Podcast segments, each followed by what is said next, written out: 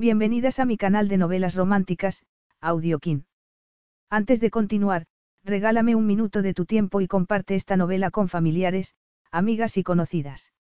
Me ayudarías a que otras personas conozcan este hermoso trabajo y cada día seguir creciendo. Estaré infinitamente agradecida por tu apoyo y deseando que una lluvia de bendiciones caigan sobre ti. Comencemos con la narración de la novela cuyo título es Una apuesta de futuro. Argumento. Una noche juntos que subió las apuestas. El futuro de Jessie Argreave, jugadora de póker profesional, dependía de la partida más arriesgada de su vida. Y el playboy millonario Ewan Kincaid aceptó la apuesta. Quedarse la mansión de Ewan en Escocia ya suponía una ganancia increíble. Pero más aún lo fue la apasionada noche que pasaron juntos, especialmente por las consecuencias que tuvo. Ewan se había propuesto perder la partida, pero no había contado con no poder olvidar aquel encuentro.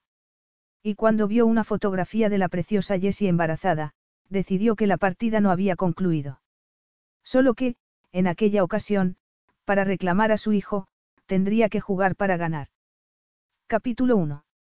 A Jessie Argreave le habían enseñado que había dos tipos de personas, las temerosas y las temidas.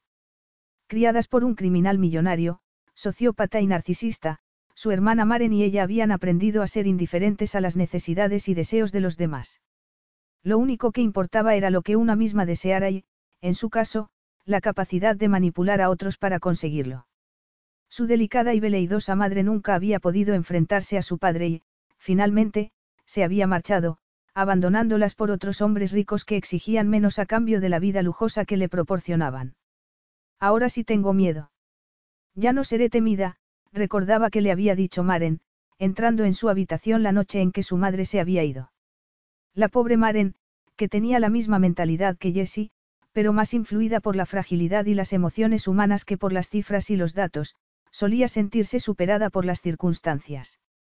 Por eso Jessie, que era un año y medio mayor, consideraba que protegerla era su principal misión y habría dado su vida por ella. Por otro lado, estaba convencida de que personas como ellas, dotadas de una mente privilegiada, debían ser capaces de buscar soluciones a sus problemas sin necesidad de recurrir a algo tan dramático como la muerte. Tiene que haber una tercera opción, había dicho en un tono tan convincente que ella misma lo había creído. ¿Cuál, Jessie? No lo sé, pero lo voy a averiguar. Y lo había averiguado. Tanto ella como Maren.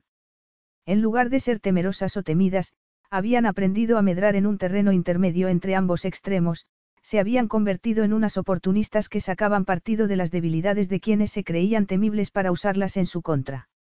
Aunque Jessie no se viera a sí misma como Robin Hood, solo robaba a los ricos. Y en cierta medida, entregaba su botín a los pobres, puesto que ella lo había sido durante un tiempo. Pero gracias a todo lo que se habían esforzado, habían dejado de serlo. Llevaban tres años jugando en casinos y en exclusivos torneos de póker, amasando una fortuna y apostándola para incrementarla. Aquella era la última partida. Un de las pocas cosas que había aprendido de su padre era lo que no se debía hacer. Maren y ella habían decidido a los 12 y 13 años, respectivamente, que no participarían en las estafas de su padre, pero también habían sabido que, antes de escapar, tenían que despejar el camino para su huida. Su padre era como ellas, no se le escapaba nada. Por eso sabían que solo tendrían una oportunidad y debían diseñar un plan perfecto.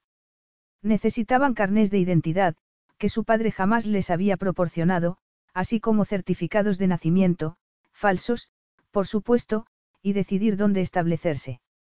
Fueron ocultando sus ganancias bajo los tablones de madera de su dormitorio, hasta que finalmente trazaron su plan de escape.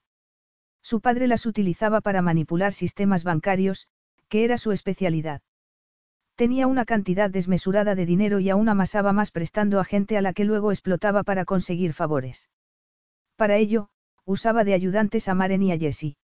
Esta recordaba una ocasión en la que le había hecho conseguir información de un hombre en una estación de tren. Había tenido que fingir que estaba perdida para que el hombre se compadeciera de ella. Se llama Marcus, había contado a su padre. Tiene una nieta a la que adora. Se llama Eloisa y vive en Londres. De haber sabido cómo iba a utilizar su padre aquella información, ese recuerdo todavía la torturaba. Todos ellos. Por eso había hecho lo que acostumbraba hacer, usar su cerebro para buscar una solución. Se había concentrado y, mentalmente, se había encerrado en una habitación, imaginando que un bonito lazo azul de seda conectaba sus pensamientos con sus emociones. Sacando unas tijeras, había cortado el lazo y, con él, el vínculo entre unos y otras. No necesitaba tener sentimientos. Quien tenía determinación no los necesitaba. Maren y ella habían escapado finalmente cinco años antes, a los 17 y 18 años. Nadie las atemorizaría. No serían pobres, ni vulnerables ni correrían peligro. Utilizarían sus bienes para mantenerse sanas y salvas, para alcanzar la vida que verdaderamente anhelaban. También habían decidido que pondrían fin a aquel tipo de vida, porque sabían que quien se adentraba en el mundo del robo y la estafa podía perderse. Era fácil ahogarse en esas aguas y perder todo principio ético y moral. Jessie nunca permitiría que eso les sucediera. Por eso, aquella sería su última función. Su carrera criminal había resultado asombrosamente sencilla gracias a que eran desconocidas, jóvenes y mujeres. Mujeres hermosas, de hecho. Eso no las convertía en vanidosas. La belleza no era más que un buen vestido y un poco de maquillaje. En aquellos círculos, la belleza podía quitarse y ponerse tan fácilmente como una prenda de vestir. Nadie se fijaba detalladamente en las facciones de su rostro. Se concentraban en sus labios rojos y en su pronunciado escote. El escote contribuía enormemente a que todos aquellos hombres que se consideraban mejores o superiores, las subestimaran. Jessie no sentía la menor culpabilidad. Quien jugaba, se arriesgaba a perder. Y quien subestimaba a su oponente, era un idiota. Había un dicho en el que creía ciegamente, un idiota pierde pronto su dinero. Y ser la causa de ese divorcio le producía una inmensa satisfacción, sobre todo si el dinero acababa en su bolsillo. Pero habían llegado a su fin. Como no eran conocidas, había sido complicado ser invitadas a aquella partida de póker.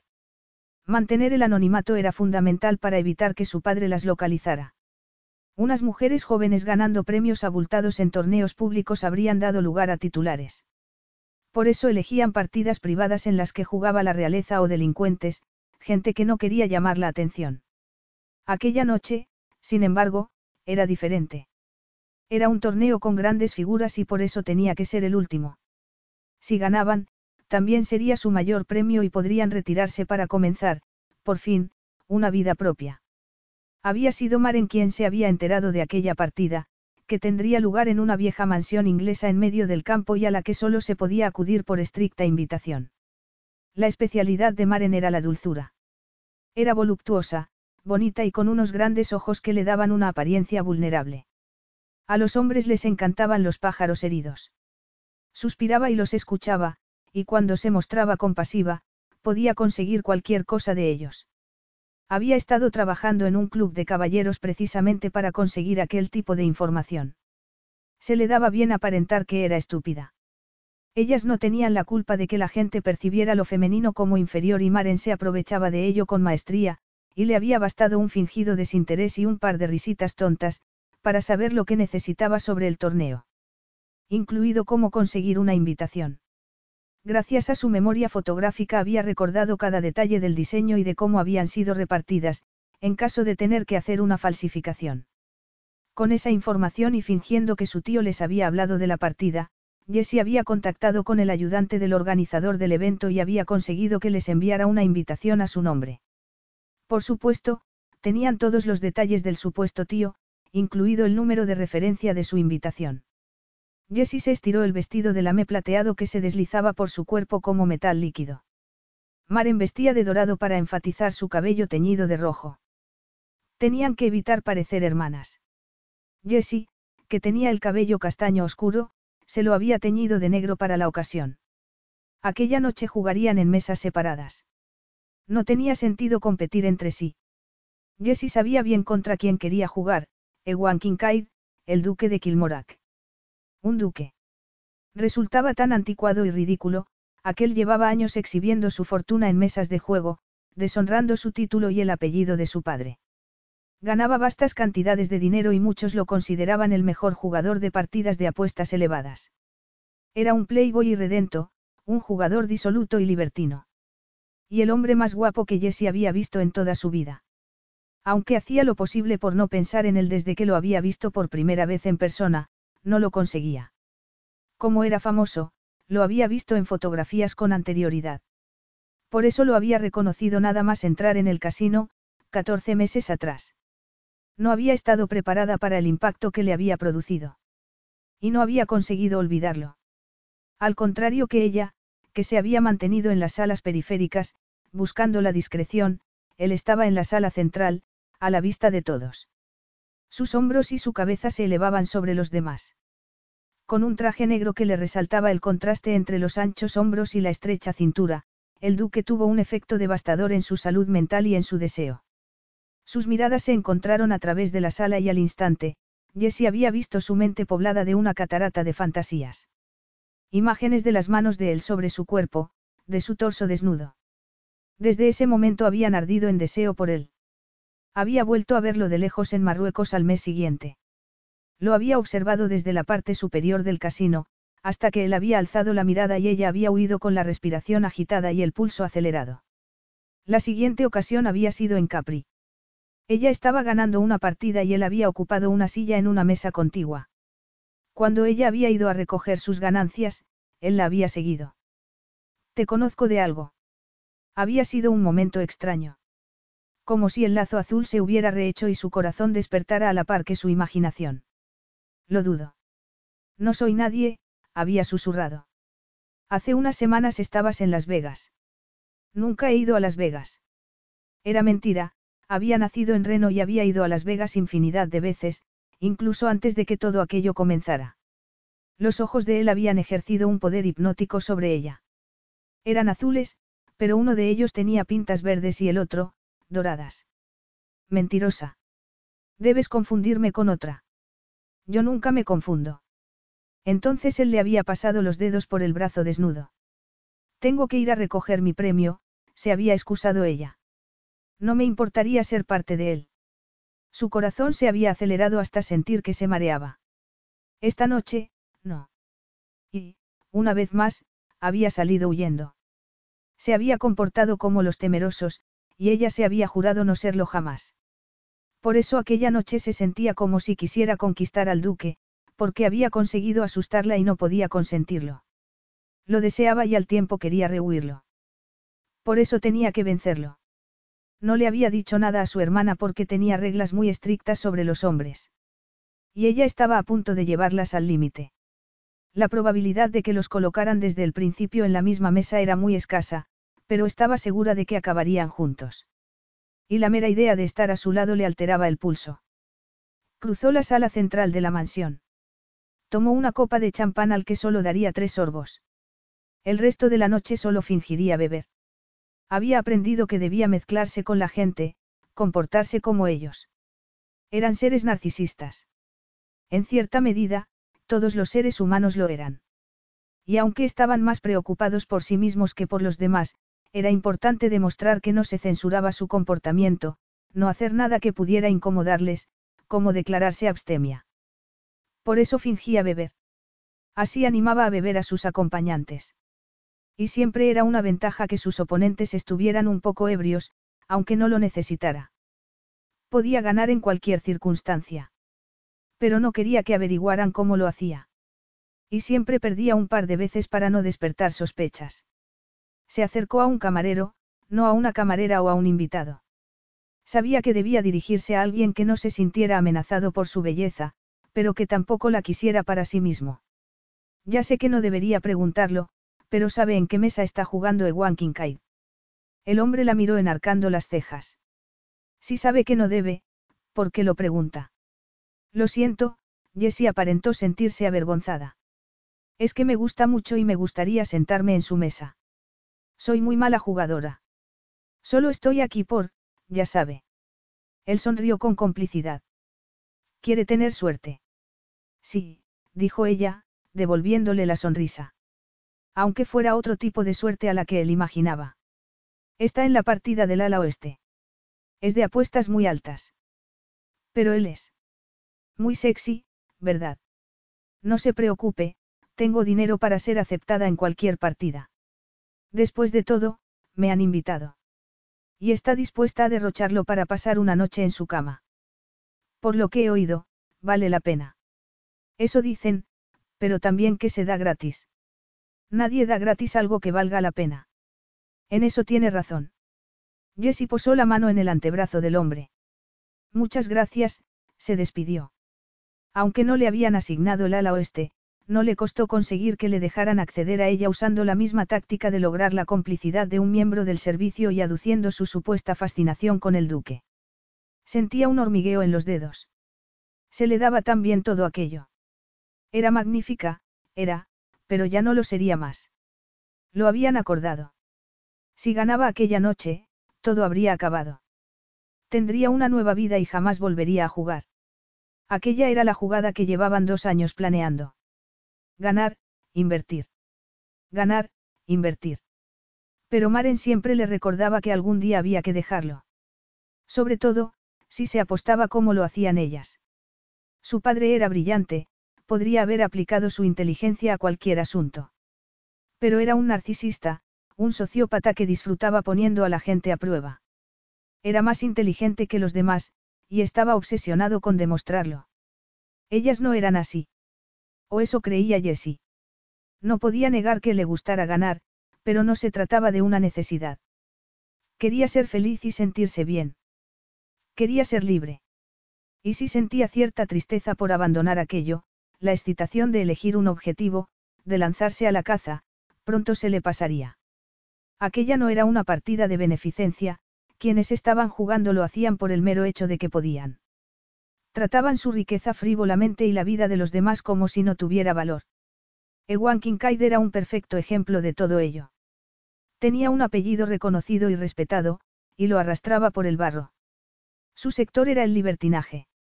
Bares, fiestas en yates y clubes exclusivos en los que los ricos podían ver realizadas sus más delirantes fantasías. Todo en él era un oprobio a la respetabilidad. No respetaba nada, ni siquiera su fortuna, que despilfarraba con tanta despreocupación como su hombría.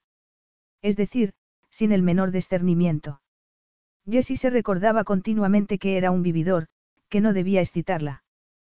Pero lo hacía. Igual que no podía evitar que la excitara jugar. Se sentó en la mesa que le asignaron y sonrió a los hombres que la ocupaban. Ewan no estaba entre ellos, pero eso era una ventaja. Empezaba en una mesa de señores canosos que la creerían más joven de lo que era y el doble de estúpida. Interpretó su papel, riendo y tomando decisiones prácticamente infantiles. A los hombres les encantaba ese tipo de actitud. Una mujer comportándose como una niña, pero con grandes pechos. Maren y ella habían heredado la cabeza de su padre y el cuerpo de su madre. Y al margen de cualquier concepto moral, Jessie estaba agradecida de aquella doble herencia, porque facilitaban la vida de una timadora. Perdió la primera partida deliberadamente y a continuación ganó las dos siguientes, lo que la llevó a la siguiente mesa, desde la que se fue abriendo paso en el torneo como un tiburón. Se movía tanto, tantísimo dinero. Finalmente, solo quedó una mesa. Y cuando Jessie se sentó, el mundo tembló bajo sus pies. El duque estaba allí. Y ninguna de las fotografías o vídeos que había visto en los últimos meses sirvieron para amortiguar el impacto de tenerlo ante sí. Ni siquiera su infalible memoria podía captar su impactante magnetismo. Llevaba el cabello castaño oscuro, en el que se apreciaban algunas canas que le daban un aire de sofisticación, retirado de la frente. Sus ojos azules eran pura malicia, y estaban cargados de promesas que le elevaron la temperatura corporal. Las arruguitas alrededor de sus ojos apuntaban a sonrisas secretas compartidas con innumerables amantes. Y Jessie, cuyo cerebro era siempre un hervidero de actividad, cuya capacidad de observación y la velocidad a la que procesaba las imágenes significaba que siempre iba por delante de los demás, por primera vez en su vida solo tuvo un pensamiento, él. Hola, saludó el duque con el marcado acento escocés que ya le había provocado fiebre la primera vez que lo había oído. La había reconocido. Hola, dijo ella, permitiendo que el rubor le tiñera las mejillas porque era lo más sencillo. De hecho, fue prácticamente inevitable al mirarlo fijamente. Ya había memorizado cada facción de su rostro en su primer encuentro tal y como hacía siempre. Y, aún así, lo hizo de nuevo, las pintas verdes en el ojo izquierdo, las doradas en el derecho. Una tenue cicatriz en el lado derecho del labio superior que no era fruto de un corte de cuchilla ni de una intervención quirúrgica, sino de una pelea. Jessie identificaba una cicatriz producto de los golpes sin titubear. Ella sabía bien lo que su memoria y sus palabras podían provocar. Sabía bien lo que significaba ser una niña torturada por los pecados de un abuelo. La salvaste. Aférrate a eso. Pero había sufrido, y eso no podía borrarse. Bajó la mirada a las manos del duque, que acariciaban el mazo de cartas. Igual que la había tocado a ella en una ocasión. Pero no debía pensar en eso. No iba a repartir en las cartas. Nadie lo hacía en una partida de aquel nivel.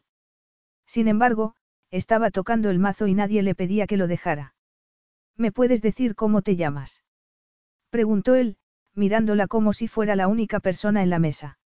Aunque había más hombres, cuyos detalles Jessie había recopilado ya con su mirada periférica, solo le interesaba él. Entonces vio algo nuevo en sus ojos, un brillo frío y calculador. Se comportaba como un playboy irresponsable, como si sus victorias fueran fortuitas, pero aquel hombre era un depredador. Y Jessie se estremeció. Observó sus manos detenidamente para ver si algo asomaba de su manga, si ocultaba alguna carta. Te has quedado sin lengua, preciosa. No, dijo ella, obligándose a mirarlo a los ojos. Tengo que admitir que estoy un poco abrumada. Eres muy famoso. Forzó una voz susurrante, falsa, y se preguntó si él lo notaba.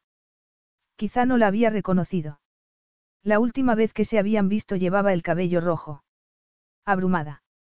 Él esbozó una sonrisa. No te pega. Estoy segura de que estás acostumbrado a que las mujeres enmudezcan al verte. Sí. Pero no suele haber una mesa de juego de por medio. De hecho, para cuando recuperan el habla, ya no hay nada entre nosotros. Jessie no podía controlar la forma en que le hacía reaccionar y ella siempre controlaba todo. No era como si no tuviera experiencia puntual con los hombres. De hecho, sabía de ellos todo lo necesario desde un punto de vista académica. Pero ella y su hermana tenían reglas. Y acuerdos. El problema con mentes como las suyas era que recordaban todo. Los traumas eran un monstruo cuando no se podían olvidar. Y ellas ya tenían su buena dosis. Recordaban a la perfección su infancia. Lo último que necesitaban era despertar recuerdos de fascinación o de dolor. De encuentros sexuales que se marcarían a fuego en sus cerebros, que permanecerían para siempre en lo más profundo de su mente. Su hermana tenía un palacio de la mente. Jessie pensaba que era un nombre tonto, así como un desperdicio de imaginación. Su hermana guardaba todos los recuerdos en una gran biblioteca dentro de un castillo en medio del mar, era luminoso y rosa. Maren era una romántica. Era buena. Ella era más pragmática. A veces temía ser mala, por eso se concentraba en las capacidades organizativas de su personalidad. Le gustaba pensar en un archivador, clasificado en orden alfabético. Para ella los códigos de colores no tenían ningún sentido. En aquel instante, a pesar de que no quería asignarle un color, decidió que él era rojo. El rojo era agresivo, fuerte, apasionado. Y saber que desde aquel instante quedaría clasificado bajo ese color le produjo una profunda irritación. Maren se habría reído de ella. Por eso tenían reglas respecto a los hombres. Un acuerdo, hasta que consiguieran alcanzar la seguridad total se mantendrían alejadas de ellos. Tengo que confesar, dijo, confiando en desconcertarlo y en que infravalorara sus habilidades, que he buscado la manera de poder sentarme a tu lado. Soy fan tuya. Me alegro. No olvidaré firmarte algo más tarde, bromeó él. La miró fijamente y Jessie sintió un nudo en la garganta. ¿No va a quitarle el mazo? Preguntó al croupier para romper el hechizo. Por supuesto, dijo el croupier, reclamando el mazo al duque. ¿Acaso todo el mundo estaba hipnotizado? A nadie parecía importarle. Él enarcó una ceja y ella, forzando una sonrisa, dijo. Solo quería asegurarme que no te guardabas unas en la manga, dijo, intentando sonar dulce. No tienes nada de qué preocuparte. Lo único que escondo a veces es una botella de whisky. No, claro que no haría una trampa tan burda. Habría sido demasiado torpe. Pero había muchas otras maneras. Y Jessie las conocía todas. La partida comenzó, se distribuyeron las cartas. Empezaron las apuestas. Él estaba relajado. No dejaba intuir su mano, pero Jessie controlaba dónde iban las cartas. Y todos los demás eran de fácil seguimiento. Por eliminación, sabía lo que llevaban varios de los jugadores. Una vez se distribuían las cartas, solo tenía que hacer un seguimiento de los descartes. Le resultaba sencillo saber qué cartas quedaban en juego. Cuáles se descartaban y cuáles podían quedar en mano. Exigía mucha concentración, pero si por algún motivo se distraía, podía invocar en su mente la imagen de cualquier punto anterior de la partida. En aquel momento, Ewan llevaba una mano particularmente buena. Había un par de cartas que Jessie no podía situar, pero en términos generales, tenía una buena idea de lo que estaba pasando en la mesa. Así que cuando las apuestas empezaron a subir, se retiró. Todavía quedaba una partida en la que llevárselo todo. Eso era lo más complicado. Saber cuándo ir, cuándo ver las apuestas, cuándo retirarse. Ganó él y se llevó todo el bote. Perfecto. Así pensaría que iba a ser fácil. Jessie sintió una inyección de adrenalina. Varios jugadores abandonaron la mesa. Un par fue eliminado. Ella permaneció. Con el corazón acelerado y la sangre en ebullición. Lo estaba consiguiendo. Como siempre. Era tan maravilloso. Ganar. Volvieron a repartirse las cartas. Jessie estuvo a punto de suspirar de alivio. Solo le faltaba una carta para tener un full. Si se descartaba, la carta seguía en el mazo. Quiero una, dijo, deslizando una carta sobre la mesa. La que recibió era precisamente la que necesitaba. Mantuvo el rostro impasible. Luego frunció el ceño para despertar dudas. Comenzaron las apuestas y muchos descartes. Otra ronda, tres se retiraron. El bote aumentaba vertiginosamente. Jessie estaba a punto de llegar al máximo de su presupuesto. Y de pronto, solo quedaron él y ella, sentados frente a frente con las fichas entre ambos. Su futuro dependía de aquel instante y, sin embargo, tenía la sensación de que aquel instante iba más allá de lo temporal. Solo se trataba de ellos dos. De aquel hombre al que quería conquistar, que la obsesionaba. Ya no le quedaba dinero. Si debía subir la apuesta, tendría que contar con el dinero de Maren, y no sabía cómo iba la partida de su hermana. Rezó para que él solo la igualara. La subo, dijo el duque. La subida superaba el dinero que ella tenía hasta una cifra que le resultaba imposible alcanzar. Podía ganar. No se retiraría. No podía perder. Lo que significaba, que tenía que arriesgarse. La, la veo, dijo. Y mirándolo a los ojos, añadió, y la subo, ha puesto mi cuerpo. Capítulo 2. Estaba convencido de que era ella, la mujer a la que había visto en distintos casinos y a la que no había logrado olvidar. En cada ocasión presentaba un aspecto distinto, cambiaban el maquillaje, el color del cabello y el estilo de vestir. Pero eso no le impedía reconocerla. Ninguna transformación podía contener la descarga eléctrica que se producía entre ellos cada vez que coincidían. La primera vez, la había sentido con tanta intensidad como si hubieran encendido un fósforo utilizando su cuerpo como raspador. Pero no era solo cuestión de sexo. Eso podía conseguirlo siempre que quisiera. Iba más allá. Aquella mujer lo intrigaba. Era temeraria. Había algo diferente en ella. Tenía el poder de verlo más allá de lo superficial. De niño, Ewan había sido muy emocional. Estaba lleno de tristeza, alegría, rabia y, por encima de todo, esperanza. Cuando su madre murió, lloró hasta quedarse sin respiración, y entonces su padre le había pegado hasta que sus lágrimas se mezclaron con sangre. Aquel día había dejado de expresar sus sentimientos. Y había empezado a planear su venganza. La fachada de Playboy era perfecta. Gracias a que la gente lo infravaloraba, había conseguido hacer una fortuna haciendo inversiones arriesgadas. Reía con facilidad, sonreía, coqueteaba con todas las mujeres con las que se cruzaba, pero no era más que un placer superficial. Tocar a aquella mujer le había llegado a la médula. Había prendido un fuego en el que ya no se había apagado. Y estaba seguro de que su actitud nerviosa e insegura en aquel momento no era más que una interpretación. Las otras veces que la había visto tenía una energía distinta, como un señuelo que se retorciera bajo la superficie de un lago y que refulgiera al captar los rayos del sol para atraer a su presa hacia el anzuelo. No tenía nada de frágil ni era una jugadora inexperta. Era excelente. Aguda. Había ganado a todos los demás e iba a ganarlo a él. Él mismo se aseguraría de que fuera así. Ewan Kincaid era experto en analizar a las personas y sus deseos y estaba convencido de dos cosas relativas a aquella mujer, era una mentirosa y lo deseaba. Su deseo había sido patente desde la primera vez. Estás ofreciéndome. Una noche. Mi cuerpo. Para lo que quieras, ella lo miró entornando los párpados y Ewan vio en sus ojos un resplandor que no se limitaba a la atracción. Estaba convencida de que iba a ganar, así que la oferta no era sincera. Y, al mismo tiempo, sí lo era. De haber estado solos ya estaría en sus brazos. Lo deseaba desesperadamente. Eso era lo único sincero en su rostro. Es una apuesta muy poco heterodoxa. Suponte que Sir William siguiera en la mesa. Pero no está, dijo ella. En cambio, tú sí. Es una apuesta muy concreta, que puedes ganar, o perder. Habló sin ningún tono insinuante y eso en sí mismo era una provocación. Era fría. Un misterio. Un enigma. Algo excepcional para un paladar tan hastiado como el suyo. Así que te has quedado sin dinero, comentó él. He de admitir que no tengo la capacidad de subir la apuesta, dijo ella sin sonar preocupada.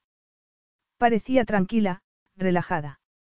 No temía perder, lo que significaba que ganaría. O que lo deseaba hasta ese punto. Aunque dada la cantidad de dinero que se estaban jugando, lo dudaba. No tenía la reputación de salir tan caro. En ese caso, podrías perder. Me bastaría con subir la apuesta. Aunque eso requeriría determinar el valor de tu cuerpo. No sé si esto me parece correcto, señor, dijo el croupier. Los hombres como él no cobraban por tratar asuntos fuera de lo normal.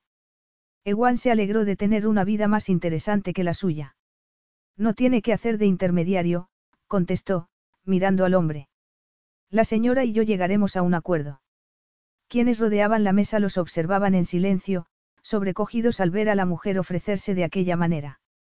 Ewan se planteó por un instante que su objetivo fuera verdaderamente seducirlo, pero rechazó la idea al instante. Era conocido por ser fácil, por disfrutar de la juerga y de la carne en todas sus manifestaciones. Le gustaban las mujeres y el sexo. Le habría bastado acercarse y pedirle sexo para que se lo diera. Él siempre estaba hambriento, deseoso por tener nuevas experiencias. Además, era una jugadora excepcional. Seguía las cartas mentalmente. Lo miraba a él y a todos con agudeza y astucia. Era posible que hubiera perdido frente a ella aun cuando aquella noche no hubiera estado decidido a perder. Perder su patrimonio era su objetivo, especialmente de una forma que alcanzara los titulares de los periódicos. De acuerdo, dijo finalmente. Pero para ponerme a tu misma altura, en lugar de dinero me juego, a la muerte de mi padre, mi patrimonio y mi título familiares. La reacción de ella fue apenas perceptible, tal como debía ser. Si hubiera mostrado sorpresa o ansiedad cualquier observador habría adivinado que estaba segura de ganar. Era una jugadora realmente excelente. Si perdía ella, él ganaría su cuerpo. Pero dudaba que fuera a perder. Durante los meses precedentes, él había perdido a propósito grandes cantidades de dinero. El dinero le daba lo mismo y le resultaba sencillo ganarlo. Su intención había sido fingir que estaba al borde de un colapso nervioso, que se lanzaba a un vacío al que arrastraba el título y el imperio de su padre. Su padre solo viviría un par de semanas más. Lo bastante como para enterarse de que lo perdía todo, de que el arcaico título nobiliario ya no significaba nada. Ya le había anunciado que no pensaba tener hijos, que su linaje acababa en él. Lo veo, dijo ella. Si es así, muestra tus cartas. Y cuando lo hizo, brotó un murmullo a su alrededor. Lo había conseguido. Estaba mareada, apenas podía respirar. Había ganado y la victoria resultaba embriagadora. Había ganado la partida, su patrimonio y su título. Ni siquiera estaba segura de que eso fuera posible, puesto que era una mujer. Pero le daba lo mismo. Y a él, no parecía importarle. Era evidente. Mostraba el tipo de indiferencia propia de un hombre que fingía que le daba lo mismo ganar que perder. Pero ella podía ver que le daba verdaderamente lo mismo, que había perdido a propósito. Y, a su pesar, se sintió intrigada aun cuando al mismo tiempo estuviera intentando asimilar que acababa de ganar varios millones de dólares y una propiedad. Tenía una casa. Después de tantos años Jessie Argreave tenía una casa. Lo que significaba que aun cuando Maren perdiera su partida, podían abandonar aquella vida. Enhorabuena, señorita. Lockwood, Jessica Lockwood, dijo, contestando al croupier. Gracias. Aunque mantenía su nombre propio, el apellido era uno de sus muchos alias. Sus ganancias serán transferidas a la cuenta bancaria que proporcionó al aceptar la invitación. El resto de la, inusual apuesta queda en manos del duque y de usted. Jessie quería hablar con su hermana. Han acabado las demás partidas. El hombre miró el reloj. No, hay una muy reñida en el ala este. Dudo que vaya a terminar en un buen rato. Gracias. Tampoco quería que las relacionaran, así que tendría que decidir dónde y cuándo buscarla. Y, en cierta forma, se alegraba de disfrutar de aquel instante sola. Adoraba a su hermana, pero Maren no gozaba de momentos como aquel. Nunca se regocijaba de sus victorias. Jessie no podía decir lo mismo de sí misma. Y al mirar a Ewan Kincaid sintió aquel pecaminoso deseo de disfrutar con más intensidad que nunca. Tenía el corazón acelerado. Había apostado su propio cuerpo. Sabía que no podía perder. Pero siempre había una mínima posibilidad. Y habría pagado su deuda. Solo pensarlo hacía que la recorriera una oleada de sensualidad. Nunca la había tocado íntimamente un hombre. Nunca había besado. Y deseaba hacerlo. Maren y ella habían trabajado sin descanso, y Maren había trazado límites nítidos a los que Jessie había accedido. Pero se sentía tentada. Aquella era la noche final. La última de su vida presente. Y aunque debía estar exultante por aquella victoria, en cierto sentido también sentía lástima. Allí era donde destacaba, donde podía lucirse. Allí no era la hija insignificante e indeseada de un varón del crimen que había querido tener hijos varones, pero había sabido sacar provecho del cerebro de sus dos hijas. Un cerebro que en aquel momento usaban para su propio beneficio. Y sí, aquella victoria le resultaba excitante. Además, estaba sentada frente a un hombre que había alimentado sus fantasías desde que lo había visto por primera vez. Y al que no volvería a ver porque no habría motivo para ello. Pero aquella noche tendrían que hablar en privado sobre la apuesta. ¿Nos vamos? Preguntó ella. ¿Estás ansiosa? Preguntó él a su vez, sin dar muestras de la menor contrariedad por haber perdido, todo. No quiero arriesgarme a que te eches atrás. Pareces muy tranquilo para haber perdido tu título y tu propiedad. Él esbozó una sonrisa. Asumes que me importa. Supongo que cuando se tiene tanto, es fácil desdeñar lo que para otros es esencial. Él pasó por alto el comentario. Tengo una suite en el piso de arriba. ¿Quieres subir y que hablemos de ello? Muy bien. Él se levantó y a Jessie se le secó la boca. Había olvidado lo alto y fuerte que era. Al contrario que el resto de los demás hombres, a los que se les notaba que esculpían sus cuerpos dedicando horas a ir al gimnasio, Ewan Kincaid tenía el aspecto de un hombre que hubiera dedicado su vida a trabajar al aire fresco de las Islands. Escocia. Allí estaría su casa familiar, el hogar de sus ancestros. Jessie nunca había ido a Escocia.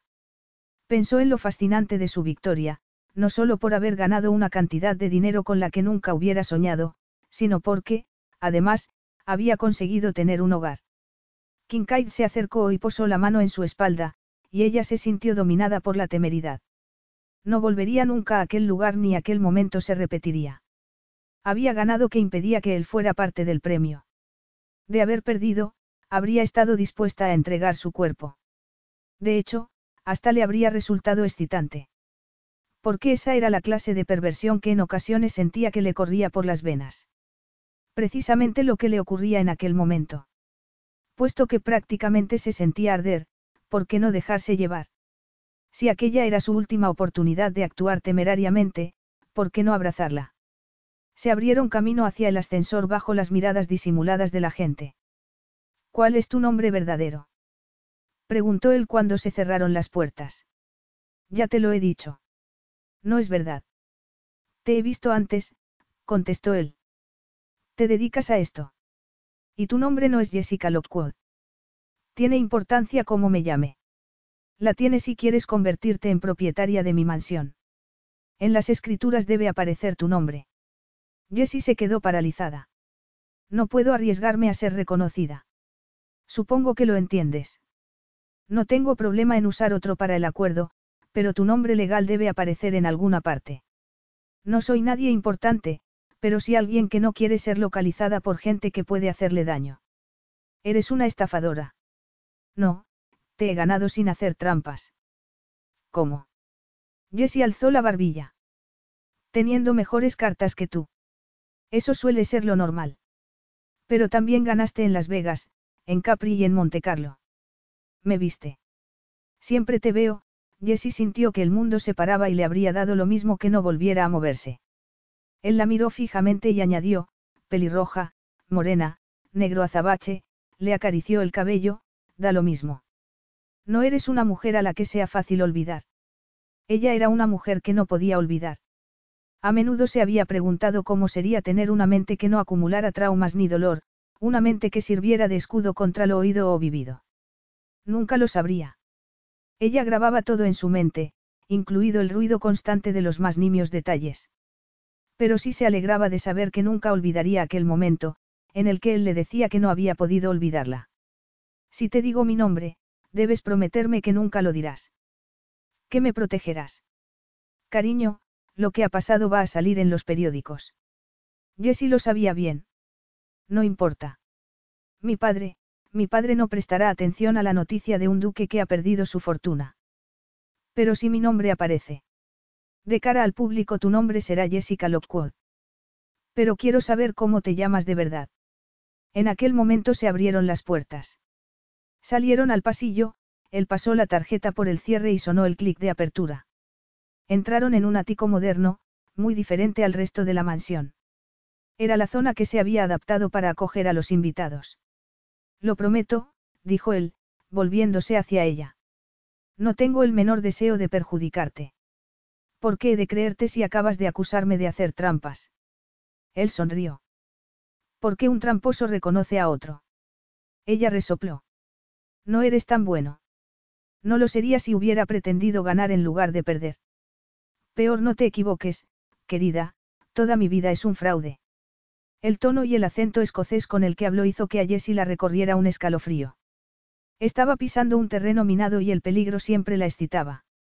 Quería que aquella noche fuera sorprendente y salvaje. Manténme a salvo, musitó, y podrás disfrutar lo que no has ganado en la mesa. Él la miró con una media sonrisa y fue hacia el bar que había en una esquina. Se sirvió un whisky y bebió un sorbo. Estás ofreciéndome tu cuerpo. Jessie alzó la barbilla. Sí. ¿Qué clase de hombre crees que soy para pensar que tienes que intercambiar sexo por seguridad? Un hombre. Él dio un paso hacia ella, mirándola fijamente al tiempo que bebía otro trago de whisky. No, cariño. Solo quiero tu cuerpo si deseas dármelo, si no puedes reprimir el deseo que te domina. No a cambio de seguridad. Soy el hombre más libertino del planeta, puedo acostarme con quien quieras cuando quiera. No necesito que me ofrezcas tu cuerpo a modo de sacrificio. Te doy libremente la seguridad que me pides. No quiero mi patrimonio. Lo he perdido de la manera más pública posible para destrozar a mi padre. Te he ganado, dijo ella, consciente de que sonaba como una niña petulante, pero sin saber de qué otra manera reaccionar. No me habrías ganado ni aunque lo hubiera intentado. No pienso discutirlo. Sé que he seguido jugando a pesar de que suponía que iba a perder. Eso era lo que quería que pasara esta noche. A Jessie le sorprendió darse cuenta de que esa afirmación no restaba efervescencia a su sensación de triunfo. Había ganado a todos en la mesa, incluido él. Antes que nada, continuó diciendo él, dime tu nombre. Jessie se sentía caminar sobre el filo de una navaja. Podía arriesgarse. Lo cierto era que, incomprensiblemente, confiaba en él. Jessie, contestó. Jessie Argreave. Jessica, de hecho. Así que sabías la verdad a medias. Muy lista. Una buena mentira nunca debe alejarse demasiado de la verdad. Así es. Tu padre quiere hacerte daño. Es un hombre peligroso. No le gusta perder y me ha perdido. Intentará recuperarme. Supongo que se trata de marcar Greave. A Jessie le desconcertó no haber estado preparada para que lo supiera. Así es. Espero que entiendas por qué no quiero que se sepa mi nombre verdadero. Sí. Te doy mi palabra de que no te encontrará. Gracias. Aquí está la documentación. Kincaid abrió un mueble con una llave y le tendió varios papeles. Tienes que firmar con tu nombre real y será tuyo. Todo por vengarte de tu padre. El río quedamente y Jessie sintió que se derretía. Se ve que no soy el único que tiene problemas con su padre. Ella lo miró a los ojos y, dejando escapar un suspiro, tomó los papeles. ¿De verdad puedes cederme tu título? No tengo ni idea. Pero puedes reclamarlo. ¿Cuál es el propósito de todo esto? La venganza pura y simple. Mi padre está en el lecho de muerte. Estos documentos representan un acuerdo entre tú y yo, por el que sus bienes pasarán a ti cuando él fallezca. Entonces te haré llegar los documentos definitivos. Antes de que se vaya al más allá, me aseguraré de que sepa que su linaje acaba conmigo. Eso es todo. Me parece justo, Jessie no tenía ninguna necesidad de preguntar por qué odiaba a su padre. Después de todo, ella odiaba al suyo. Leyó los documentos rápidamente y los firmó. El aire se había cargado de electricidad. Yo abandono el juego esta noche, dijo, alejándose de él para evitar el calor que le causaba su proximidad. Había sido la noche más excitante de su vida, y él era el oponente más atractivo y fascinante que pudiera haber tenido. Ambos habían salido victoriosos. ¿Por qué no saborear y deleitarse con su triunfo? De verdad. Jessie se encogió de hombros. Algún día tenía que pasar. ¿Tú crees? Yo no pienso parar hasta que empotre mi Ferrari contra un muro. Solo entonces puede que frene. Cuando estés muerto. Puede ser. No me parece una buena receta para una vida feliz. Yo no quiero una vida feliz. Lo quiero todo. Me gusta el exceso, dure lo que dure. Un hombre como yo no está hecho para sentarse en una mecedora al llegar la vejez. Ni siquiera para llegar a la vejez. Suena muy deprimente. Puede que lo sea. Pero entre un momento deprimente y otro, dicen que puedo resultar muy entretenido. Demuéstramelo, dijo Jessie con el pulso acelerado. ¿Por qué no me lo demuestras tú a mí?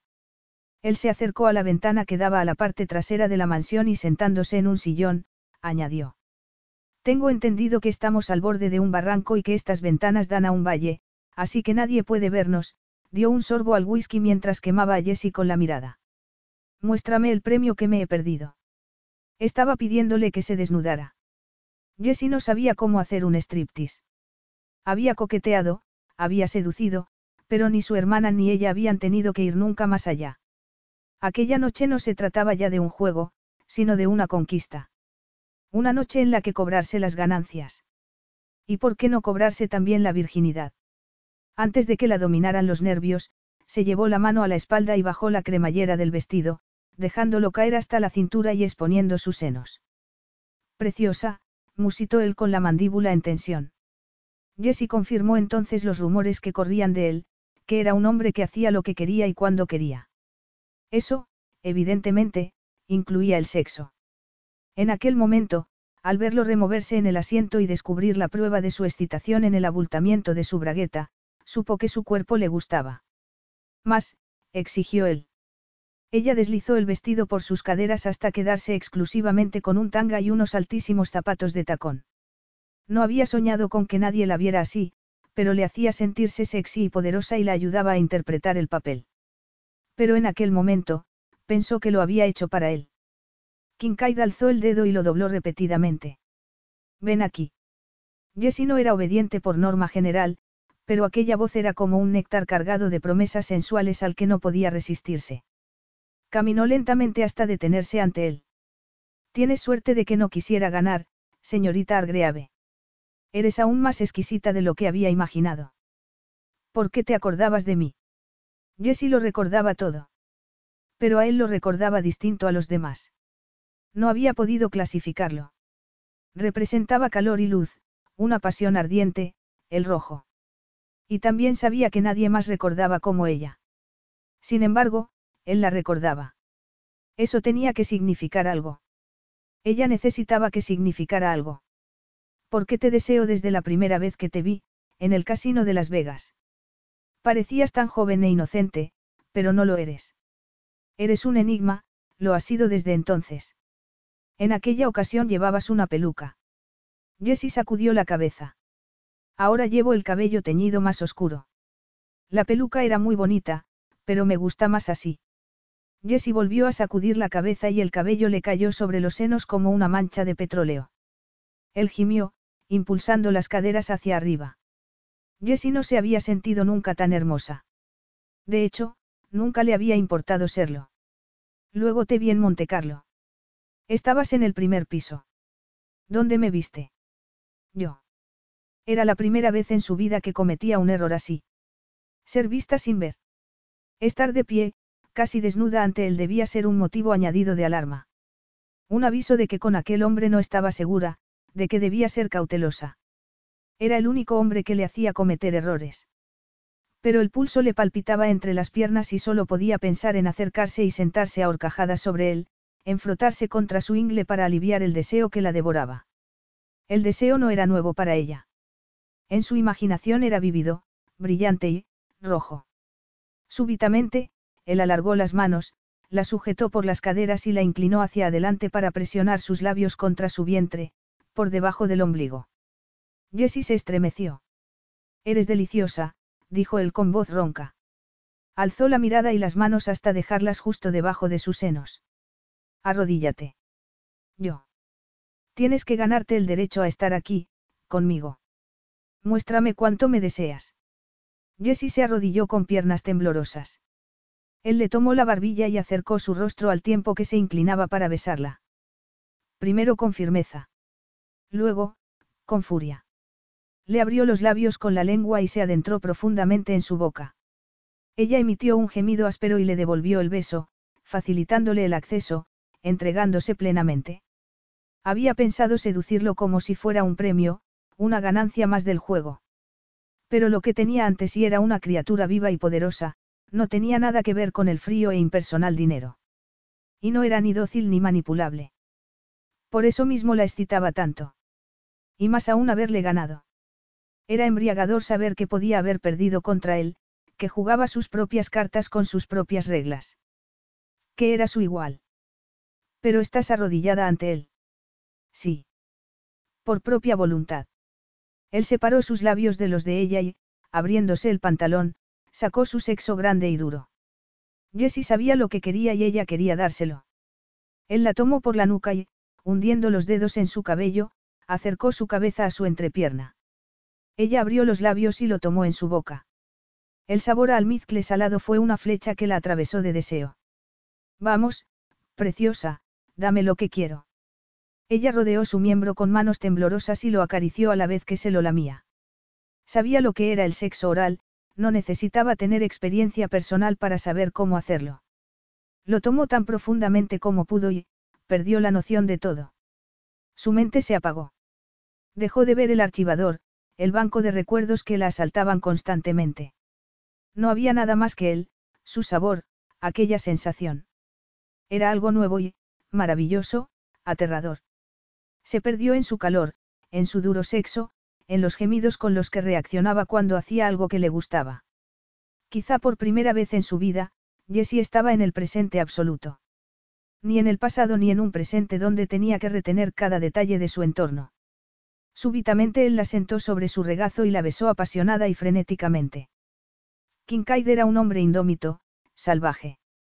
Pero en lugar de sentirse asustada, para Jessie fue lo más excitante que había experimentado en su vida. Estaba teniendo sexo con un desconocido. O estaba a punto de tenerlo. Acababa de tener su parte más íntima dentro de la boca. Y en aquel momento él la devoraba, reclamándola como su suya. Y ella no había deseado nunca algo tanto. Aquella noche quería que hiciera realidad las más turbias de sus fantasías. No quería que hubiera reglas. Aquel hombre la veía tal y como era. Sabía que era una delincuente y le daba lo mismo. La deseaba igualmente. Él la tomó por las caderas y, colocándole las rodillas sobre sus muslos, apartó el tanga a un lado y expuso su sexo a su voraz mirada antes de deslizar las manos hacia sus caderas para atraerla hacia sí y abarcarla con sus labios. Jessie ahogó un grito cuando él comenzó a lamerla. Cada caricia de su lengua prendía una ardiente llamarada de fuego en su interior. Él movió una mano hacia sus muslos y la acarició allí donde estaba pulsante antes de introducir en ella un dedo al tiempo que continuaba succionándola y saboreándola. Ella, que controlaba cada paso, cada respiración que daba, perdió el dominio de sí misma por primera vez en toda su vida. Presionó las caderas contra los labios de él, buscando más, y cuando él le metió un dedo más, un gemido ronco escapó de sus labios. Sí, gimió. Sí. Eres una chica muy mala, ¿verdad? Había leído en su interior, había visto su miedo. Era una chica mala. Eso creía él. Y le encantaba. También a ella. Las sensaciones eran tan intensas que casi le resultaban dolorosas. Él había hecho su comentario con los labios pegados a su núcleo femenino, y Jessie tembló como respuesta. Él siguió lamiéndola y, de pronto, el mundo se descompuso, y ella con él. Sus músculos internos se contrajeron en torno a los dedos de Kincaid, y Jessie tuvo que asirse a sus hombros para no colapsar. Vagamente, se dio cuenta de que mientras que ella estaba prácticamente desnuda, él seguía vestido. Fue a decir algo al respecto, pero él, levantándose, se la cargó al hombro como si fuera un hombre de las cavernas, y cruzó la sala hacia el dormitorio.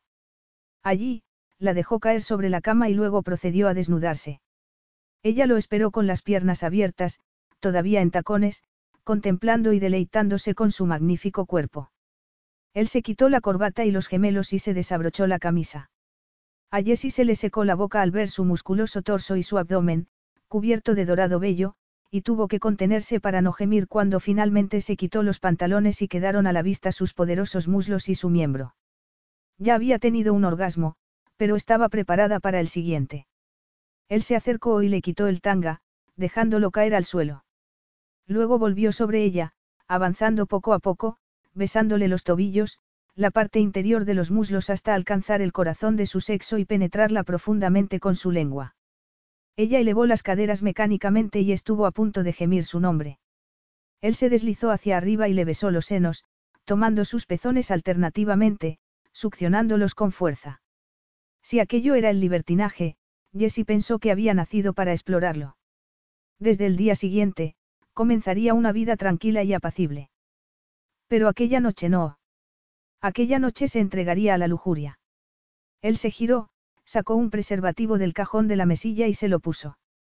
Entonces se tumbó sobre ella, le colocó las piernas sobre sus hombros y la penetró con fuerza. Jessie, tomada por sorpresa, gritó de dolor. ¿Qué? preguntó él, mirándola contrariado. Estoy bien, dijo ella, tomándolo por las caderas y animándole a seguir. Estoy perfectamente. Eres virgen. Ya no. Él le tomó el mentón y, mirándola fijamente, preguntó. ¿A qué estás jugando? A nada. Ya hemos jugado antes. Y he ganado la partida. Tú me habías visto. Yo a ti también. No he podido olvidarte, quería tenerte esta noche. Eso es todo. Quería que fueras el primero. Quizá el único. No le costaba reconocer que lo deseaba porque dudaba que volviera a verlo. Solo quería aquella noche. Conservar aquel maravilloso y crudo recuerdo. No puedo ofrecerte nada más que esto, dijo él. No quiero nada más. No podría aceptarlo. Mi padre es un criminal del que llevo huyendo varios años para poder tener una vida propia, a salvo, no quería mencionar a Maren, su hermana no era responsable de sus decisiones. Esta noche he ganado. Estoy a salvo. Voy a poder disfrutar de mi vida. Pero antes, quería esto. Haré que sea una noche inolvidable. Kincaid no podía imaginarse hasta qué punto eso era verdad, que ella no olvidaba un aliento, un latido, un instante. Él se retiró levemente antes de empujar de nuevo hacia su interior, y el delicioso roce la hizo gemir. Enredó las piernas en su cintura al tiempo que el dolor disminuía y era sustituido por el deseo. Los embates fueron haciéndose más decididos, menos delicados. Y Jessie sintió la excitación incrementarse, contraer sus músculos y elevarla de nuevo al éxtasis, pero en aquella ocasión no lo experimentó como un desvanecimiento. Cuando alcanzó el orgasmo, fue una explosión violenta, su cuerpo se contrajo en torno a Kincaid, atrayéndolo aún más a su interior. Y él respondió con un instinto animal, sus embates se volvieron descontrolados, desbocados. Y cuando se dejó ir, Jessie sintió que miraba de frente un sol cegador. Tras colapsar al mismo tiempo, permanecieron entrelazados. Ella se estaba preguntando si debía marcharse justo cuando él se levantó y, yendo hacia el cuarto de baño, dijo. Quédate ahí. Volvió enseguida con una toalla. Voy a limpiarte y a dejarte descansar un poco. Pero si solo tienes esta noche. Sí, dijo ella, sintiendo un profundo alivio. No sería una única vez. Quiero que me enseñes y aprenderlo todo. Capítulo 3. Su padre había muerto y no lo lamentaba, pero tampoco llegaba a tener el menor sentimiento de triunfo.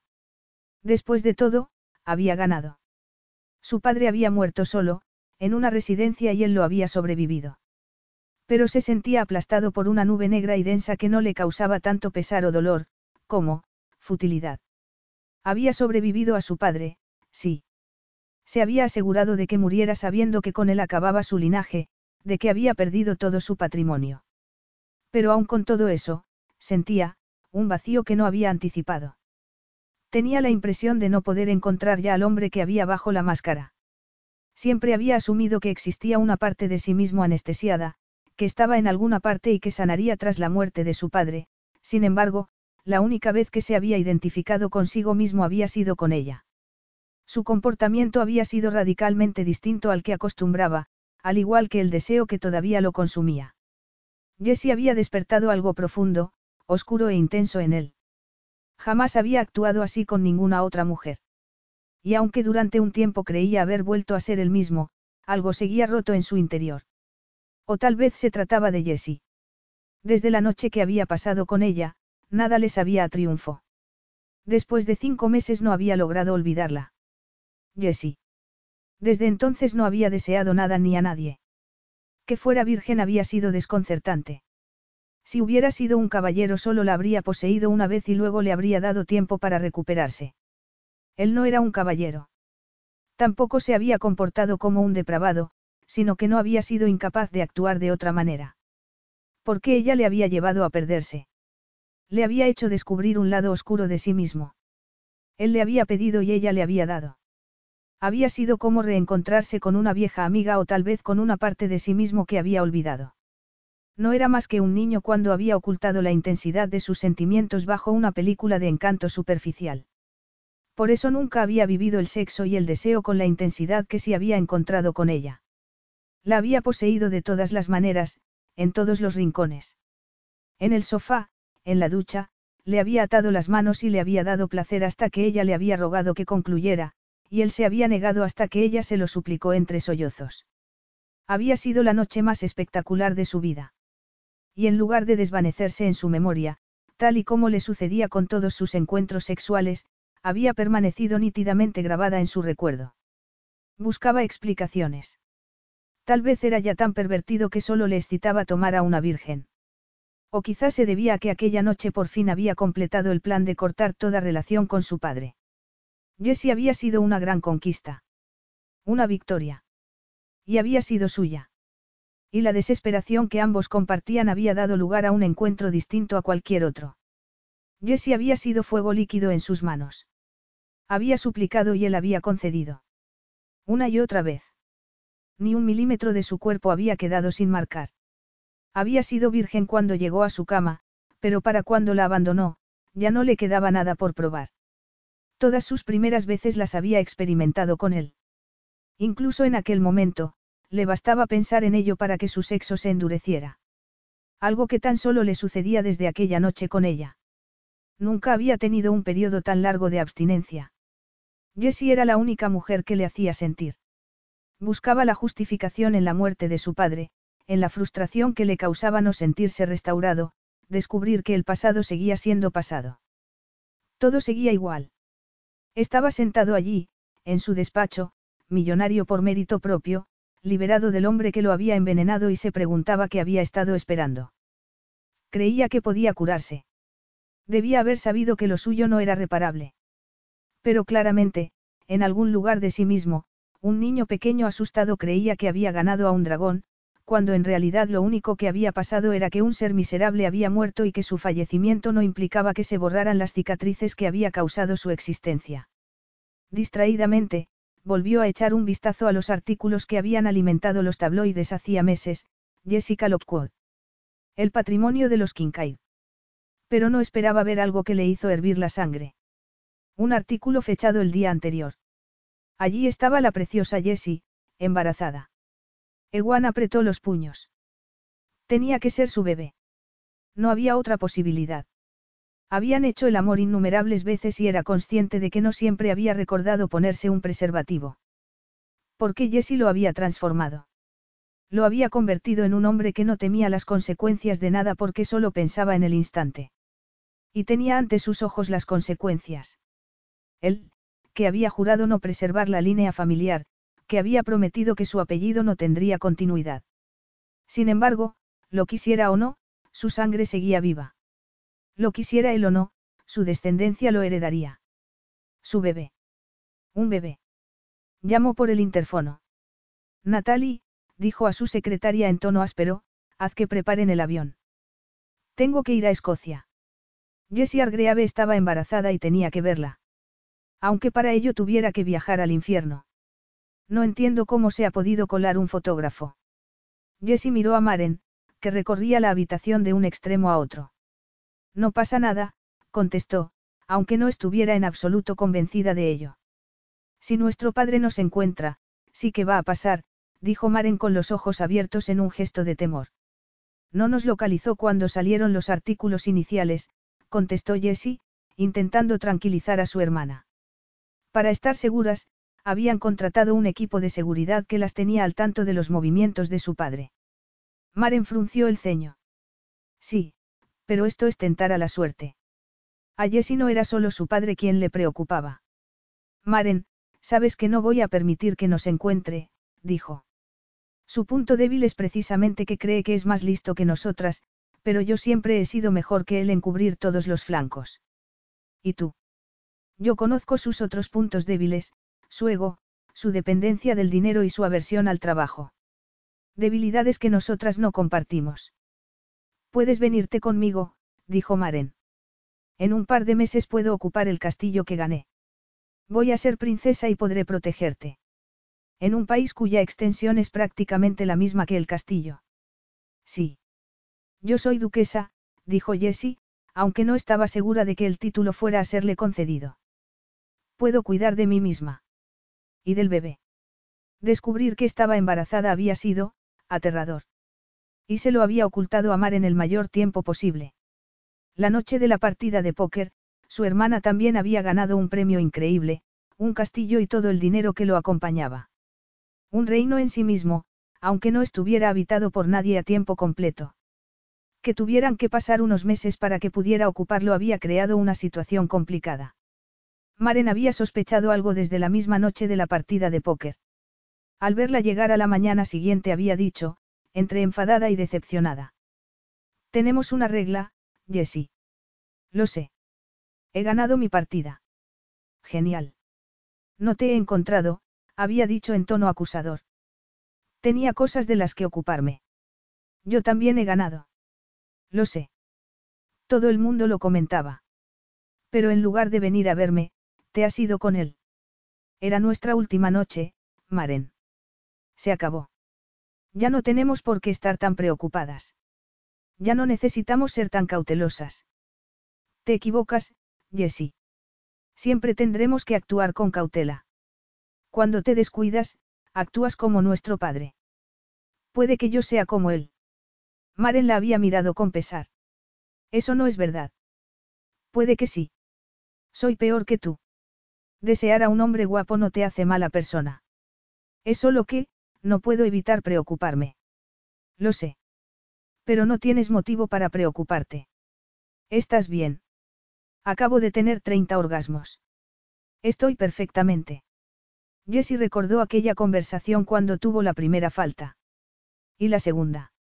Cuando se hizo una prueba de embarazo y decidió mantenerla en secreto. El primer día que vomitó por la mañana supo que ya no podía esconderlo por más tiempo.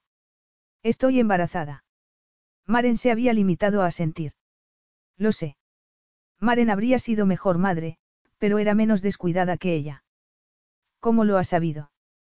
Por pequeños cambios casi imperceptibles. Además, estás melancólica. ¿Qué vas a hacer? No lo sé. Y había sido así hasta que había sido demasiado tarde como para tomar alguna decisión. Algo extraño en ella, que, en general, era muy segura de sí misma. Solía saber lo que quería en cuanto sabía con qué opciones contaba. Había sabido que deseaba a Ewan en cuanto lo había visto. Y había conseguido tenerlo. Pero no se imaginaba con un bebé. Tal vez por eso no había sido capaz de interrumpir el embarazo, porque por primera vez algo la pillaba por sorpresa. Su intención al iniciar una nueva vida había sido volver a estudiar, o hacer un trabajo que le gustara. Le interesaban tantas cosas. Pero tenía todo el dinero que necesitaba e iba a convertirse en, madre.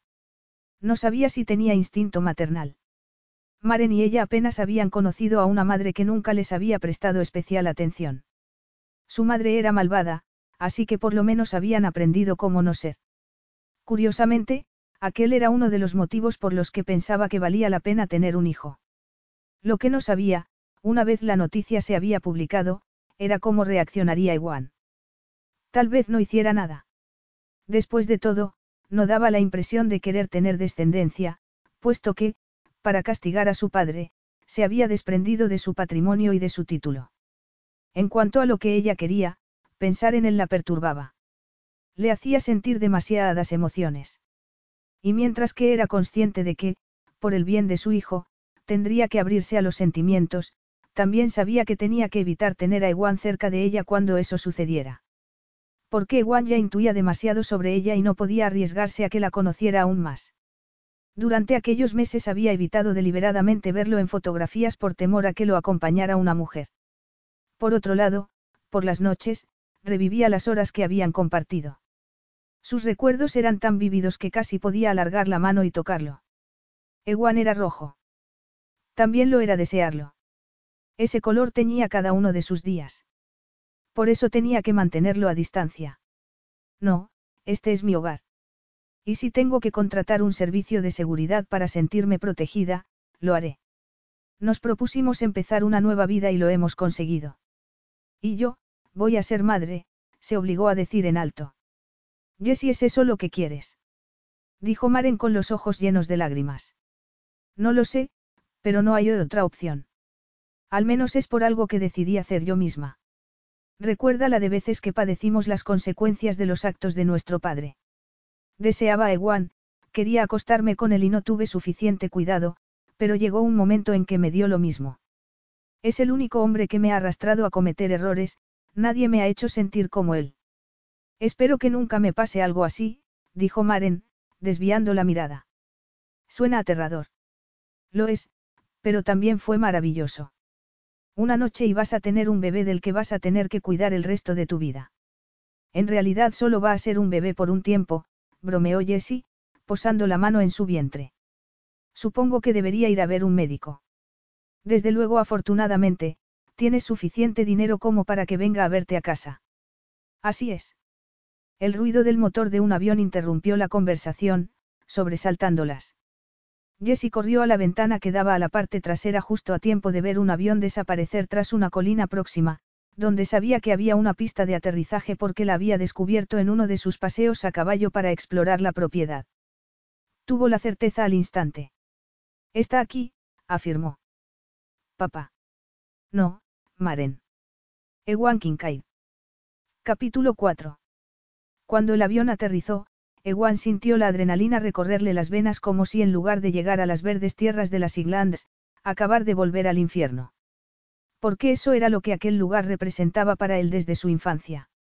Intentó apartar imágenes del pasado para concentrar su energía en el presente. Dese prisa, dijo bruscamente al asistente de vuelo en cuanto tocaron tierra.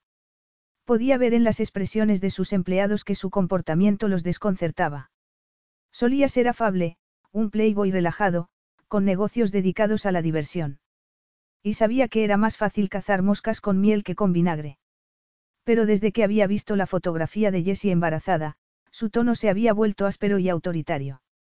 Desde aquel instante había tenido un único pensamiento, hablar con ella para saber cómo actuar. Él era un hombre de acción. Su padre se había quedado estancado en la tradición, congelado en un pasado arcaico, medieval, cruel. El tipo de hombre capaz de pegar a un niño por mostrarse frágil y llorar al perder a su madre. Un hombre obsesionado con preservar su apellido, su legado, al que le importaban más sus antepasados que su propio hijo. Ewan siempre había evitado parecerse a él. Y hasta el presente, lo había conseguido. Pero de pronto temía estar aproximándose, como si alargara un dedo hacia una llama. Porque, aunque le doliera reconocerlo, por primera vez en su vida creía entenderlo. Bajó del avión y ascendió la loma en cuya cúspide se veía la mansión. Llevaba unos zapatos italianos y un traje inapropiados para caminar por el campo, y que en aquel instante lo asfixiaban. Cómo odiaba aquel lugar. Le hacía sentirse como si lo asediara una jauría de caza. El corazón le latía aceleradamente y le costaba respirar. Se quitó la chaqueta y los zapatos y echó a correr hacia la casa, hacia Jessie. Hasta que la viera seguiría sumido en aquel estado de confusión, en el desorden de sentimientos que se había apoderado de su alma. Era su hijo. Podía no serlo. Él había sido su primer hombre, pero no tenía por qué haber sido el único. Jessie había demostrado ser una amante apasionada y tal vez había querido seguir explorando su propia sensualidad. Pero ¿acaso importaba? ¿Qué tipo de padre podía ser él? De la relación con el suyo solo conocía el dolor. Hasta el punto de que había pasado el resto de su vida evitando cualquier vínculo emocional. Cambiaba de secretaria al menos una vez al año, hacía rotar constantemente al personal de su avión privado. En sus locales había siempre un movimiento constante de personal y de decoración para evitar cualquier forma de apego. Y jamás permanecía en ningún lugar el bastante tiempo como para llegar a conocer profundamente a alguien. Había intentado huir de aquella propiedad por todos los medios. Al sentir la tierra húmeda bajo los pies, recordó todo el dolor que había experimentado allí en su infancia. Su padre lo había dejado expuesto al frío de la intemperie, descalzo, helado. Le había pegado, lo había encerrado, le había castigado sin comer. Siempre había sido cruel. El dolor lo había hecho enloquecer, lo había convertido en un sádico que se escondía tras un montón de reglas y la necesidad de controlar a su hijo y convertirlo en el perfecto heredero, puesto que era el único que iba a tener. En el proceso, había corrido el riesgo de matar a ese hijo. Por eso Ewan había decidido repudiarlo, cortar todo vínculo con él, arrastrar por el barro su apellido. Y, por encima de todo, había jurado que no tendría descendencia. Era lo que su padre se merecía. Por eso necesitaba saber si aquel bebé era o no su hijo. Ese pensamiento lo llevó hasta la puerta trasera de la mansión. Antes de que llamara, se abrió y tuvo a Jessie ante sus ojos. Llevaba un vestido rojo de gasa que flotaba sobre su cuerpo, con un escote pronunciado por el que asomaba la curva de sus senos. Sabía que vendrías, dijo ella, sacudiendo la cabeza. Tenía el cabello más claro que cinco meses atrás y la nueva redondez de su figura hacía que resultara, si eso era posible, aún más hermosa. Fue evidente que evitaba manifestar la mínima sorpresa. Su rostro transmitía la misma frialdad que mostraba cuando jugaba al póker. Su expresión solo se alteró cuando, al bajar la mirada, vio que estaba descalzo. ¿Has sufrido un accidente? Preguntó. Aparte del que estoy viendo en este momento, no. Jessie pasó por alto el comentario. ¿Dónde están tus zapatos? Los he dejado en el camino. Junto con la chaqueta. Ewan se dio cuenta de que había sido un acto irreflexivo, pero no quería manifestar la menor duda sobre su propio estado mental. Está bien. Pasa. Ewan podía ver a Jessie haciendo cálculos mentales, intentando decidir cómo manejar la situación, cómo conseguir ganar. Él era incapaz de pensar lógicamente o buscar una estrategia, porque su mente había dejado de funcionar. Simplemente, estaba allí, ante ella. Y Jessie estaba embarazada. El bebé es mío, afirmó, aunque había pretendido preguntar. No, dijo ella. Bueno, podría serlo, pero es imposible saberlo. Desde que estuvimos juntos he tenido tantos amantes que... Aunque Juan había pensado en esa posibilidad, tuvo la certeza de que Jessie mentía. Sabía que dirías eso, pero, como farol, no funciona. Puede ser, pero es la verdad, dijo ella, mirándolo fijamente. No sé quién es el padre. He estado con demasiados hombres como para poder estar segura. Estaba mintiendo. No daba la mínima pista de qué jugada llevaba, y eso era lo más significativo. Porque de haber estado diciendo la verdad, se habría mostrado vulnerable en lugar de desafiante. Yeguan comprendió que estaba ofreciéndole la oportunidad de desentenderse de la situación. Pero ella no entendía que él no tenía ni honor ni ansias de paternidad. Si estaba allí era porque había necesitado comprobarlo con sus propios ojos, como una bestia que siguiera su instinto más primario. Y una vez llegado, no sabía cómo actuar. Los dos sabemos que eso es una mentira, dijo él. Jessie se encogió de hombros. Como quieras. En cuanto había entrado, Ewan había sentido que se asfixiaba. Y en aquel instante, se arrepintió de haberse descalzado porque le hacía tener una falsa sensación de estar en su propia casa. Y aquel no era su hogar. Jessie se retiró el cabello por encima del hombro y añadió. Por si no lo sabes, soy millonaria. No necesito a nadie. Ewan rió, agradeciendo que el comentario lo sacara de la angustia que sentía, de un pasado que amenazaba con ahogarlo. Lo sé, puesto que gran parte de ese dinero te viene de mí. No me viene, te lo gané. Junto con la propiedad. Me encuentro bien y estoy bien atendida. No he venido por ti, sino por el bebé, dijo él. Pero la cabeza empezaba a retumbarle y los fantasmas de aquella casa, a asediarlo. ¿Qué interés puedes tener en un niño? Preguntó ella. ¿Y tú? De pronto Ewan comprendió. Jessie era una timadora. Preciosa y sexy, pero timadora al fin. Estaba tan poco preparada para ser madre como él para ser padre. Pero no se trataba solo de que Jessie fuera a tener un hijo, sino que no parecía comprender el peligro que ello representaba. Él, en cambio, sí lo sabía. Perfectamente. Pienso tenerlo, dijo ella. Ya no hay otra opción. Eso no es verdad. Lo sabes tan bien como yo. He decidido tenerlo y no pienso cambiar de opinión. Jessie no tenía ni idea de a qué se enfrentaba. No era consciente de que podía significar su fin. No es una partida de póker, Jessie. Un embarazo es peligroso, y eso solo es el principio. No puedes pensar en tener un hijo y ver si tienes suerte, o retirarte de la partida si no sale bien. Jessie se indignó. ¿Cómo te atreves? Llevo cuatro meses asimilando esto y decidiendo qué hacer. ¿Crees que es fácil? Te presentas aquí a interrogarme como si llevaras tiempo pensando en ello cuando los dos sabemos que te has enterado hace unas pocas horas. No necesito meses para reflexionar. Ese bebé es mío. Ya te. Mentirosa, dijo él con fiereza. Dio un paso hacia ella y presionó el pulgar contra sus labios. Esta boca es mía. Esa lengua mentirosa es mía. No has pasado tantos años sin ser tocada porque no se te presentara la oportunidad. Lo que hubo entre nosotros fue distinto. ¿Cómo sabemos que no te habrías metido a continuación en la cama de otro? Ah, no. No. ¿Por qué le importaba tanto que no hubiera estado con otros cuando eso le habría dado la oportunidad de desentenderse de aquella criatura? Jessie resopló. ¿Qué haces aquí? Los dos sabemos que no quieres tener hijos. ¿Y tú sí? Ella se encogió de hombros. No, pero puesto que va a suceder, ¿qué más se puede decir o hacer? Sabes que la combinación de dos seres disfuncionales no da lugar a una unidad funcional. Juntos, solo podemos empeorar.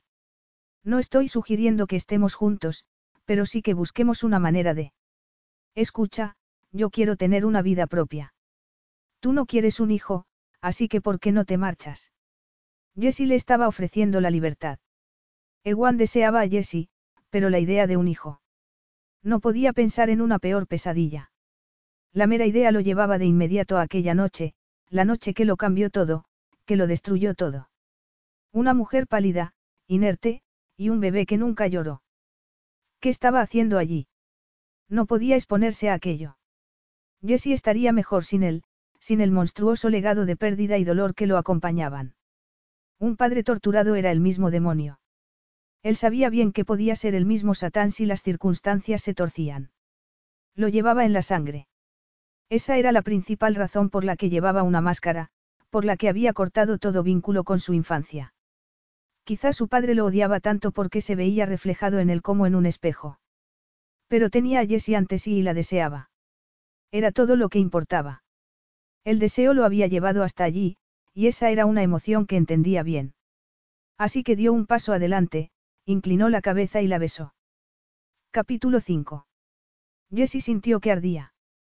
Quería llorar y quería seguir besando a Ewan toda la eternidad. Pero era completamente inapropiado. No podía permitir que el padre de su hijo la sedujera. ¿Por qué no? Si el mal ya estaba hecho, ¿por qué no podía tener a Ewan? Maren estaba en la habitación contigua, pero si subían al dormitorio, no los vería. Y en caso contrario, tendría la ocasión de disculparse más tarde por ser tan débil. Porque esa era la realidad. No podía resistirse a Ewan. Pero intuía que, puesto que le había ofrecido ella misma una vía de escape, optaría por marcharse. Y no podía culparlo. Sería lo mejor para ambos.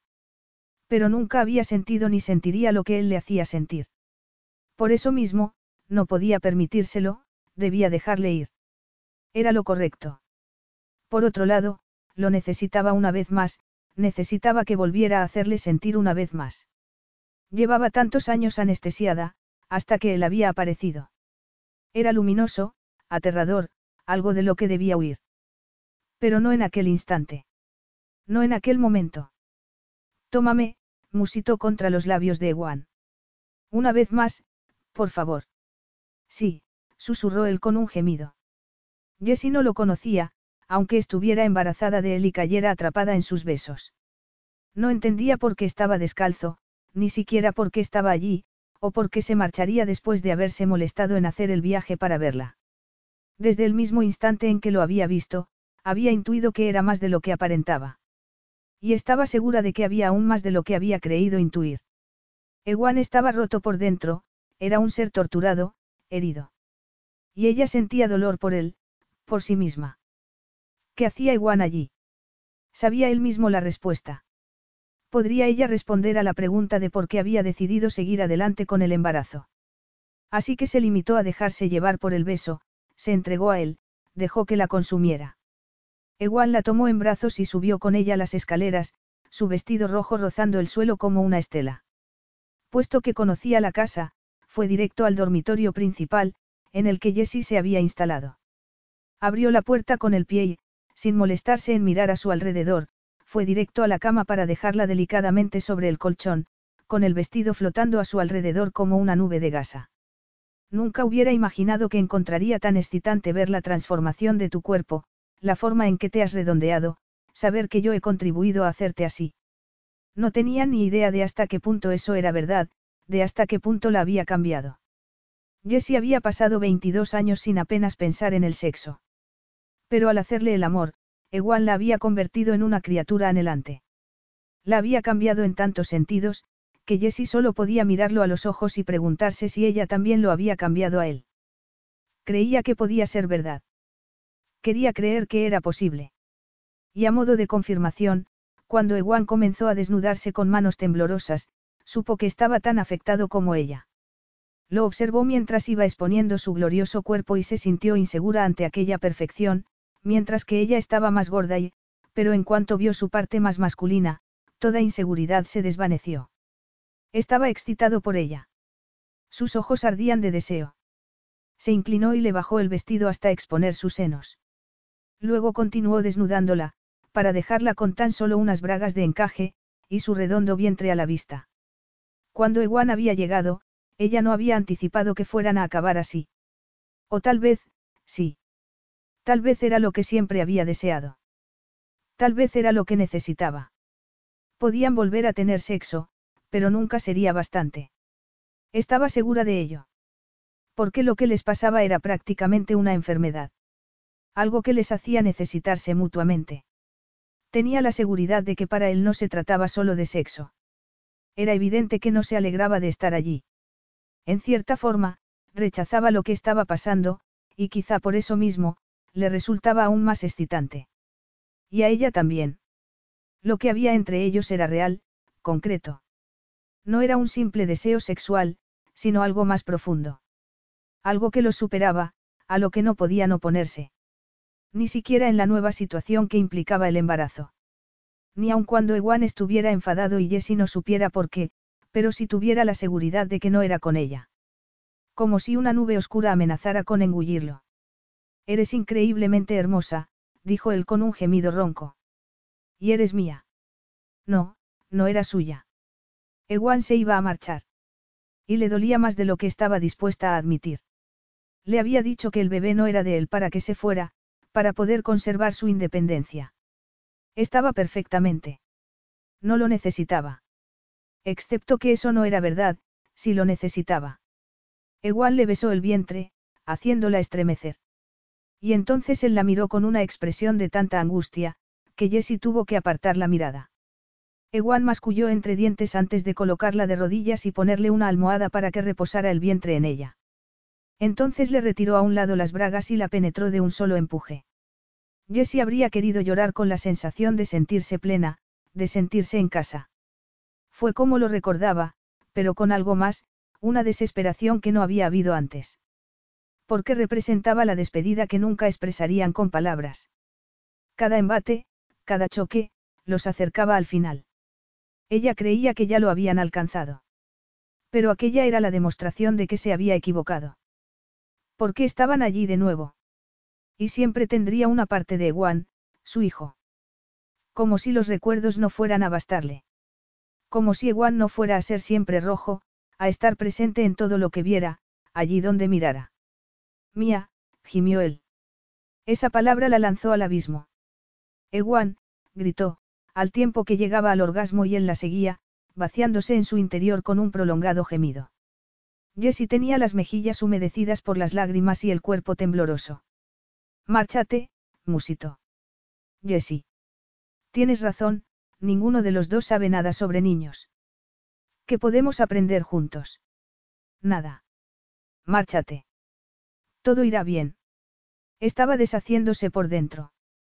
Necesitaba que Juan se fuera. Tenía que irse. Si no puedes con todo. Pediré ayuda. Lo prometo. Pero no puedo soportar que estés aquí, dijo ella con la voz quebrada. No puedo.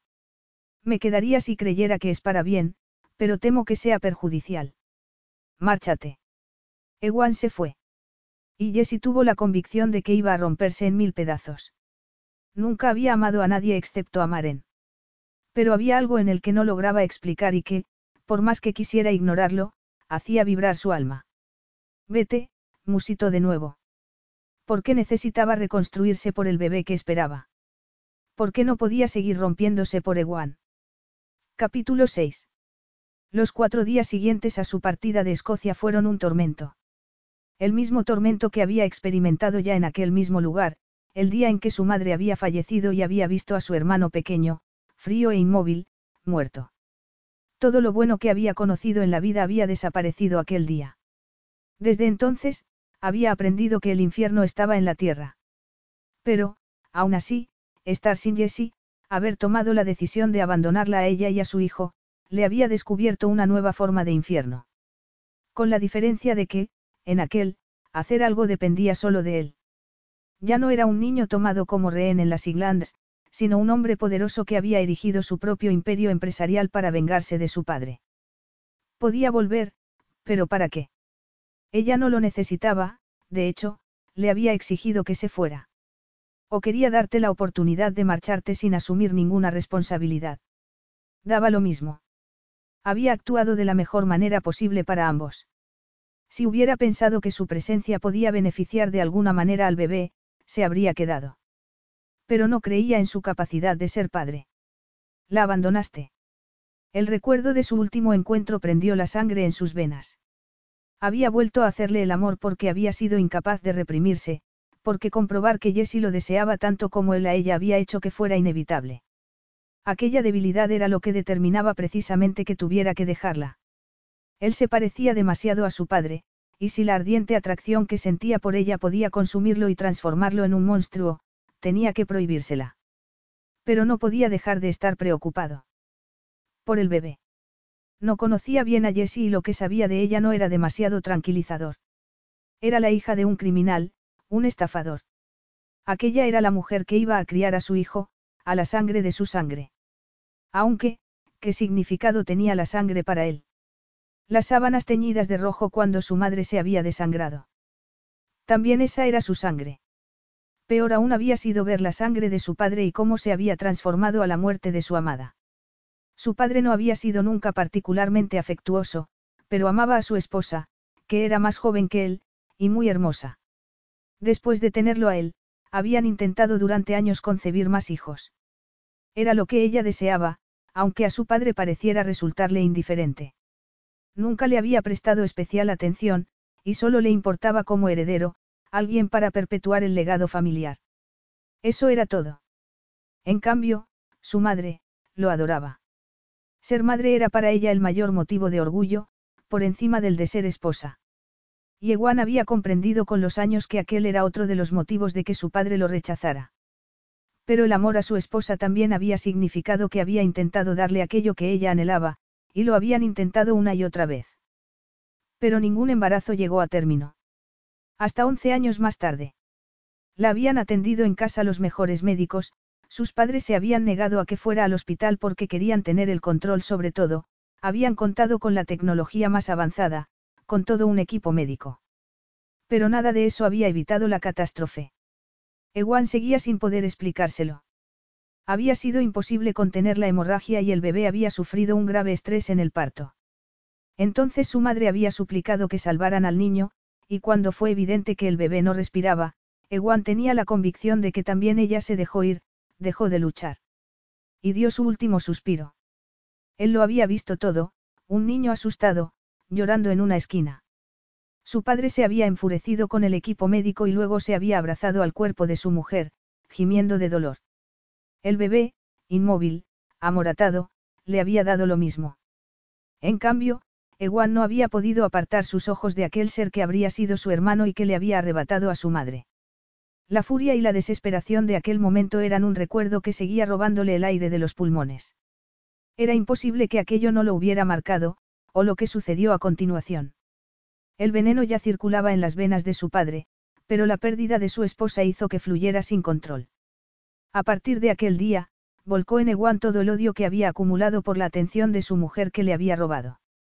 Dio rienda suelta a la ira que le causaba cualquier muestra de fragilidad. Y contra cualquier cosa que tuviera que ver con bebés o embarazos, por eso Ewan no creía posible enfrentarse a ninguna de las dos cosas. Pero, por encima de todo, no comprendía qué necesidad podía tener un niño de un padre. Él solo había necesitado una madre. Pero la suya había muerto. Su hijo tendría una madre. No necesitaba más veneno. No lo sabes. No sabes qué tipo de mujer es. Solo has pasado unas horas de placer con ella. No la conoces. No podía imaginar a Jessie actuando con crueldad. ¿Por qué no? Porque era virgen. Eso le da una pátina de pureza. No, esa no era la razón. No había intentado extorsionarlo o explotar el hecho de que estuviera embarazada de su hijo. Pero. Quizá tenía una jugada mejor. Le había dicho que tenía otros amantes y él no la había creído, pero tal vez decía la verdad. Gruñó y tiró al suelo los papeles que tenía sobre el escritorio. Lo mejor que podía hacer era ir a uno de sus locales y seducir a una mujer delante de todo el mundo. Jamás había tenido pudor, siempre y cuando tuviera el consentimiento de la otra persona. Pero, no podía. No mientras su piel siguiera impregnada del olor de la de Jessie y sus manos siguieran buscándola. Se puso en pie de un salto al darse cuenta súbitamente de algo, tenía que volver. La decisión fue tan obvia que antes de pensarlo más, estaba ya en marcha. No podía permanecer alejado de Jessie ni de su hijo. ¿Qué sentido tenía? ¿A quién beneficiaba? Mantendría las distancias. Que estuviera con ella no significaba que tuviera que tocarla. Encontrarían un terreno neutral. Tuvo que contener la risa. Él no conocía terrenos neutrales, él quemaba puentes y se carcajeaba al ver la devastación que dejaba atrás. Siempre había actuado con seguridad en sí mismo. Cuando había roto con su padre había tenido la certeza de que construiría algo nuevo, aunque solo fuera por resentimiento. Pero por ella, había vuelto al lugar al que había jurado no volver jamás. Y por ella, estaba dispuesto a ir una vez más. Sonó el interfono. Señor Kincaid, una mujer quiere verlo. Ewan pensó al instante en Jessie. Solo podía ser ella. Hágale pasar. Unos segundos más tarde se abrió la puerta del despacho y Ewan sufrió la mayor desilusión de su vida al ver entrar a una pelirroja. Señor Kincaid, dijo, haciendo una leve genuflexión. Excelencia. Ya no respondo a ese tratamiento, replicó Ewan enojado. La bonita pelirroja se acercó a él con la expresión de una gata salvaje. Has abandonado a mi hermana y te necesita. Las dos te necesitamos. No tengo tiempo para, empezó Ewan. Ella dio un salto adelante y le clavó las uñas en el pecho. Me da igual que tengas tiempo o no. Nuestro padre nos ha encontrado. Por favor, mi hermana es demasiado orgullosa para llamarte, pero necesitamos tu ayuda. Tienes que protegerla. A ella y al niño. Jessie había contactado con un servicio de protección privada después de haber recibido una llamada de su padre que le había helado el corazón. No vas a darme la enhorabuena por ir a ser abuelo. Maren le había suplicado que llamara a Ewan, pero se negó. Jessie no sabía cómo explicarle que no podía, que hasta pensar en él le resultaba doloroso, que desde que se había ido. La pasión que los consumía la había alterado para siempre. La idea de volver a tenerlo cerca para luego perderlo era insoportable. Era verdad que había prometido pedir ayuda si la necesitaba, pero no tenía la certeza de que su padre quisiera hacerle daño. Sospechaba que estaría más interesado en convencerlas para que volvieran a trabajar para él, que usaría sus contactos y su propio pasado para crearles enemigos. Maren había desaparecido el día anterior tras hacer un críptico comentario sobre, ir a buscar ayuda. Con suerte, el castillo y el nuevo título de su hermana le permitiría conseguir lo que necesitaban. Maren iba a ser princesa. Eso tenía que suponer alguna ventaja. Jessie se puso en pie y, acercándose a la ventana, contempló la vasta pradera. Entonces sintió un revoloteo en el estómago. Posó la mano en el vientre y susurró. Cariño. Eres tú. Podía sentir a su bebé moviéndose. Se quedó sobrecogida al tiempo que la asaltaba un fiero sentimiento protector. Si ese desgraciado viene a buscarnos, lo mataré. Sería el bebé como ella. Jessie tuvo ganas de llorar. Era la primera vez que pensaba en el bebé como en una persona y no como en una circunstancia que le había sobrevenido. La primera vez que lo imaginaba como un ser humano independiente de ella, presente en el mundo. No quiero hacerte daño, pero no sé si seré una buena madre. Solo me han enseñado a ser una estafadora. Ni tu tía Maren ni yo sabemos nada del amor, o cómo formar una familia. Solo aprendimos a usar a la gente. Pero quiero que tú seas mejor. Maren y yo hemos aprendido a cuidar la una de la otra, y haremos lo mismo contigo. Además, ahora va a ser princesa, y eso es muy especial. En ese momento vio un avión aterrizando. No cabía duda de quién era. No. Era Ewan. No podía enfrentarse a él, no podía. Maren. Tenía que ser cosa de Maren. Olvídate de lo que he dicho. Tu tía es una chaquetera. No se puede confiar en ella. Tomó el teléfono y la llamó. Maren, ¿qué has hecho? Ocuparme de que esté segura. Jessie oyó un ruido de fondo y supuso que se trataba de la apertura de las puertas del avión. Ewan no quiere tener nada que ver conmigo o con el bebé. Eso no es lo que me ha dicho, contestó Maren.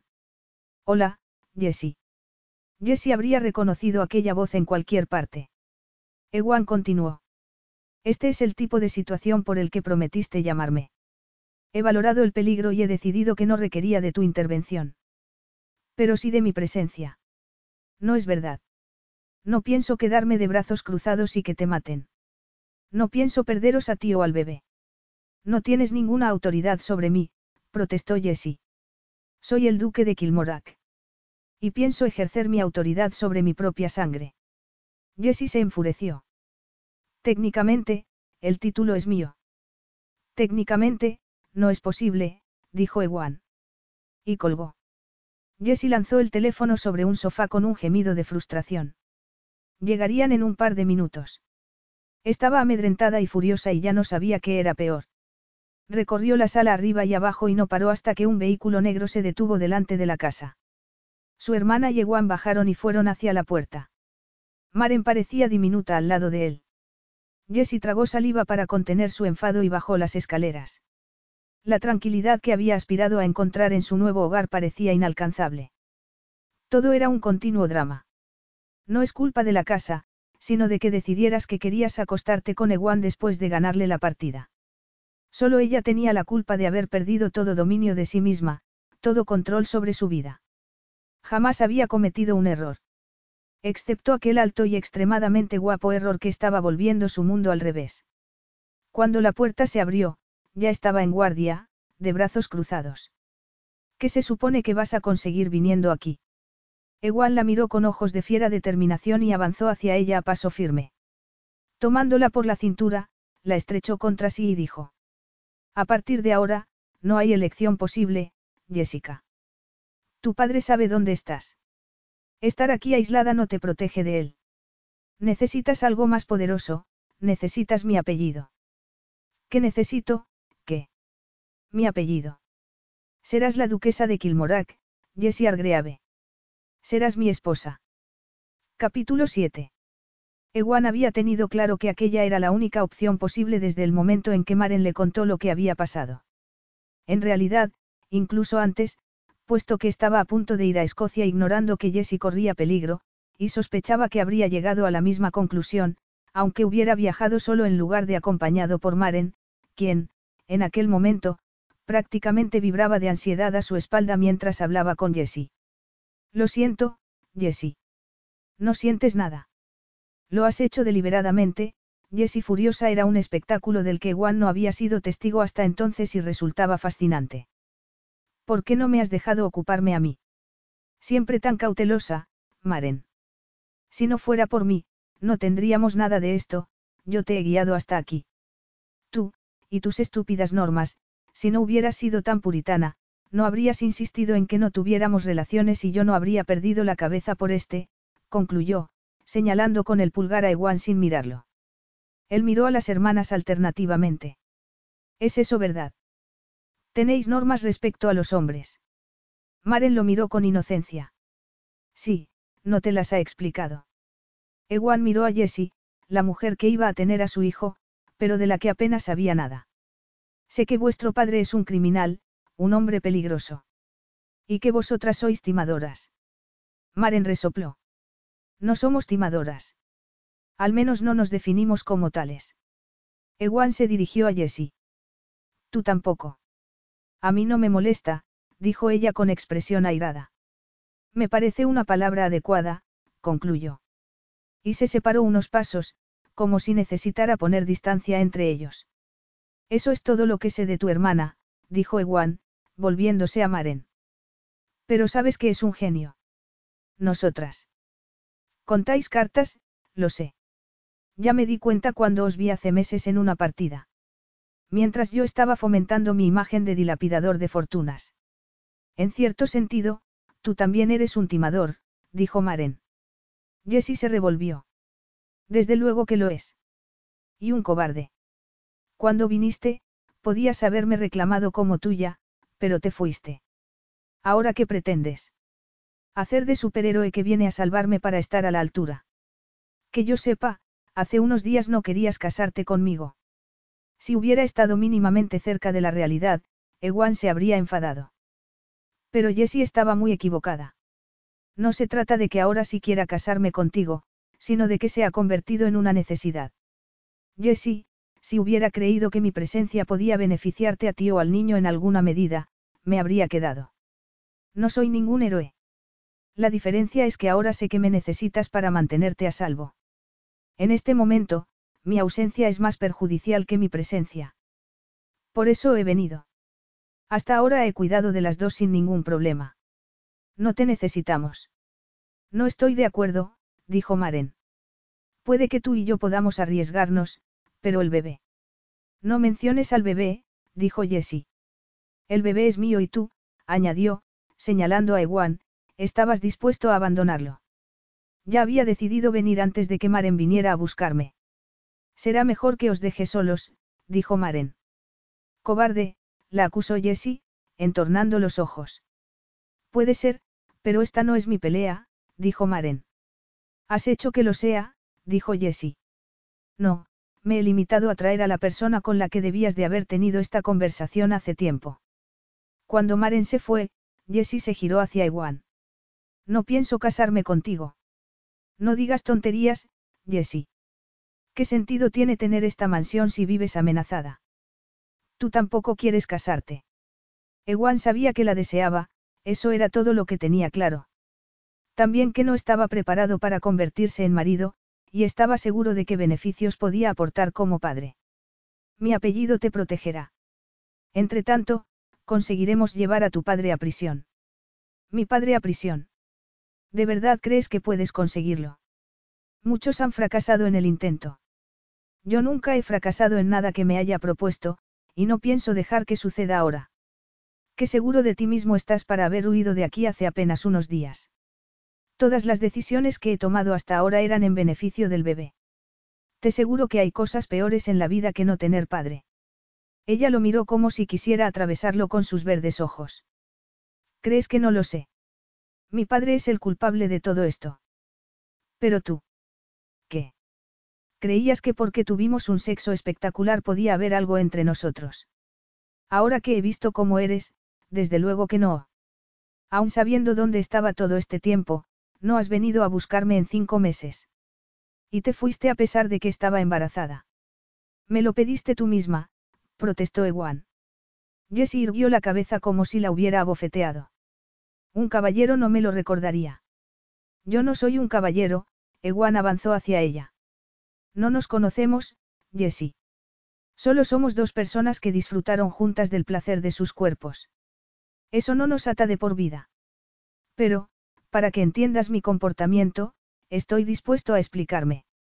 No tenía pensado volver jamás aquí. Esta casa representa para mí el sufrimiento.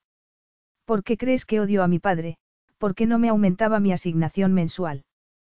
¿Crees que soy un pobre niño rico? Mi padre era un monstruo.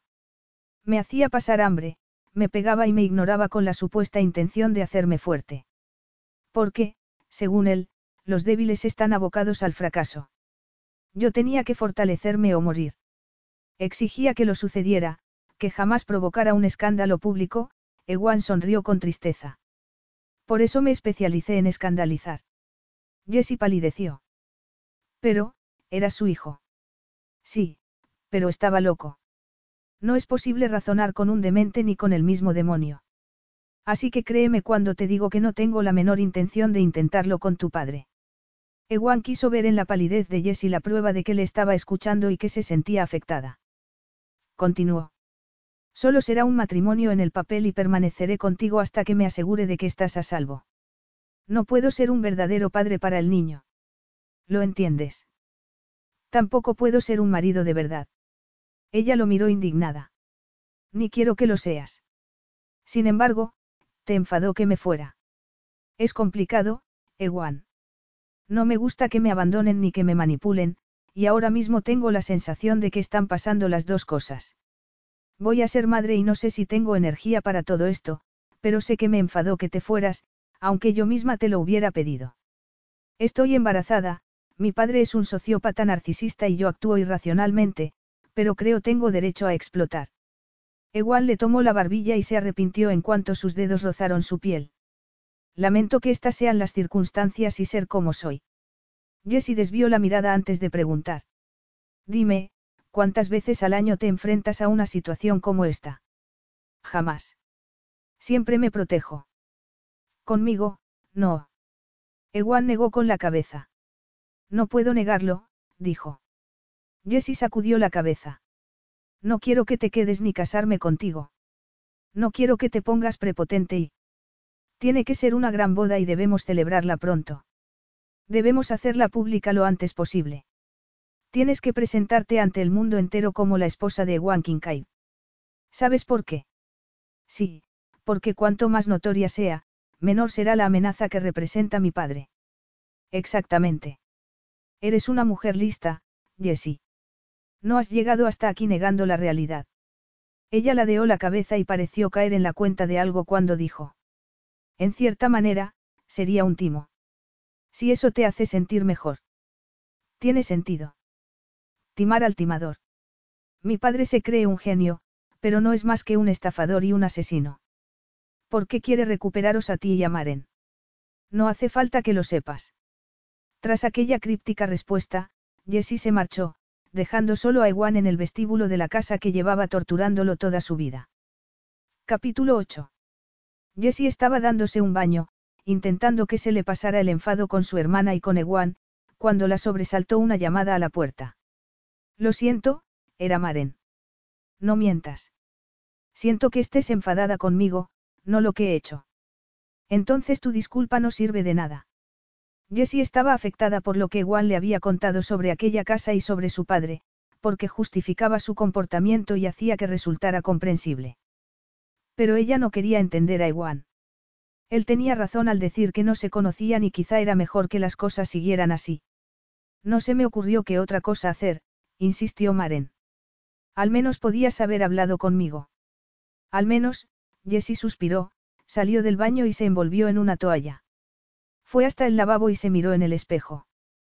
Tenía aspecto de cansada. Había estado triste y angustiada desde que Juan se había marchado y su estado de ánimo no mejoraba. Fue a la puerta y abrió el cerrojo antes de volver al espejo. Volvieron a llamar a la puerta. Vale, pasa, dijo Jessie. Pero cuando fue Juan quien apareció al abrirse la puerta, Jessie retrocedió alarmada. Has dicho que pasara, dijo él. No sabía que eras tú.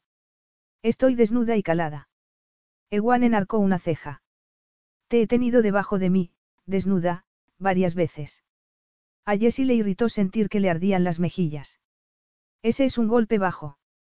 También he estado. Para. Tú eres quien debe parar. Ewan habló con tono serio, observándola como si pudiera atravesar la toalla con su mirada. Jessie se dijo que no debía avergonzarse, que ya había demostrado que con él perdía el dominio de sí misma. De haber podido borrar algo del pasado, no habría sido siquiera el haberse entregado por primera vez, sino haberlo hecho cuatro días antes, antes de que se marchara. Tú le pediste que se fuera. No querías que se quedara. Y a él le vino bien tener esa excusa. Pero la situación había cambiado y a Jessie le costaba aceptarlo. Siempre había sido ella quien encontraba soluciones a los problemas. Maren era la soñadora. Ella, quien hacía los planes. Eran complementarias. Maren tenía palacios mentales, ella archivadores y documentos. Y Jessie era consciente de que, si Maren no había encontrado otra salida, ni siquiera desde su instintiva tendencia al optimismo, tal vez no la había. Conseguir que arrestaran a su padre sería perfecto, pero muy complicado. Sabían que tenía a algunos de sus hombres infiltrados en la policía, así que habían decidido que era demasiado arriesgado y que podían acabar ellas mismas en la cárcel. Que esa fuera la verdad de su situación la sacaba de sus casillas, puesto que implicaba que, efectivamente, el hombre que tenía ante sí podía ser su única salvación. Está bien, ¿qué quieres decirme? dijo, usando un tono imperioso. ¿Qué ha querido decir tu hermana? ¿A qué te refieres? Ha dicho muchas tonterías. Sobre tu mente. Jessie miró a Ewan de soslayo. Tú mismo lo has dicho, contamos cartas. Pero no es solo eso, ¿verdad? Jessie decidió que negarse a responder despertaría aún más su interés. Así que optó por la verdad. Tengo memoria fotográfica. Recuerdo exactamente qué día sucedió algo, junto con los detalles más nimios que lo rodean. Maren y yo hemos intentado controlarla para que los malos recuerdos no nos bombardeen constantemente. Para conseguirlo, yo necesito archivarlos. De verdad. Ewan la miraba con curiosidad y no como si fuera un bicho raro, que era lo habitual entre los hombres. Y Jessie se animó a seguir hablando. Sí. Así ha construido mi padre su imperio.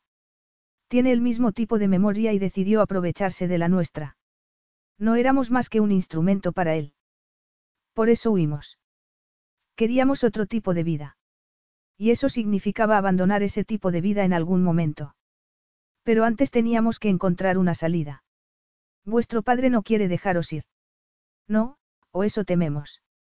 Y yo no quiero sentir esa presión sobre mí o Maren. Mucho menos, sobre el bebé. Maren y yo estuvimos abocadas a aquella vida, pero estar embarazada es mi propia responsabilidad. Y la mía. Por eso tienes que dejarme ayudarte. Jessie adoptó una actitud arrogante. Te marchaste. Y se ve que te enfadó. Sí, pero estoy enfadada conmigo misma y con todo. Mentí, vale.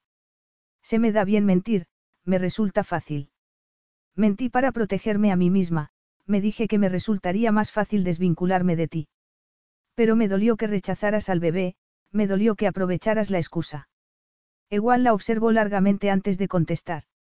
Jessie, ¿qué crees que puede salir de esto? ¿Qué quieres realmente? Jessie sabía que resultaba incoherente. Pero nunca había estado embarazada, ni había tenido un amante. Quería que Ewan se quedara, pero también necesitaba marcar algunos límites.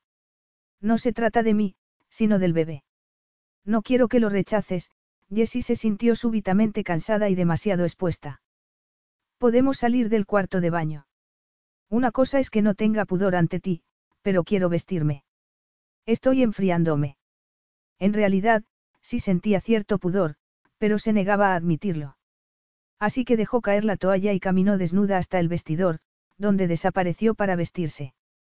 Eligió unas mallas y una camiseta holgada y al salir, dijo con firmeza. Si nos casamos, tenemos que establecer unas reglas precisas. Por ejemplo, no podemos tener sexo. De acuerdo, pero ¿por qué? ¿Por qué me supera? No lo entiendes. Recuerdo cada instante, cada detalle. Por eso Maren y yo decidimos no tener amantes. Porque cuando pienso en aquella noche, es como si viera una película en alta definición y no puedo soportarlo, no puedo añadir más escenas, no estoy enamorada de ti ni quiero estarlo. Tampoco quiero obsesionarme contigo. No sería ni justo ni correcto. Yo quiero disfrutar de mi nueva vida, en mis propios términos. Sentirme obligada a actuar de cierta manera por culpa de mi padre me saca de quicio. Pero admito que esto ya no está en mis manos. Aún así, no puedo. Tienes que casarte conmigo y de la manera más pública posible. Contaremos que todo empezó con la partida de póker y una noche apasionada. Tiene que parecer que estamos locamente enamorados. Tu padre tiene que convencerse de que estás rodeada de un muro de protección infranqueable. Le dará lo mismo. Lo dudo. Y si no fuera suficiente, le tenderemos una trampa. Estarás rodeada de seguridad. Jessie, te juro que te voy a mantener protegida. A ti y al bebé, Ewan inclinó la cabeza. No tengo muy buena opinión de los padres. Por razones obvias, yo tampoco. No sé qué puedo ofrecer al niño, pero sí sé que sería un pecado no protegerlo. Yo creo que bastaría con. No, a tu padre tiene que resultarle imposible acceder a ti. Jamás me perdonaría que te sucediera algo malo, Ewan sacudió la cabeza. No necesito el perdón ni la redención, pero sí necesito mantenerte a salvo a ti y al bebé. ¿Por qué? Jessie estaba genuinamente desconcertada con la actitud de Ewan. Primero, había querido desentenderse de ella y de su hijo. ¿Qué había cambiado? Como ella misma no tenía una brújula que la guiara en asuntos de moralidad, le costaba comprenderlo. No sentía remordimientos por robar al tipo de gente que estaba dispuesta a despilfarrar su dinero. Acostarse con un extraño tampoco le había supuesto ningún dilema moral. No se había mantenido virgen por un sentido de pureza o de obligación moral. Su moralidad era la de una mujer criada por un criminal, y la que se había construido ella misma se basaba, en grandes líneas, en no hacer daño a los demás. Así que, no teniendo principios basados en el honor o la moral, le costaba comprender el comportamiento de Ewan. Tengo que impedir por todos los medios que sufras ningún daño, eso es todo lo que necesitas saber, dijo Ewan. En mi opinión, no hay diferencia entre un hombre que hace daño a otros y quien, por inacción, permite que alguien sufra. Esta casa es un tormento para mí, pero me niego a que se convierta también en tu tormento. ¿Me entiendes? Jessie se sintió de pronto pequeña y frágil. Era la primera vez que le importaba a alguien que no fuera Maren. Reaccionando para no dejarse llevar por la emoción, comentó. Así que actúas por obligación. Sí. Entiendes que mi vida no tendría sentido si no pudiera protegerte. Ninguna cantidad de dinero ni de poder podría borrar semejante pecado. La vida de un hombre no vale nada si no puede cuidar de los suyos cuando más lo necesitan. Jessie parpadeó porque sintió los ojos humedecidos. Ella no tenía convicciones tan fuertes. No se conocía demasiado bien, solo sabía que le gustaba ganar. Tú mismo has dicho que no me conoces. Pero puedo llegar a conocerte. Ah, sí. Si lo consigues, espero que me ayudes a saber quién soy, porque yo misma no tengo ni idea. Cuando nací, no era más que una masa de arcilla que mi padre modeló, y el problema con la memoria fotográfica es que no olvidas nada, así que, por más que lo intente, no consigo olvidar sus lecciones. Todo lo que me enseñó fue a cuidar de mí misma. Ahora que voy a ser madre no tengo ni idea de cómo cuidar a otro. Empecemos porque me dejes cuidar a mí de ti. Jessie se dio cuenta de que nunca se perdonaría no haber aceptado la ayuda de Ewan si finalmente su padre hacía daño a su bebé. Me casaré contigo hasta que ya no me sienta amenazada por mi padre, dijo. Pues prepárate, porque no va a ser una boda normal, va a ser la boda de la Cenicienta. Yo nunca he querido ser Cenicienta, prefiero a la damadrina. Es independiente y puede convertir una calabaza en una carroza. No quiero ser la que atrae al príncipe gracias a la magia. Yo quiero ser la maga. Es un punto de vista interesante. Ya te he hablado de mi infancia. Interesante, es la manera más suave de describirla. Anunciaremos nuestra boda en el periódico hoy mismo. Nos casaremos en dos semanas. Tan pronto. No va a dar tiempo a organizarla. Ahora te importa que salga bien. Jessie se desconcertó al darse cuenta de que, en cierta medida, sí le importaba. La verdad es que no. Nunca me había planteado casarme, pero ya que voy a celebrar una boda, me gustaría que fuera bonita. Se sintió avergonzada. Nunca había tenido el menor espíritu romántico, ese era el territorio de Maren. Y de pronto estaba diciendo tonterías sobre su boda. Creo que solo me importa porque van a sacarme muchas fotografías, dijo, intentando sonar indiferente. No te creo. ¿Y tú? ¿Tenías planeado casarte? No, pero al menos mi padre está muerto y no puede saberlo. No hay mal que por bien no venga. Gracias por llamarme, mal. Un mal muy sexy. Un mal que no vas a tocar. Jessie no sabía por qué le resultaba tan halagador que Juan la piropeara, pero estaba segura de que era una mala señal, y prefirió pensar que actuaba por costumbre. Para él, piropear a una mujer no significaba nada. Ella solo le importaba por el bebé. Aún así, y aunque no quisiera admitirlo, la sensación de ser protegida removía algo en su interior. La situación era difícil y complicada, pero ella era lista y tenía unos meses por delante para llegar a comprenderla. Por el momento, lo importante era saber que se casaba por la seguridad del bebé. Porque Juan y ella habían creado aquel ser accidentalmente y tenían que protegerlo unidos. Miró a Juan y tuvo una súbita convicción, los dos habían sido maltratados por aquellos que deberían haber cuidado de ellos y no permitirían que su hijo sufriera el mismo destino. En eso, siempre estarían de acuerdo. Muy bien, en dos semanas, dijo finalmente. Va a ser una gran fiesta. Genial. Me encantan los espectáculos. Aunque le gustaban en la medida que servían de distracción para llevar a cabo sus timos. Y aunque en cierta medida la boda también era una forma de engaño, no estaba segura de que fuera en su beneficio. Pero al menos, pensar en ello como un timo conseguía acelerarle el corazón por un motivo distinto a estar con Ewan. Capítulo 9. Tal y como Ewan había supuesto, la noticia se publicó en todo el mundo. Además, había contratado a un equipo de detectives para conseguir encarcelar al padre de Jesse. Pero él era un hombre de acción y cuando uno había sido criado por el propio diablo, no se asustaba fácilmente, y estaba decidido a evitar cualquier riesgo que pudiera afectar a su hijo. Por eso se encontraba delante del edificio del padre de Jesse, un bloque de oficinas con apariencia inofensiva en el que, de no saber lo contrario, un observador cualquiera pensaría que se desarrollaba un negocio legítimo. Sin embargo, no era así. La policía lo sabía, pero, hasta el momento, no había podido demostrarlo. Ewan no estaba seguro de si se trataba de un caso de corrupción policial o si había razones más complejas relacionadas con la complicada trama de ocultación de sus negocios criminales, pero estaba decidido a averiguarlo. Por eso estaba allí, para retar en persona al padre de Jesse. Estaba seguro de que habría leído los titulares y suponía que habría diseñado una estrategia para acercarse a su hija. Él estaba decidido a adelantarse a sus movimientos. Dejó a un lado la recepción sin molestarse en saludar a la secretaria. Pasó un detector de metales y, cuando salió del ascensor, lo cachearon. Habría sido un idiota de haber ido armado, aunque no descartaba tener que hacerlo en alguna ocasión. Pero si ésta se presentaba, no sería en el territorio de Mark Argreave. ¿Tiene una cita con el señor Argreave? Preguntó el guarda que le pasaba la barra magnética por el cuerpo. No, dijo Ewan. Pero me recibirá en cuanto le diga quién soy, Ewan Kincaid, duque de Kilmorak. Nos une un vínculo personal. Lo sé, comentó el hombre, demostrando que no era un mero guarda de seguridad.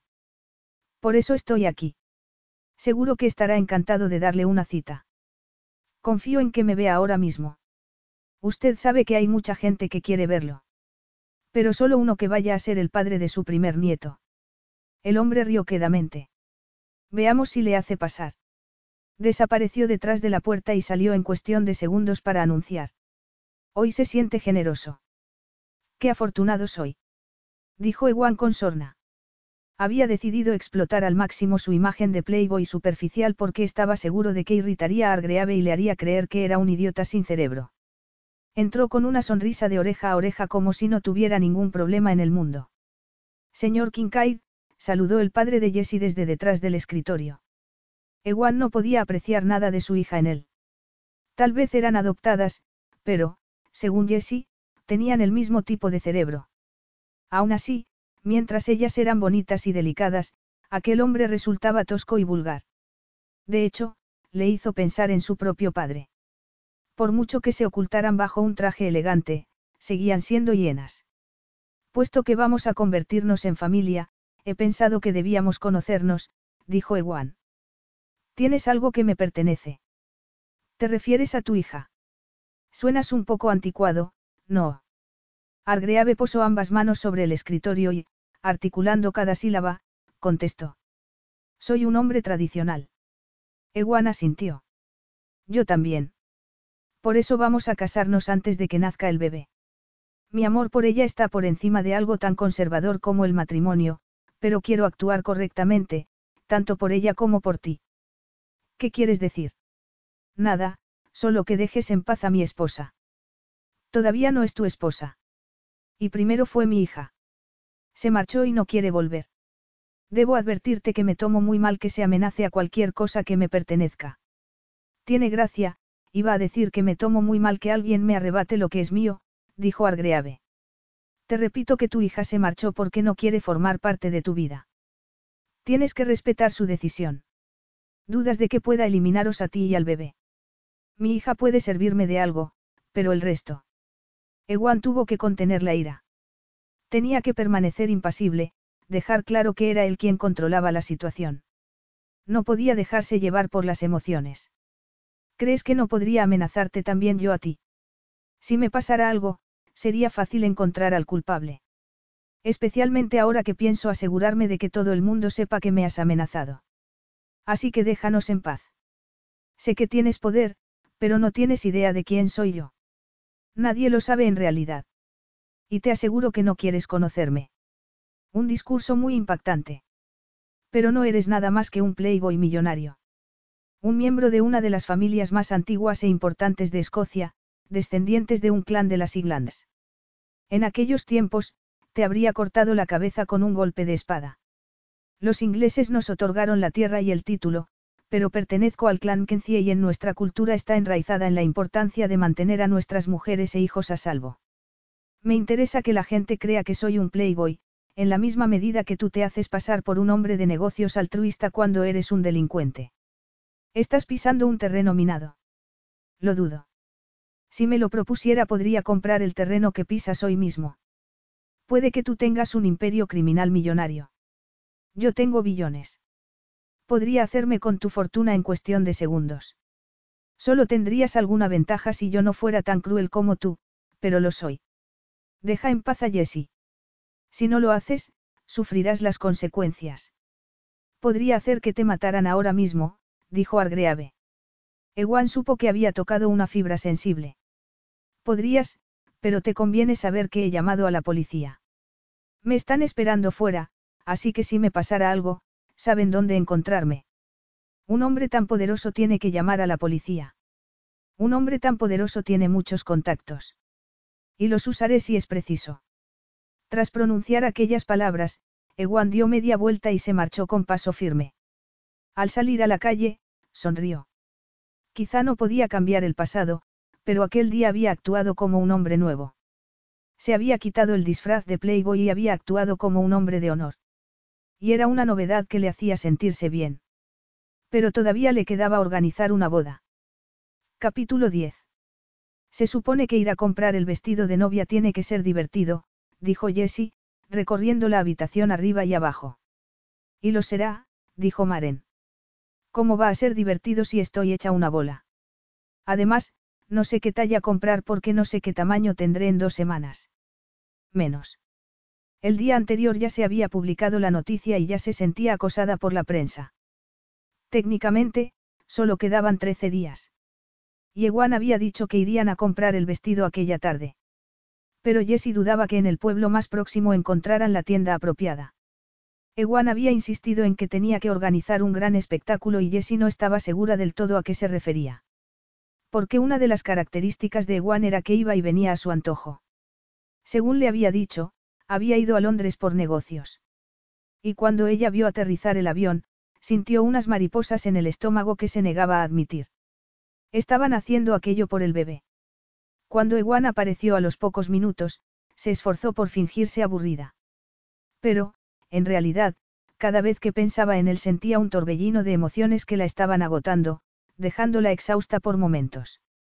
No había conseguido invocar una imagen que le sirviera para archivarlo. Había intentado imaginar un lazo con su nombre para así atarlo con un nudo a sus sentimientos y poder cortarlo de cuajo. Pero seguía siendo rojo, y eso la enfurecía. ¿Vamos a bajar al pueblo o qué? Preguntó airada. Al pueblo. Preguntó Ewan asombrado. Vamos a París. A París. ¿Dónde si no? Así fue como Jessie se encontró en el avión privado al que no había subido nunca y que sirvió para recordarle hasta qué punto pertenecían a mundos distintos. Ella tenía una mansión y un par de millones en el banco, pero Ewan era un multimillonario que se movía en un entorno de lujo que ella nunca había conocido.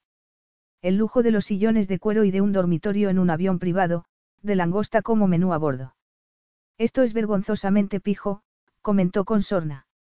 Ewan se reclinó en el respaldo con las manos entrelazadas tras la nuca. No has recibido el informe que explica que soy un mega pijo. Ella lo miró fijamente y sintió la satisfacción de ver que él echaba la cabeza levemente hacia atrás, porque sabía que a ella no podía engañarla. Ella lo había visto tal y como era. Esa era la verdad. Y quizá la verdadera razón por la que Ewan se había marchado. Y que él hubiera visto quién era ella en el fondo, era probablemente la razón principal de que le hubiera pedido que se marchara. Sé que esa es tu fachada o como quieras llamarlo. Está claro que te gusta jugar a hacerte el tonto, pero yo supe que no lo eras en cuanto me senté ante ti en la mesa de póker. O antes, la primera vez que te vi en un casino. Tienes una mirada demasiado inteligente. Me asombra que me consideres inteligente cuando tú tienes una mente privilegiada. Jessie se encogió de hombros. No es ningún privilegio. Es una herramienta. Y no es inteligencia, solo la manera en la que está conectado mi cerebro. No siento particular orgullo por ello, pero me es útil. Podré recordar el desarrollo de nuestro hijo a la perfección. A veces me pregunto qué se siente cuando los recuerdos se desdibujan, cuando ves las cosas desde otra perspectiva. Yo solo puedo verlas desde el punto de vista original y creo que me estoy perdiendo algo. Aunque por otro lado tenga sus ventajas, en cualquier caso, no es algo de lo que van a gloriarme. Es una manera interesante de verlo. En mi caso, los recuerdos de mi infancia tampoco se han nublado. Lo que entonces me resultaba incomprensible, sigue siéndolo ahora. Qué desilusión. Siempre creo que hay gente que consigue dar sentido a lo que le pasa en la vida. Yo lo he logrado con algunas cosas. Y olvidar puede ser una bendición. Pero la noche que pasamos juntos está grabada en mi mente. Supongo que no debería alegrarme, dijo Jessie. Puedes alegrarte tanto como quieras. También recordaré el resto de mi vida que me has dicho que puedo alegrarme, Jessie no se molestó en disimular una sonrisa. Pero no te envanezcas. Ya sabes que no olvido nada. Lo sé. Prometo que no se me subirá a la cabeza. ¿Por qué has elegido París? Aunque evitara demostrarlo, Jessie estaba entusiasmada con el viaje. Nunca había ido a París. Había pasado su infancia en los Estados Unidos, hasta que su padre, con toda seguridad huyendo de la policía, se había mudado a Londres. Luego, apenas habían viajado, y cuando Maren y ella escaparon, tuvieron que elegir destinos en los que poder jugar. Eso significaba que habían ido a La Vegas numerosas veces, pero ninguna a París. Por eso estaba especialmente fascinada con aquel viaje. Y por ir con él. Apartó esa idea de su mente y disfrutó de la comida que le sirvieron.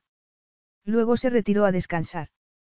Cuando aterrizaron, un coche de lujo los condujo a través de las maravillosas calles de la ciudad, con su espectacular arquitectura y sus construcciones emblemáticas, como la Torre Eiffel o el Arco de Triunfo. Jessie lo archivó todo en su memoria, mirando por la ventanilla con las palmas de las manos apoyadas en el cristal como una niña pequeña. Es tal y como la imaginabas. Jessie miró a Ewan de soslayo. ¿Cómo sabes que es la primera vez que vengo? Estás demasiado expectante para ser alguien que lo recuerda todo y parece que quisieras registrar cada detalle. Puede que sea verdad. No he pretendido ofenderte. ¿Qué más te da que me guste o no, o lo que pueda interesarme? Preguntó Jessie bruscamente, incómoda con la sensación de que Ewan empezaba a conocerla. Parece lógico que quiera conocer a la mujer que va a tener a mi hijo. ¿Quién lo dice?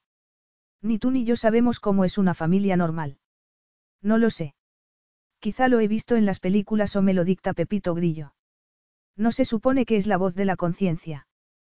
Jessie no pudo contener la risa. Ah, bueno, si es un grillo el que te sugiere que me hagas preguntas, me parece bien. Vale. Háblame de tu madre. Nombrarla bastó para que Jessie fuera asaltada por una cascada de imágenes, su madre riendo, echándose el cabello hacia atrás, el día que las abandonó. Era preciosa. Supongo que lo sigue siendo, dijo, como si no hubiera vuelto a verla cuando su fotografía aparecía a menudo en las columnas de sociedad. Siempre le había asombrado que su padre la hubiera dejado ir, aunque sospechaba que estaba relacionado con su deseo de empezar de cero en Inglaterra. ¿Para qué iba a llevarse consigo a una conocida mujer americana sin ningún contacto en Europa? Que fuera la madre de sus hijas era anecdótico para él. No le interesaba demasiado ejercer de madre. En cambio, se le daba muy bien peinarnos y disfrazarnos. Usaba sus vestidos de alta costura como si fueran batas de casa. Jugaba con nosotras como si fuéramos sus muñecas. Nos dejaba maquillarnos y ponernos tacones. Pero luego tenía una vida al margen de nosotras. Y nunca he podido perdonarle que se fuera, a pesar de que yo también me fui. Es lógico. Os abandonó, dijo Ewan. Mi padre no le habría dejado que nos llevara con ella. Éramos demasiado valiosas para él. Para cuando teníamos 14 años, ya nos usaba para descifrar códigos y memorizar cosas. Decía que éramos mejor que un ordenador, Jessie rió con sorna. No, no podía perdernos. En cambio, mi madre no le servía de nada. Habría corrido peligro si nos hubiera llevado con ella. Aún así, me resultaría más fácil perdonarla si supiera que nos echó de menos. Sintió que se le resquebrajaba el corazón, pero mantuvo el semblante sereno. Mi padre nos enseñó a ser muy analíticas. Con nuestros cerebros, es fácil sentirse bombardeado por los recuerdos en lugar de invocarlos cuando una quiere. Mencionaste un sistema de clasificación. Sí. Archivo los pensamientos importantes en carpetas. En mi mente, puedo caminar por una habitación gigante llena de archivadores y acceder a ellos alfabéticamente. Luego puedo volver a guardarlos para que no me asalten cuando no quiero. También nos enseñó a leer el lenguaje corporal y a manipular a la gente de acuerdo con su perfil psicológico. No hay un nombre para eso.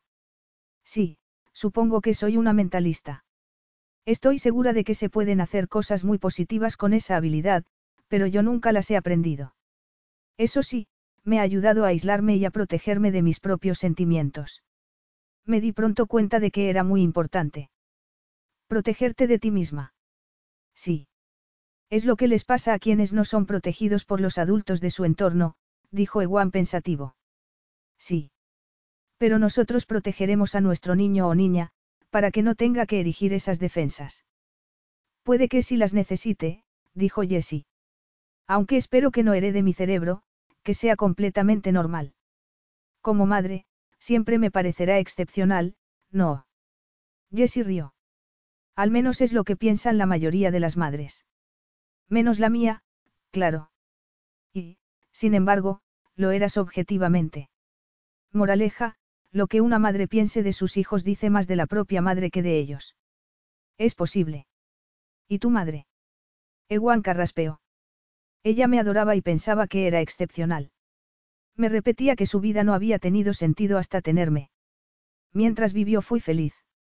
No me di cuenta de cuánto me protegía hasta que, cuando murió, tuve que enfrentarte a la realidad de que los sentimientos de mi padre eran muy distintos. Lo siento mucho, ¿qué pasó? Preferiría no hablar de ello. Jessie se dio cuenta de que, de hecho, Ewan no podía seguir hablando. Muy bien, lo tranquilizó. Por primera vez que ella recordara, no le importó quedarse con la curiosidad. No estaba segura de por qué, pero no quería que Juan sufriera. Le importaba y ese era un sentimiento peligroso porque le hacía actuar de una manera impredecible. Con él era incapaz de aplicar su mente analítica, no podía fiarse de sí misma. Se volvió a mirar su perfil y aquellos preciosos ojos, y le alarmó darse cuenta de que solo estaba sintiendo, de que no podía pensar ni analizar nada. Cuando lo había conocido había creído saber cómo era, pero a medida que pasaba tiempo con él tenía más claro que era mucho más complejo de lo que aparentaba.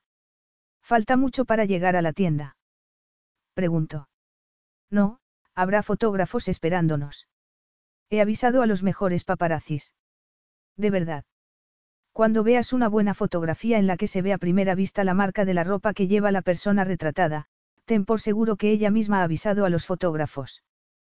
Qué buena idea. Siendo una timadora profesional, me extraña que no se te haya ocurrido. Aunque te sorprenda, no he podido perder el tiempo jugando a ser una celebridad. Tenía peces más gordos que pescar. Pues ahora tienes la oportunidad de comprobar qué se siente, dijo él, al tiempo que el coche se detenía. Sonríe. Capítulo 11. Ewan observó con admiración cómo Jessie posaba para los fotógrafos como una profesional al tiempo que él fingía estar irritado por la intromisión en su vida privada. Bajó del coche y descansó una mano protectora en su espalda y otra en su estómago. Cada vez que la tocaba era como acercar las manos a una llama viva. Cuando se acostumbraría a tenerla cerca. Jessie le hacía preguntas que le incomodaba contestar. No le resultaba fácil contar que su madre había muerto al dar a luz a su hermano, que había nacido muerto. Nunca había podido hablar de ello. A continuación, Jessie le había preguntado cómo sabía lo que necesitaba un niño. Y quizá él solo lo sabía por sus propias carencias. Inclinándose hacia ella cuando ya entraban en la tienda, le susurró al oído. Creo que sé lo que necesita nuestro niño porque sé lo que nosotros echamos de menos. Ella se volvió con los ojos y los labios abiertos y Ewan pensó que sería una magnífica fotografía. Antes de que hablara, él le susurró. Mejor lo hablamos en privado. De acuerdo, contestó ella. En cuanto entraron en la tienda, acudió a recibirlos la diseñadora. Señorita Lockwood, bienvenida, la saludó. Ewan y Jessie habían decidido mantener su apellido falso mientras viajaban. Hemos seleccionado algunos de nuestros mejores diseños para usted. Jessie sonrió. Espero que haya tenido en cuenta que ha de caber también el bebé. El bebé, dijo la mujer. Y le tocó el vientre.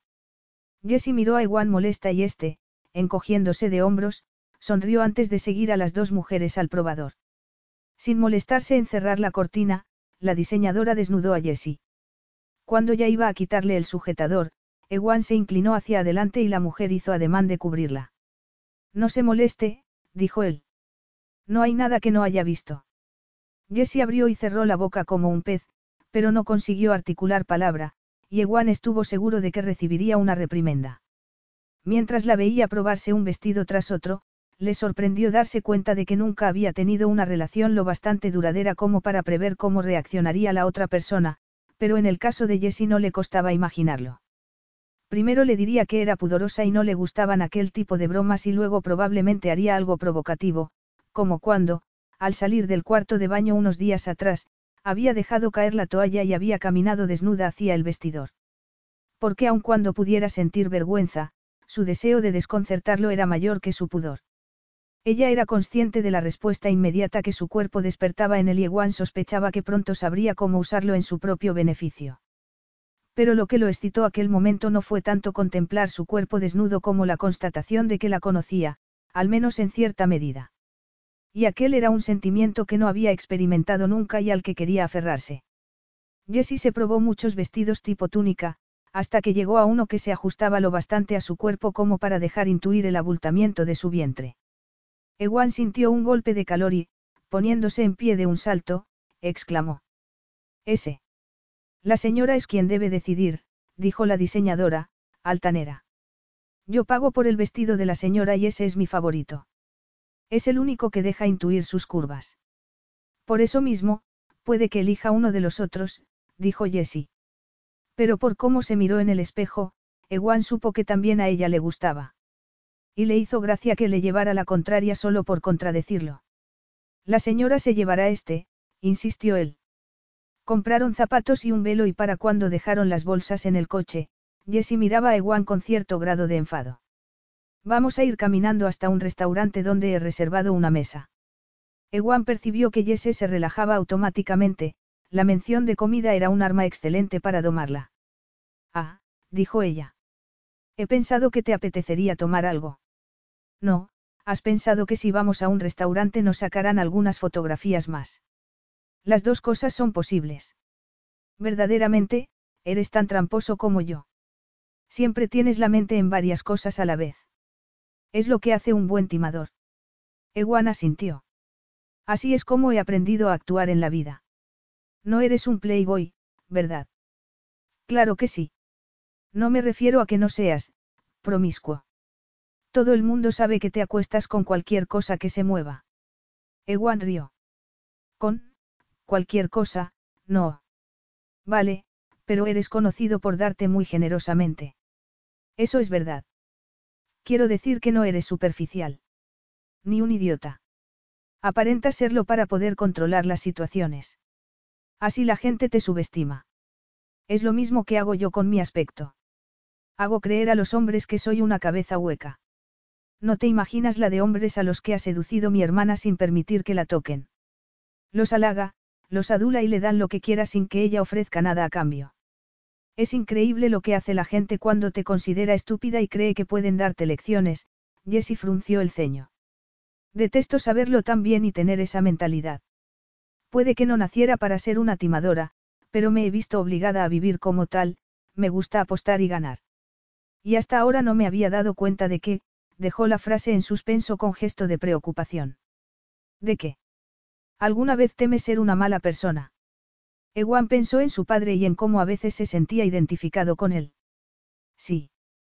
Yo también. Todo el tiempo. ¿Cómo no preocuparte cuando te pareces tanto a tu padre? Jessie se refería a sí misma, pero estaba expresando el mismo temor que Ewan sentía. Por eso yo he dedicado mi vida a vengarme. Jessie rió. Yo no tengo tanta energía. Prefiero vivir mi vida.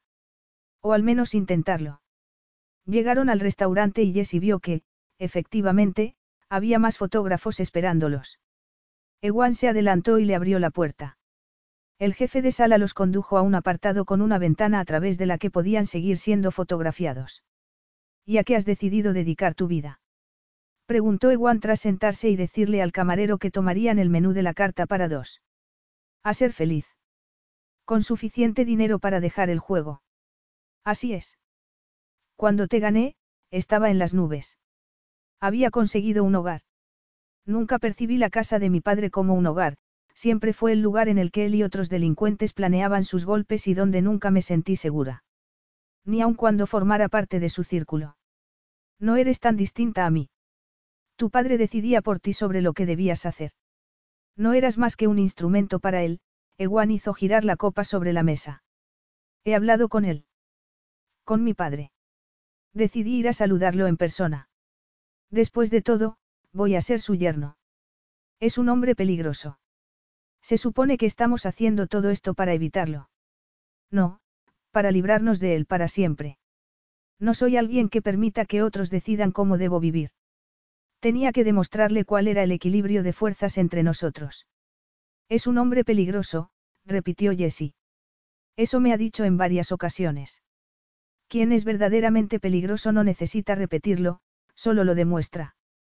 Está claro que es violento, pero no es la mitad de listo de lo que se cree, y ese es su talón de Aquiles. Jessie desvió la mirada. Pero no olvida. Ewan la tomó por la barbilla para que la mirara. Puede que no. Puede que, como tú, lo recuerde todo, pero precisamente por eso a veces no presta suficiente atención. Quizá no se dé cuenta de que otros menos listo que él tengan peores intenciones de lo que cree, hizo una breve pausa antes de añadir. Es un sociópata, ¿verdad? Jessie suspiró. Es una buena forma de describirlo. ¿Y tú no? ¿Cómo lo sabes? Preguntó Jessie angustiada. Yo no estoy tan segura. Te he dicho que no me gusta engañar a la gente y, sin embargo, cuando te gané, estaba eufórica, como si hubiese consumido una sustancia. Y me di cuenta de que, en parte, lamentaba abandonar el juego porque me hacía sentir viva. La prueba de que no eres una sociópata es que te preocupa serlo. ¿Crees que tu padre se ha cuestionado el dolor que causa a los demás? Puede que tengas razón. El mío no lo era y eso es casi peor, porque ni siquiera tenía una excusa. Pasaba por momentos arrepentimiento, pero su ira no conocía límites. Lo siento mucho. Suena terrible, dijo Jessie. Pero tu madre. Mejor lo dejamos para otro momento. Llegó la cena y la disfrutaron charlando de banalidades, aunque a igual le costaba concentrarse en la comida cuando Jessie era en lo único que podía pensar.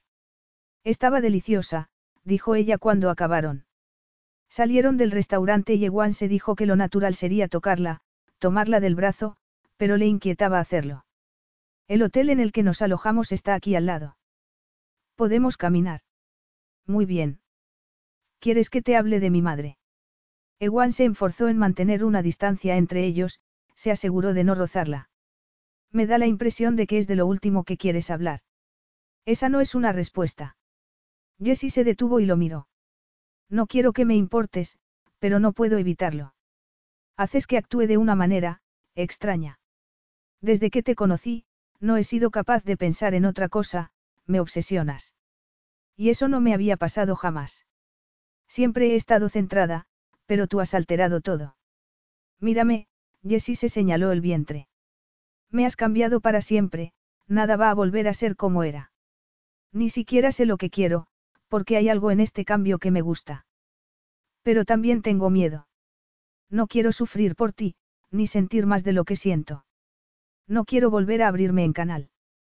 Y, sin embargo, tengo la impresión de que tu madre es precisamente de lo que necesitas hablarme. Eso es un, sí. Sí. Ewana sintió y siguió caminando. Murió de parto cuando yo tenía once años. Oh, exclamó Jessie como si le hubieran golpeado el vientre. Yo lo vi todo. A ella, al bebé. Lo siento muchísimo, Jessie sintió los ojos húmedos de lágrimas. Qué triste debió. Sí. Son tragedias ante las que uno no puede hacer nada.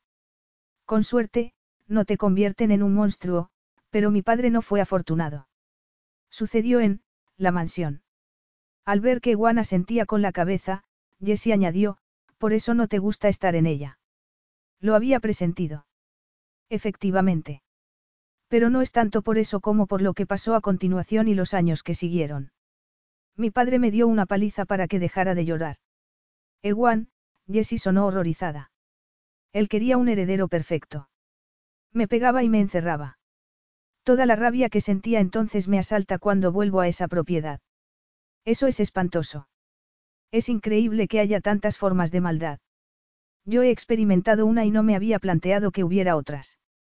Por eso temía ser una sociópata, me preocupa que sea algo hereditario. ¿Tú amas a tu hermana? Jessie asintió. Sí. Y Maren es delicada. Por eso siempre he querido protegerla de un mundo turbio y violento. ¿Y quién te protege a ti? Maren lo intenta. Ya lo has comprobado. Pero has vivido experiencias espantosas, ¿verdad? Preguntó Ewan en tono pesaroso. Jessie asintió. Cuando Maren y yo éramos pequeñas hacíamos de señuelos. Una vez me hice la perdida en una estación de tren para atraer la atención de un hombre concreto. Él me consoló y me habló de su nieta. Le dije a mi padre que sentía debilidad por ella. ¿Cuántos años tenías? Ewan podía ver el remordimiento asomar a sus ojos. Nueve, pero eso es lo de menos. Mi padre raptó a la niña. Le hicieron daño, yo podía oírla gritar. El hombre le dijo a mi padre que le daría lo que le fuera para que se la devolviera. ¿Y qué pasó? Aquella noche la ayudé a escapar. Sabía todos los códigos de acceso de la casa. Pero nunca olvidaré aquellos gritos, ni conseguiré borrar cada detalle de ese episodio. Tu padre te descubrió. Jessie sonrió. Claro. Me aseguré de que supiera que Maren no había estado implicada. Acepté la paliza como una compensación. De otra manera, habría matado a aquella niña. También descubrí que no podría vivir sintiendo tan intensamente, no podía vincular un sentimiento a cada imagen o viviría una continua pesadilla. Así que dejé de sentir. He llegado a creer que nunca recuperaría mis sentimientos hasta que, una lágrima se deslizó por su mejilla, te conocí y sentí algo. Hicimos el amor y volví a sentir. Me cuentas tu historia y me hace sentir, es una historia verdaderamente triste. Ewan la miró y se sintió, desolado por haberle hecho llorar. Quizá esa era la mejor razón para seguir siendo un playboy, un hombre superficial que bloqueaba los recuerdos sobre su madre y su hermano. Un hombre que no quisiera matar al padre de Jessie con sus propias manos ni anhelara consolar a Jessie con todas sus fuerzas. ¿Has ido a ver a mi padre? Preguntó entonces Jessie. Sí. No le tengo miedo a él ni temo por mí mismo. De pequeño vi la muerte de cara y creo que cuando pasas por algo así de niño, te quedas anestesiado. No tengo miedo a morir. Continuaron caminando hasta que llegaron al hotel. Cruzaron el vestíbulo y Ewan tuvo la certeza de que, de haber querido, aquella noche podría acostarse con Jessie porque estaba turbada y conmovida, y, como él, sabía que sus cuerpos podían encontrar consuelo. Los dos sabían hasta qué punto el sexo les hacía sentirse bien. Y él estaba seguro de que, perdiéndose en Jessie, olvidaría el dolor que le había causado haber desnudado su alma hablándole de su madre. Pero también sabía que debía evitarlo y que tenía que demostrar que era capaz de dominarse. Si no había podido contenerse el día que había acudido a la mansión había sido porque era lo más fácil, porque había conseguido creer por un momento que era el playboy que fingía ser. Había estado tan muerto por dentro cuando murió su padre que se había convencido de que había perdido la capacidad de sentir. Hasta el día que se había enterado de que Jessie estaba embarazada, cuando había corrido a su lado para luego, huir como el niño aterrado que llevaba en su interior y, huyendo, había estado protegiendo a su hijo. Pero en aquel momento no podía perder el control, en la misma medida que no debía explorar lo que había entre ellos. Porque se había comprometido a quedarse para salvar a Jessie y dar a su hijo lo que necesitara. Y en algún momento, Jessie y él retomarían sus vidas. Separados. Porque ella y el niño lo necesitaban solo temporalmente. Aquella noche no la tocaría. Se comportaría como el hombre que querría haber sido. Cuando el ascensor llegó al ático, dejó salir a Jessie primero. Ve a descansar, dijo. Debes de estar cansada. Jessie lo miró sorprendida. Sí, claro. Buena idea. Si quieres, mañana podemos visitar la ciudad y volver a Escocia por la noche. Paseo y todo. Tú sí que sabes hacer disfrutar a una mujer. A no ser que prefieras volver por la mañana. Jessie hizo un encantador mohín. No seas cruel. Has prometido enseñarme París. Pues eso haremos. Capítulo 12. A Jessie le desilusionó que Juan la mandara a la cama, pero sabía que era lo mejor. Tenía que aprender a pasar tiempo con el sin. El problema era su cerebro, que le devolvía constantemente su imagen desnudo, en toda su perfección. Tal vez lo que necesitaba era precisamente formarse nuevas imágenes de él, aunque tenía que reconocer que las otras le encantaban. Pero Ewan había prometido llevarla a visitar la ciudad y supuso que debía mostrarse contenta y animada, incluso agradecida. Terminó de arreglarse. Había elegido un vestido ceñido elástico negro y un par de botas, también negras. El conjunto le daba un cierto aspecto de bruja, que le producía cierta satisfacción. Estaba usando a Ewan tal como había hecho siempre con la gente, como su padre le había enseñado a hacer. Con la diferencia de que, desde que había vuelto a sentir, le incomodaba. Había intentado evitarlo con todas sus fuerzas. Había luchado por tener una vida propia precisamente para evitar tener que usar a los demás, pero no sabía comportarse de otra manera. Y le resultaba muy doloroso. La convertía en mejor persona pensar que era una horrible característica. Era posible saber si se estaba usando o no a alguien. Había usado a Ewan para perder la virginidad, para experimentar placer, la segunda vez para dejar de sufrir, para poder aferrarse a un recuerdo más de él. Y seguía usándolo para permanecer a salvo, aprovechándose de su dinero y de su poder. ¿Acaso lo natural era usarse unos a otros? Sería todo el mundo como su padre, aunque no se saltaran la ley. Eran solo maneras de usar a los demás con distintos grados de egoísmo. Le resultaba imposible saberlo. Por eso mismo no había querido sentir nada hasta entonces, porque con la capacidad de sentir llegaba la duda, la preocupación, el sentimiento de culpa. Quería a su hermana, pero Maren era adorable y la conocía de toda la vida. De no ser así, también la habría usado a ella. O quizás sí lo hacía. Porque necesitaba que Maren le dijera si estaba comportándose bien o mal, para establecer límites y reglas. No era esa una manera de usarla, convirtiéndola en su conciencia. Al menos no le cabía duda de que la quería. Eso era incuestionable. Se pintó los labios de rojo intenso y decidió que, definitivamente, parecía una bruja parisina. Luego salió. Como siempre, ver a Igual le causó un inesperado impacto, nunca se acostumbraría a lo guapo que era. Llevaba una camisa blanca con las mangas dobladas hasta los codos dejando a la vista sus espectaculares antebrazos. Tenía las manos más bonitas que Jessie había visto en su vida, y eso que había visto muchas. Buenos días, saludó ella. Buenos días, contestó Ewan. Indicando la mesa, añadió, he pedido una variedad de bollería por si querías tomar algo antes de salir. Lo del paseo es para que salgamos más en la prensa y asegurarte de que mi padre se olvida de hacerme daño. Sí. Y yo que creía que era porque me tenías cariño. Ewan miró a Jessie con premeditada indiferencia. Sabes que tienes una pinta dorada en el ojo derecho. Preguntó ella. ¿A qué viene esa pregunta? Solo es un comentario. La primera vez que te vi me di cuenta de que tenías un ojo distinto al otro, y me preguntaba si lo sabías. No me miro demasiado al espejo. Pues deberías. Tienes una cara muy pasable. Aunque Ewan mantuvo el semblante serio, Jessie vio un brillo divertido en sus ojos. Gracias, dijo él. Ella inclinó la cabeza. No las merece. Y no te lo tomes como algo personal, Jessie, pero no tengo cariño a nadie. Jessie frunció el ceño. ¿Crees que te encariñarás con el bebé? De otra manera, el futuro se presentaba complicado. Ella misma no sabía qué iba a sentir y también le inquietaba. No es lo normal que la gente quiera a sus hijos. Supongo que sí. Hay quien incluso elige disfrutar de su familia. Yo misma he pasado mucho tiempo con mi hermana, aunque tampoco hemos tenido muchas más opciones. Y pronto va a convertirse en princesa y a mudarse a un castillo. ¿Cómo que va a ser princesa? Preguntó Ewan sorprendido. Ha ganado un castillo, aunque no puede mudarse hasta las navidades.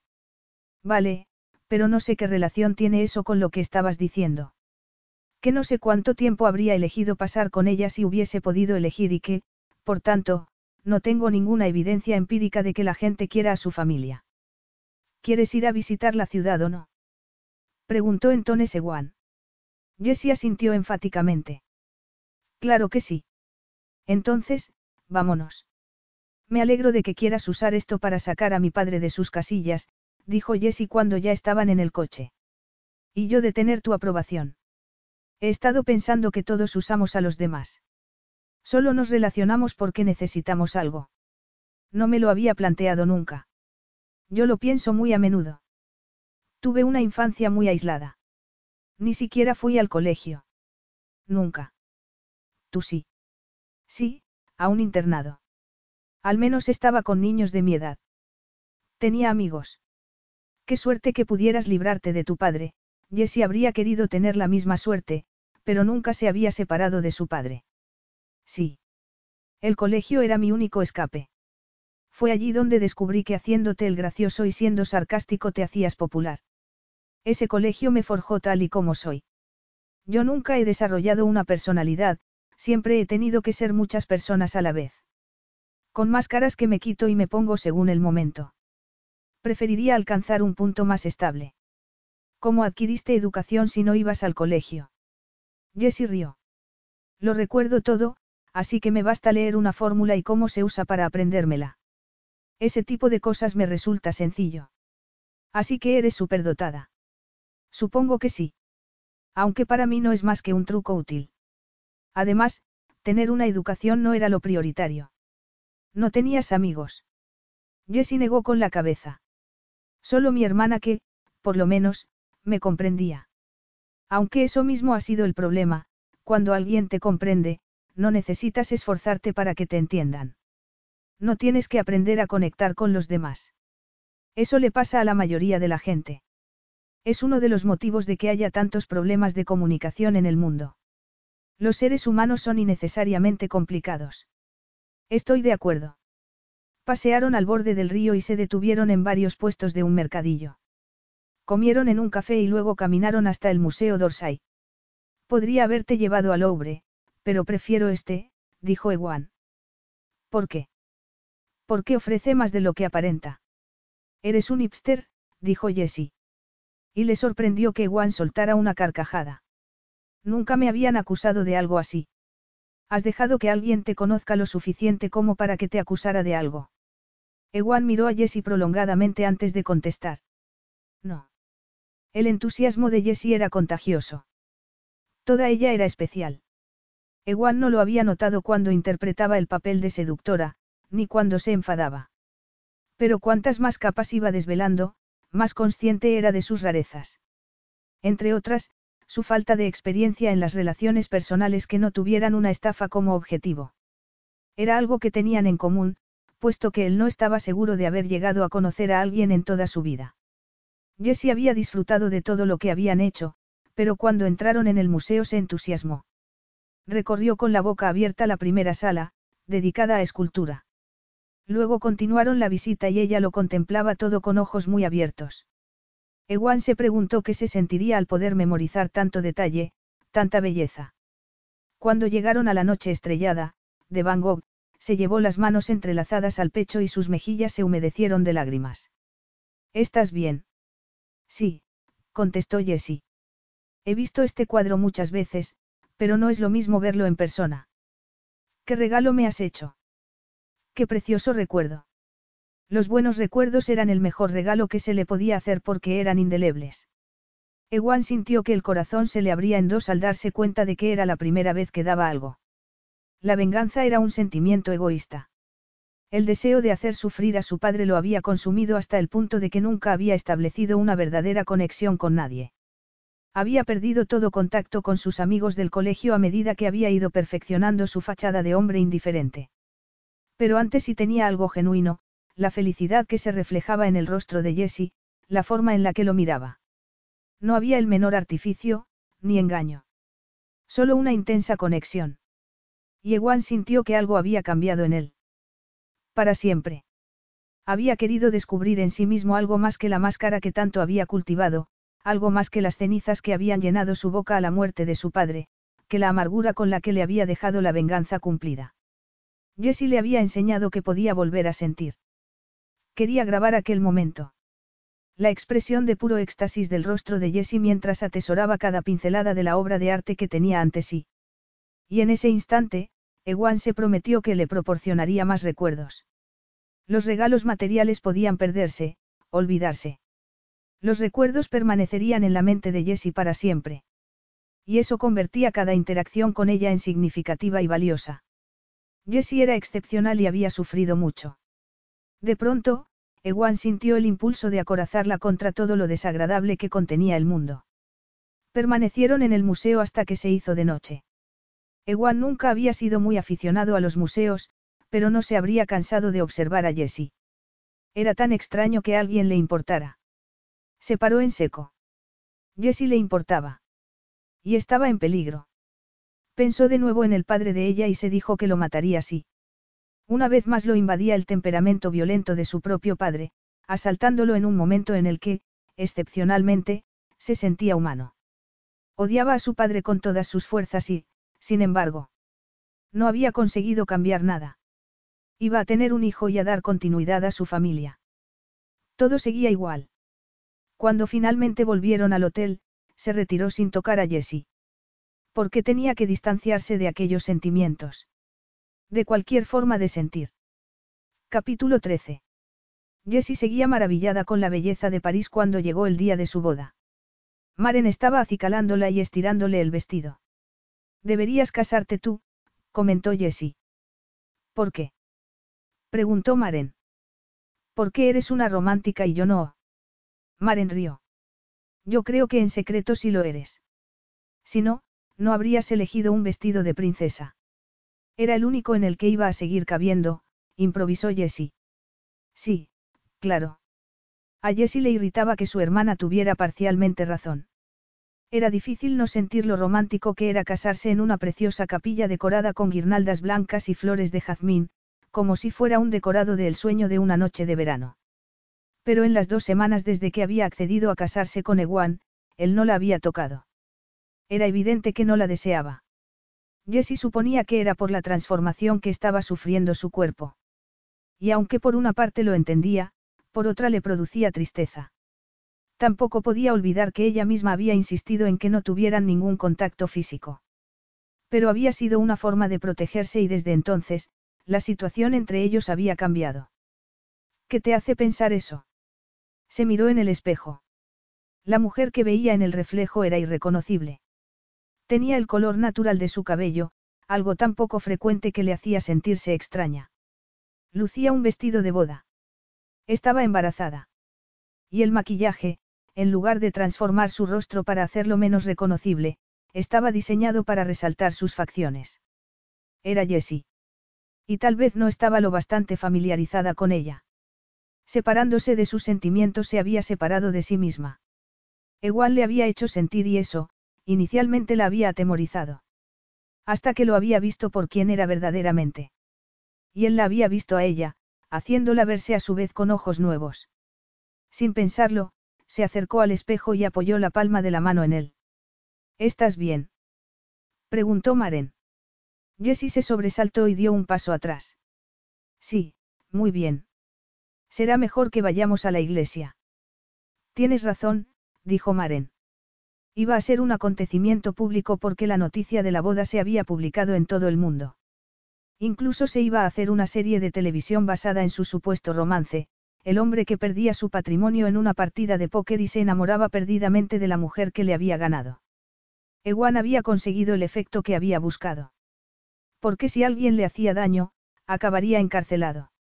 Jessie ya no era un bien de su padre cuya posesión le resultara más valiosa que el riesgo que debía correr para conseguirla. Ese era el gran regalo de Ewan. Y ella debía consolarse en lugar de lamentarse porque no la tocara. Sus sentimientos no estaban implicados. Tampoco ella sabía qué sentía. Solo sabía que había vuelto a sentir. Y él. Sabía que se había sentido atraído por ella desde el primer momento, pero eso no significaba que también se sintiera transformado. Era cierto que en ocasiones había atisbado cambios en él. Sabía que era un hombre intenso y sensible. Era fuerte y era, Ewan, igual que ella era Jessie. Pareces triste, dijo Maren. No estoy triste. Pero ojalá hubiera soñado con casarme. Así estaría más contenta. Seguro que es eso lo que te pasa. Jessie no estaba segura de qué le pasaba. Tenía un cerebro privilegiado que funcionaba como un ordenador y, sin embargo, no lograba organizar los datos para extraer una conclusión. Vamos, dijo Maren. Tienes que casarte. Maren estaba eufórica y Jessie sospechaba que se debía en parte al vestido de dama de honor de cuento de hadas que lucía. Por un instante sintió algo parecido a la felicidad al pensar que al menos Maren había salido intacta de todo lo que habían pasado, y que siguiera siendo inocente y dulce se debía en parte a que ella la había protegido. ¿Y tú? Ella había cometido más pecados. Salvaste a aquella niña. ¿Hasta cuándo vas a castigarte por haber sido un peón en la jugada? No, no se estaba castigando, se estaba protegiendo. Por eso había alejado a Ewan de sí y luego se había enfadado con él. Porque quería que se quedara, pero tenía miedo de que lo hiciera. Gran parte de su vida estaba enraizada en el miedo, y ya estaba cansada de temer. Igual le había devuelto la capacidad de sentir. Y junto con sentimientos que podían ser maravillosos, también cabía la posibilidad de que volvieran los malos. Pero eso la convertía en una mujer plena, así que tenía que valer la pena arriesgarse. El recorrido a la iglesia se le hizo eterno y una vez llegaron, se quedó perpleja ante la multitud que se había congregado. Entró por una puerta lateral para ocultarse a los ojos de la gente, incluido Ewan. Tras unos minutos, llamaron a Maren para que fuera al altar, como el único miembro de la familia de la novia y dama de honor. Entonces la música cambió y llegó el turno de Jessie. En cuanto puso el pie en la capilla, todo pensamiento se desvaneció de su mente. Porque en el altar, con una chaqueta negra y una falda escocesa verde y azul, la esperaba Ewan. Tan guapo. Llevaba el cabello, que se le rizaba en la nuca, retirado del rostro y sus increíbles ojos la miraban como dos rayos láser mientras ella avanzaba, con el corazón acelerado, por el pasillo central. Al llegar, tomó la mano de Ewan y se dio cuenta de que todos los ojos estaban puestos en ella. Y de pronto fue como si encontrara la pieza que faltaba y todo adquiriera sentido. Podía comprender lo que pensaba porque había dejado de pensar. Solo sentía. Había intentado tomárselo como un engaño, había querido saber quién engañaba a quién y por qué, había pretendido trazar un plan, marcar un objetivo, una diana. Y sí, tal vez estaba usando a Ewan en cierta medida para que los protegiera al bebé y a ella. Pero la verdad era que le gustaba estar con él. Se había convertido en alguien importante para ella. Tenerlo delante era como estar delante de la noche estrellada. Cada uno de sus rasgos, cada línea, cada característica que lo convertía en quien era, la fascinaban, la consumían. No era capaz de poner nombre a todo aquello porque eran sentimientos. Nunca había aprendido a lidiar con ellos, sino a bloquearlos, a hacerlos desaparecer.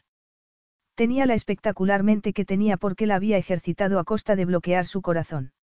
Y en aquel instante se dio cuenta de que lo más importante era el corazón, que era lo que lo dirigía todo. Y el suyo estaba latiendo con tanta fuerza que temió que pudiera oírse.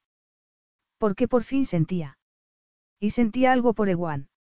Intercambiaron los votos tradicionales y Jessie tembló. Ella, que nunca había hecho nada tradicional, se casaba de blanco, con el hombre más guapo del mundo y repetía palabras sagradas delante de un cura.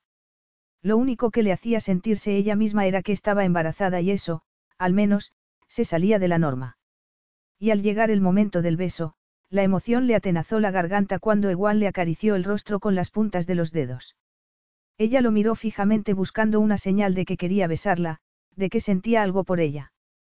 ¿Por qué ella sentía tanto? Entonces él se inclinó hacia adelante y Jessie tuvo la sensación de que el mundo se ralentizaba. Fue diferente al primero, que había sido puro deseo, y que el segundo, en el que el deseo se mezcló con la rabia y la desesperación. Fue diferente porque Jessie sabía que no se trataba solo de sexo, porque sabía que no era una decisión que hubiera tomado solo con la cabeza, sino con el corazón. Cuando sus labios la tocaron se sintió arder. Abrazándose al cuello de Ewan, se estrechó contra él como si con cada latido de su corazón quisiera enseñarle una nueva lengua, la lengua de los sentimientos. Una lengua desconocida y aterradora, maravillosa y debilitadora. Jessie se sintió como si se liberara y quedara atrapada a un tiempo. Cabía la posibilidad de que eso fuera lo que sentía todo el mundo al casarse, pero ella no podía saberlo porque nunca se lo habían contado. El beso de Ewan fue tal y como lo recordaba, caliente, sensual, perfecto. Y ella aspiró su aroma y se aferró a él con el eco de los votos que habían pronunciado reverberando en su alma. Cuando se separaron, los invitados aplaudieron al tiempo que el cura los declaraba marido y mujer. Jessie no conocía a ninguna de las personas que les dieron la enhorabuena, y sabía que la boda en realidad era una farsa. Pero no podía negar que había algo maravilloso en sentirse parte de una comunidad en lugar de una observadora externa. También resultaba, extraño porque al haberse abierto en ella la capacidad de sentir, todo resultaba extraordinario, sobrenatural. Se dijo que ese debía ser el efecto de abrir su corazón. Algo que siempre le había aterrado porque en él no había archivadores.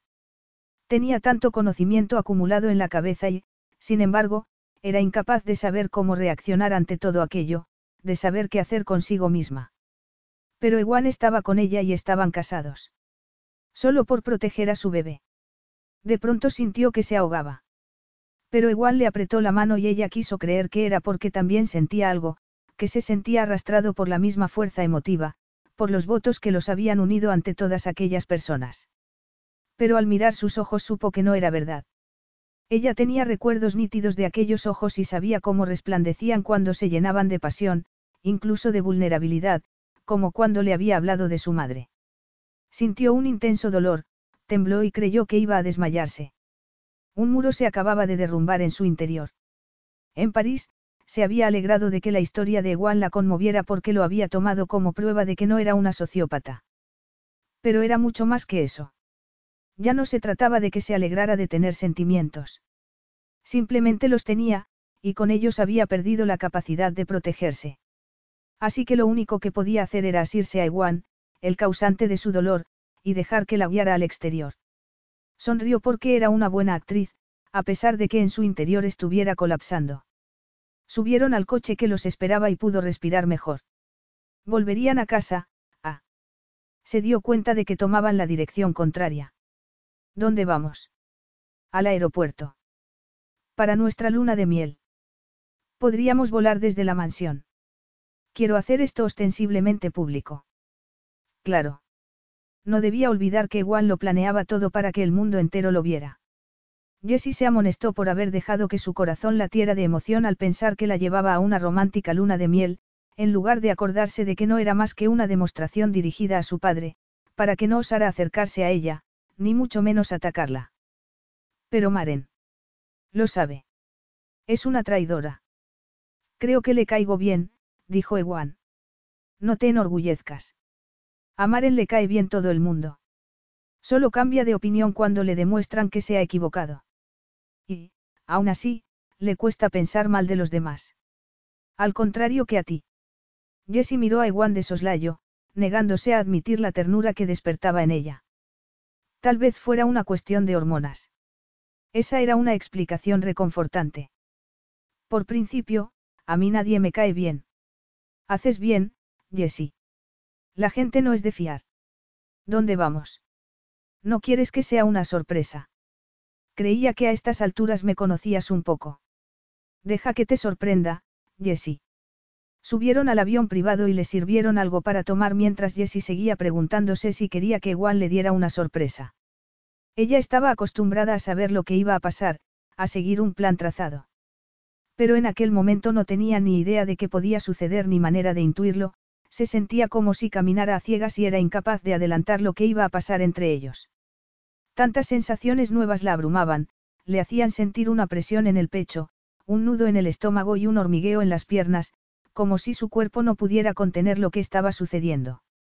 Por otro lado, estaba embarazada, lo que significaba que ya no vivía solo para sí misma.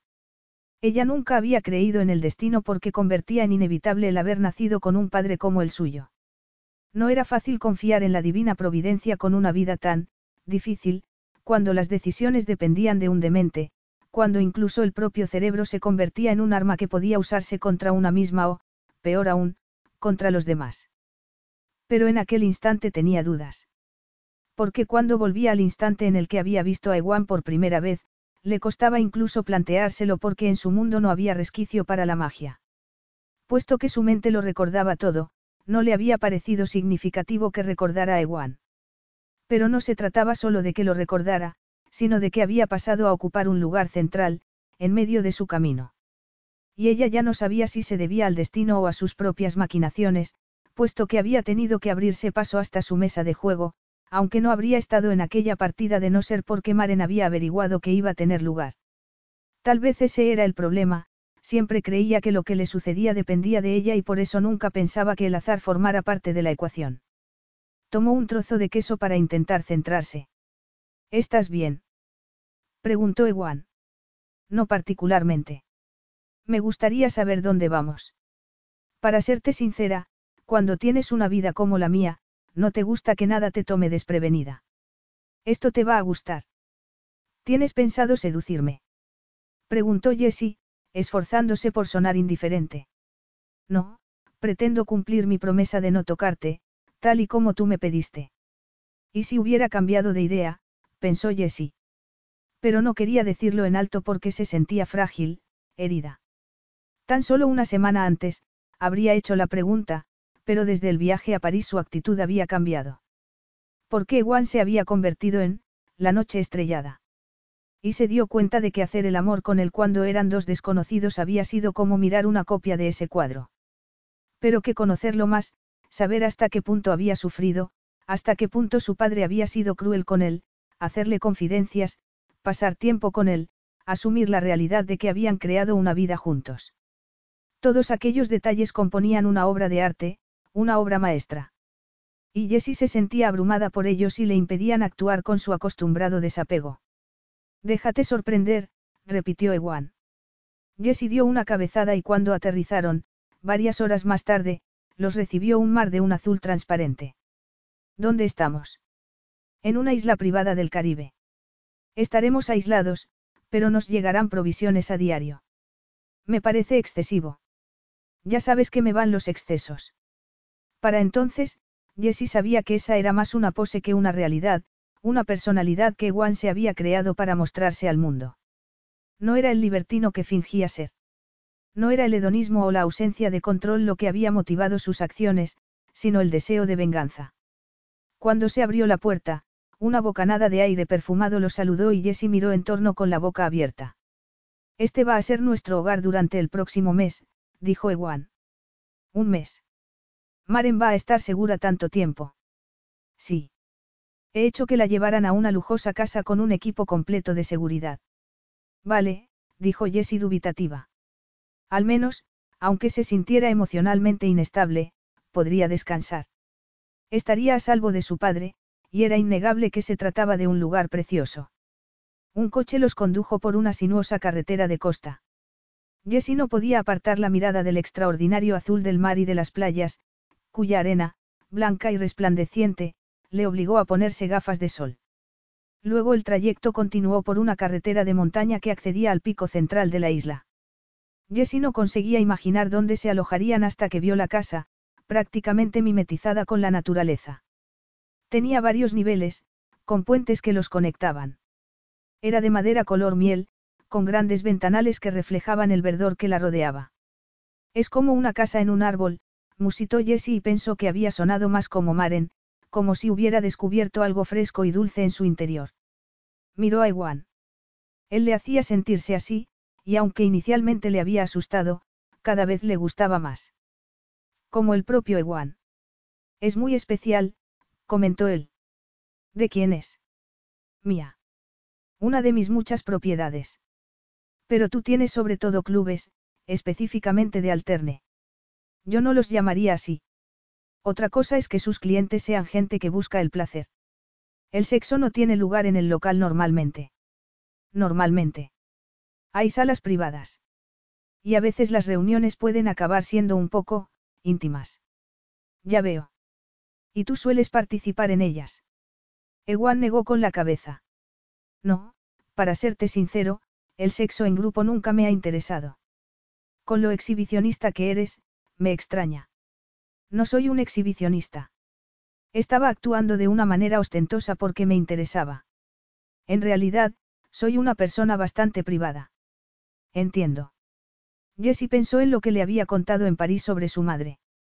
Y se dio cuenta de que Juan se guardaba muchas cosas herméticamente cerradas. Mientras que ella tenía una multitud de caracteres que se ponía y quitaba como pelucas, Ewan había presentado en público una personalidad que ni siquiera existía. Otra cosa era que llegara a admitirlo. Ewan detuvo el coche delante de la puerta principal y bajaron. Jessie pasó por los jardines que rodeaban las distintas secciones y zonas del edificio. Había puentes que sorteaban cimas rocosas y que conectaban diferentes estancias, y una escalera que descendía hasta una plataforma que parecía extenderse más allá de la ladera de la montaña hacia el mar. Este sitio. Es donde vengo para estar solo. Y había querido enseñárselo. Es precioso. El interior era igualmente magnífico. Piedra natural y pizarra, paredes de cemento con grietas por las que se abría paso la vegetación, plantas trepadoras con flores que añadían color a las alas. Todo era lujoso y natural a un tiempo. Y Jessie tuvo la certeza de que era un nuevo recuerdo que jamás olvidaría. Pero, por un instante, vivió en un presente absoluto, tal y como le había sucedido en el museo. Encontrarás todo lo que necesites en tu dormitorio. Gracias. Está en lo alto de esas escaleras, cruzando el puente. Jessie subió sola las escaleras de madera que parecían flotar en el aire y luego continuó por un largo corredor que conducía a una galería acristalada que se extendía sobre las copas de los árboles y conectaba con otro saliente de la montaña en el que había una maravillosa suite, toda ella de cristal. La cama y las cortinas eran blancas y había una enorme y profunda bañera. Era preciosa, la suite perfecta para una luna de miel. Jessie sonrió. Luego se echó sobre la cama y estalló en llanto. Capítulo 14. Ewan pensó que había cometido un error al dejar sola a Jessie, pero había necesitado separarse de ella. Era tan devastadoramente hermosa. Y vestida de novia, había estado más hermosa que nunca. La deseaba. Jamás había soñado con tener una esposa, ni mucho menos un hijo. Pero verla con el vestido blanco y el vientre levemente marcado por la tela vaporosa, había removido algo en su interior. Y no podía permitirse estar en aquel estado. Estaba actuando por la seguridad de Jessie y de su hijo. Confiaba en que para cuando volvieran de la isla, el padre de ella ya estuviera en prisión. Sus detectives trabajaban sin cesar para obtener las pruebas necesarias para que lo encarcelaran de por vida. Mantendría a su familia a salvo. Haría. No son tu familia. Tu única familia ha muerto. No eres más que tragedia y sangre envenenada. Por eso debía dejar a Jessie sola, aunque viera que se sentía dolida. Porque, lo entendiera o no, era la única manera de protegerla. Jessie salió sigilosamente de su dormitorio por la noche. Estaba muerta de hambre. Ewan no había mentido al decir que encontraría todo lo que pudiera necesitar.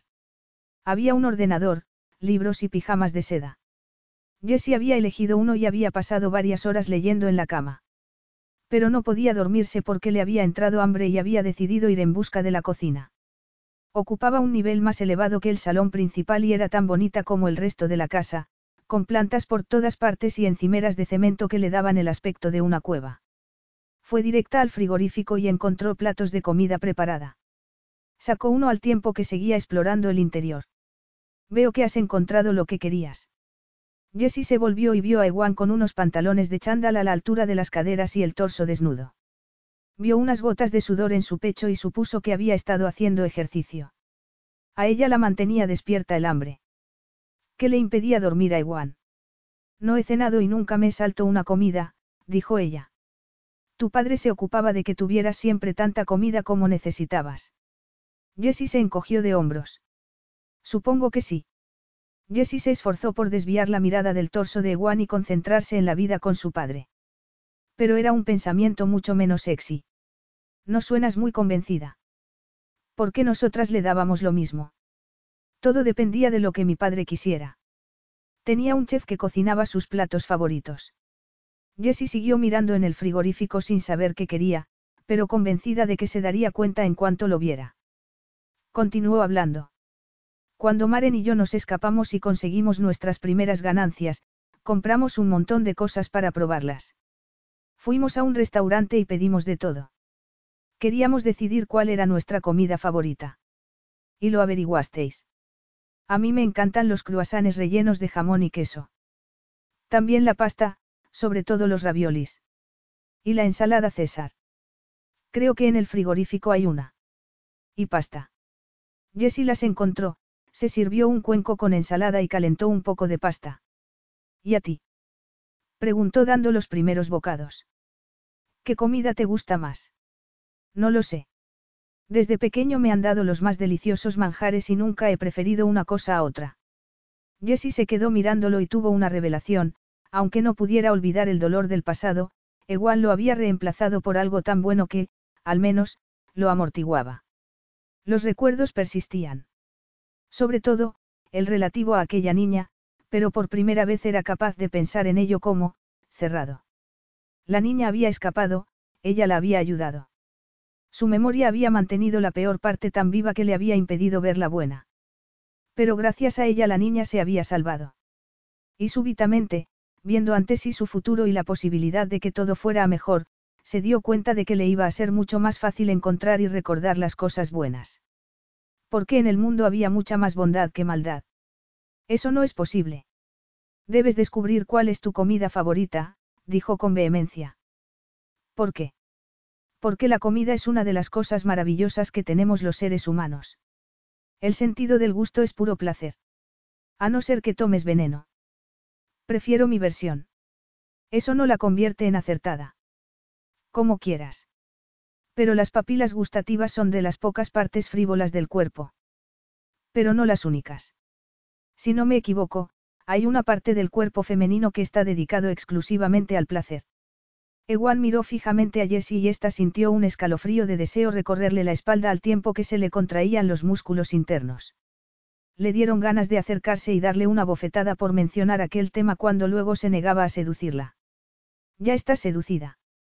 Podría seducirlo tú a él, pensó. Pero estaba disfrutando de la conversación y era otra forma de conocerse íntimamente. Tienes razón. Pero esa parte del cuerpo no reconoce el veneno. Algo muy malo puede percibirse como muy bueno. Es posible. Y en este momento, hablando de placeres, necesitamos averiguar cuál es tu comida favorita. ¿Quieres que encargue unos platos? Sí.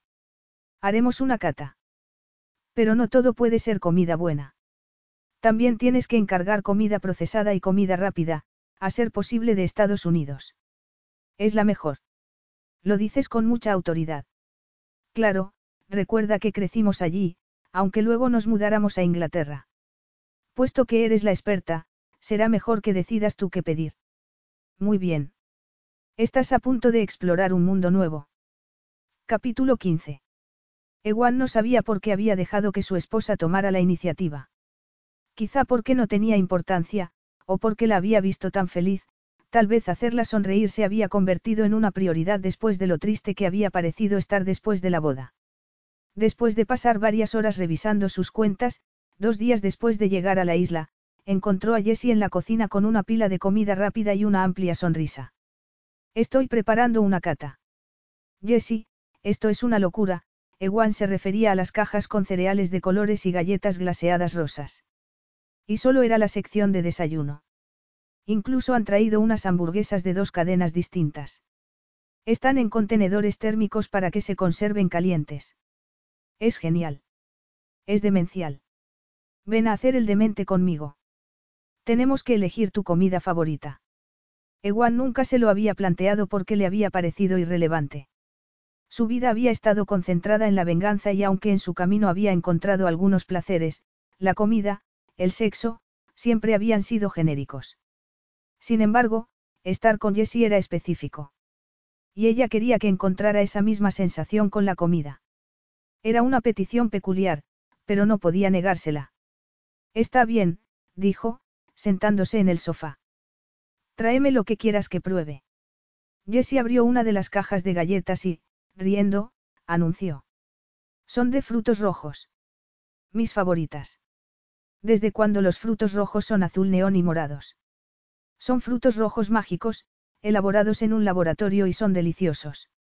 Solo hace falta calentarla un poco, Jessie sacudió el paquete de aluminio. Anímate. Eres muy rara. Lo dices como un insulto, pero no me ofende. Me encanta ser rara. Nunca he tenido la menor esperanza de ser normal. Tampoco él. Jessie calentó la galleta en el microondas y Ewan fue sincero, no le gustaba. Ella la terminó. Así que te parece demasiado dulce, dijo Jessie.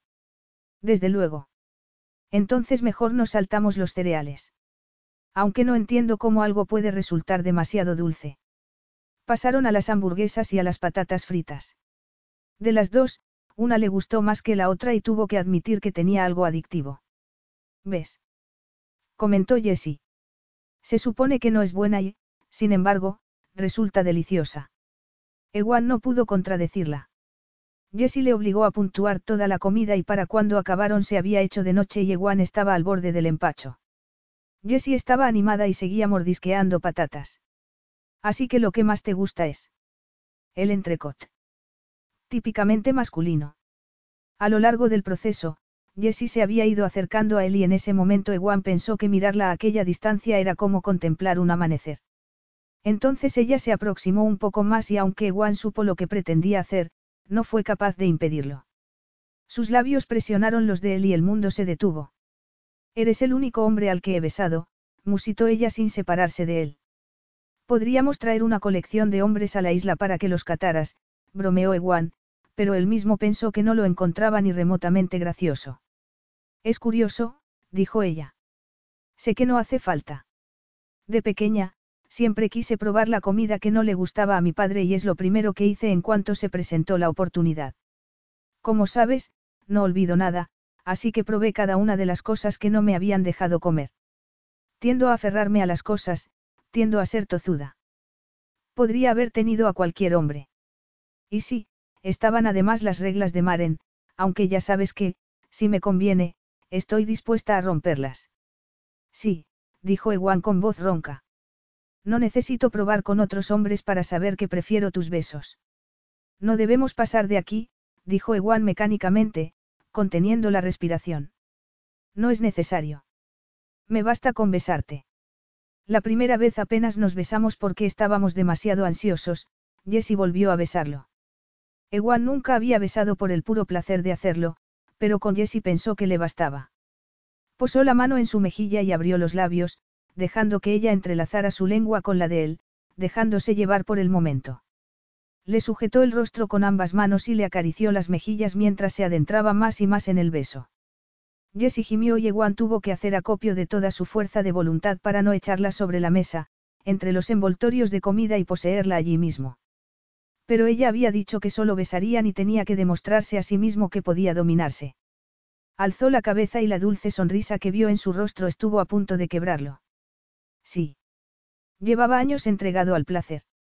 Había disfrutado de la comida más exquisita y había tenido innumerables amantes, pero nada podía compararse con aquel instante. Y precisamente fue la magnitud de esa emoción lo que le hizo retroceder. Tengo una cosa nueva que añadir a mi lista, dijo con una voz tan ronca que apenas la reconoció como suya. Esperó y esperó a que ella volviera a besarlo, porque si lo hacía, ya no habría contención posible. Pero Jessie se irguió y, con una preciosa sonrisa, dijo. Yo también. Capítulo 16. No hicieron el amor en las semanas que pasaron en la isla. Hablaron sobre comida, una vez Ewan descubrió sus platos favoritos, y sobre sus amigos del colegio. Era difícil hablar de asuntos personales con Ewan, puesto que había dedicado toda su vida a enterrar esa faceta de sí mismo. El deseo de vengarse de su padre lo había forjado en todos los sentidos. Aparentaba ser un simpático y despreocupado playboy, pero no lo era en absoluto. Jessie había llegado a preguntarse cuánto quedaba del hombre que no estuviera contaminado por la búsqueda de la destrucción. Pero la noche en la que se besaron, había encontrado algo esperanzador a lo que aferrarse. Tú estás tan rota como él. Una voz interior le repetía aquella idea. Como en aquel momento, en el que se desplazaba por los distintos puentes, disfrutando de la vista del océano a sus pies. Esa voz le decía que no había cambiado. Entonces recordaba que Maren solía decir que no eran estafadoras, que solo actuaban como si lo fueran. Pero ella nunca había necesitado ninguna excusa. Siempre se había considerado una timadora. ¿Pero qué era en aquel momento? Una mujer embarazada. Era, una mujer que se estaba enamorando de Ewan. Había empezado la casa por el tejado, de dentro a fuera. O quizá no. Porque en cuanto lo había visto, había sido consciente de que le pasaba algo que ya no había podido olvidar. En cuanto lo vio. Ewan le había hecho sentir cosas que no había experimentado antes, y ella se había dejado llevar. De haber empezado con una conversación, probablemente habrían salido huyendo en direcciones opuestas. Los dos habían construido sus vidas de tal manera que no podían acercarse a nadie. Ewan había estado rodeado de adoradores, de fiestas, y nunca había llegado a conocerse a sí mismo. Ella solo se relacionaba con Maren y protegía su identidad por encima de todo. Por eso prácticamente había sido necesario que hicieran el amor primero, y que hubieran quedado vinculados por el bebé. Jessie cada vez pensaba más en él también. Y no ya como un bebé, sino como el niño o la niña que llegaría a ser. Un niño que necesitaría una madre. Ella no tenía ni idea de cómo se comportaba una madre. Tenía archivadas la imagen de madres de la televisión y de los libros, y algunos retazos de su propia madre antes de que las abandonara. Pero no quería ser una madre construida a partir de imágenes. Cada vez tenía más claro que lo que hiciera tenía que partir del corazón. Y en él solo había incertidumbre. Su mente, en cambio, estaba acostumbrada a los absolutos, no a los espacios de ambigüedad o duda, espacios en blanco para los que no tenía modelos. Por eso tenía que construirse imágenes de sí misma con el bebé en brazos, abrazando a un niño antes de dejarlo en el colegio. Imágenes en las que amaba a esa criatura contradictoria y llorosa, a quien daba todo aquello de lo que ella había carecido. Se había dado cuenta de que el amor era lo que rellenaba aquellos espacios en blanco. El amor era lo que enseñaba aquello que no se había experimentado personalmente. El amor era lo más importante y no era tan sencillo como un documento que se podía archivar en la mente. En la isla, sin distracciones externas, con el silencio de los árboles y el murmullo de las olas, con el palpitar de su corazón y el anhelo en su alma de encontrar más de lo que había recibido hasta entonces, solo sabía que necesitaba apoyarse en el amor. Le atemorizaba pensar que empezaba a amar a Ewan. La aterraba. ¿Por qué no estaba segura de cuánto más guardaba Ewan en su interior por mucho que ella quisiera descubrirlo? Ya sabes lo que tienes que hacer. Lo sabía, pero le daba miedo hacerlo. Había llegado el momento de seducir a Ewan. Los dos habían cambiado. Ella había empezado a sentir y a dejar caer el muro de contención tras el que se había protegido toda su vida, pero en cierta medida seguía asiéndose a los restos de ese muro. Solo si definitivamente lo soltaba, podría cambiar y surgir renovada para poder convertirse en la madre que necesitaba ser. La mujer en la que siempre había soñado convertirse. Y eso suponía asumir riesgos distintos a los de jugar y apostar con la diferencia de que lo que iba a poner en juego era su corazón. Ni más ni menos. Y solo podía intentarlo con Ewan. Eso no es verdad. Si él no te ayuda, tendrás a su hijo. Y a Maren. El cambio está en ti. Ese pensamiento le dio fuerza. Se agarró a la barandilla del puente y respiró profundamente. Y al darse cuenta de que no vinculaba esa imagen a un recuerdo, que su mente no abría un archivador, sino que, sencillamente, vivía el presente, sonrió. Entonces la sombra de una duda nubló aquel instante de bienestar, advirtiéndole de que se exponía al sufrimiento. Pero Jessie la ahuyentó. Era fuerte. Era Jessie Argreave, no la timadora que su padre había querido fabricar, sino la mujer que ella decidiera ser. Mirar a Jessie se había convertido en algo prácticamente doloroso. Ewan nunca había experimentado nada igual, ni se había reprimido ante una mujer a la que deseara. Jamás había sentido nada que pudiera sobrepasar su deseo de venganza. Pero ya había cumplido su venganza. Lo que lo había definido toda su vida. Y en lugar de satisfacción, lo había invadido el vacío. Hasta que había transferido esa emoción al padre de Jessie. Solo parecía estar satisfecho cuando lo impulsaba un deseo de aniquilación. Unas manos hechas para la destrucción no podían tocar a Jessie. Pero no hacerlo estaba acabando con él. ¿Por qué negarse a sí mismo algo estaba vinculado en su mente a estar sometido? Y en algún momento del proceso, se había dado cuenta de que ya no se trataba tanto de su propio control como de la tortura que había padecido de niño. De ahí aquella necesidad de convertirse en alguien popular, distinto a sí mismo. Cruzó el puente que conducía del despacho a su dormitorio y se paró en seco. Jessie está en medio de la habitación. Desnuda.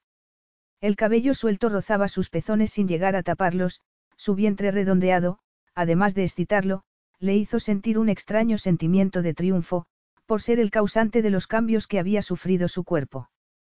Sus caderas generosas y el oscuro triángulo en el vértice de sus muslos le hicieron la boca agua. Toda noción de control abandonó su mente. Me encanta hablar, dijo Jessie. Pero he pensado que igual estamos perdiéndonos algo en nuestra luna de miel. Dio un paso adelante y Ewan no dudó. Alargando las manos la estrechó contra sí y musitó con la voz quebrada. Te deseo. Y yo a ti, contestó Jessie. Pero te deseo en todas tus dimensiones. Lo que eres y lo que escondes. Siempre he sido solo mi mente. Pero cuando hice el amor contigo pude apagarla por primera vez en mi vida.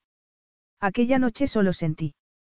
Y desde entonces, aunque a veces me resulta difícil, he conseguido volver a ese estado, porque ahora lo conozco. Tú me has dado ese don. Has permitido que abra una puerta en mi interior y que entre en un espacio de mí misma que desconocía tener. Todo ello forma mi ser. La parte de mí misma que creía mantener protegida estaba en realidad aprisionada. ¿Qué guardas tú bajo llave? Jessie lo miraba con tanta intensidad que Juan habría querido darle la espalda, decirle que él no ocultaba nada. ¿Por qué no mantenía nada encerrado? Él se había vaciado, se había desangrado igual que su madre. Solo así había conseguido sobrevivir. Y al mirar a Jessie, el gozo que lo había inundado al ver su cuerpo redondeado por su bebé se vio ensombrecido por el miedo. Eso era lo que mantenía bajo llave, el miedo. Porque mientras se concentrara en la venganza sentía que su lugar en el mundo era reparar injusticias, equilibrar la balanza. Pero había cosas sobre las que uno no tenía ningún poder, y eran las que lo aterraban y le hacían sentirse como un niño indefenso y hambriento. Y lo peor era que su padre era quien tenía la llave para liberar todo eso, un poder extraño que se reía de las desgracias y del dolor de la humanidad. Porque estaba enfadado con su padre por muchos motivos, había sido el demonio que había dominado su vida, pero él no era quien había matado a su madre ni a su hermano, sino una fuerza incontenible contra la que no podía vengarse. Y de la que tampoco podría proteger a Jessie ni a su hijo. Apartando aquellos pensamientos, la besó desesperadamente. Ya no hablaría. Prefería seguir ocultándose, mantener sus emociones encerradas. Así que abriría la parte de sí mismo que solo era sensación y placer.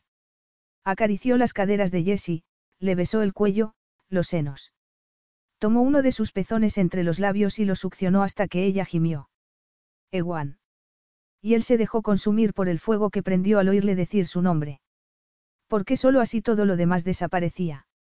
Fue descendiendo, besándole el vientre y alcanzando su centro más dulce. Hundió la cabeza entre sus muslos y lamió su ambrosía.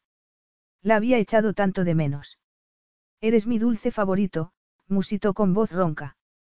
El grito quebrado que escapó de la garganta de Jessie le proporcionó toda la información que necesitaba.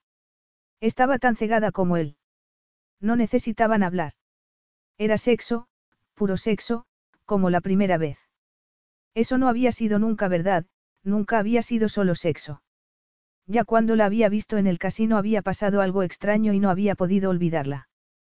Como si fuera uno de los recuerdos indelebles de Jessie. No quiso seguir pensando. La lamió y succionó hasta que Jessie gritó y tembló, hasta que pudo saborear su clímax en su boca una y otra vez.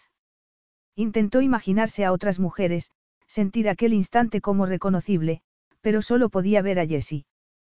Todas las veces que la había visto. Como si el recorrido hasta aquel instante hubiera sido inevitable. Como si hubiera estado en manos del destino. Pero él se negaba en creer en algo tan cruel como el destino. Se negaba. ¿Cómo podía haberle arrebatado a su madre y dejarlo con su padre?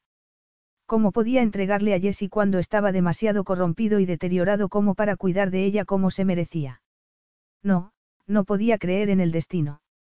Se puso en pie y, levantando a Jessie en brazos, la llevó a la cama. Allí la besó apasionadamente como si quisiera marcarla para siempre como suya.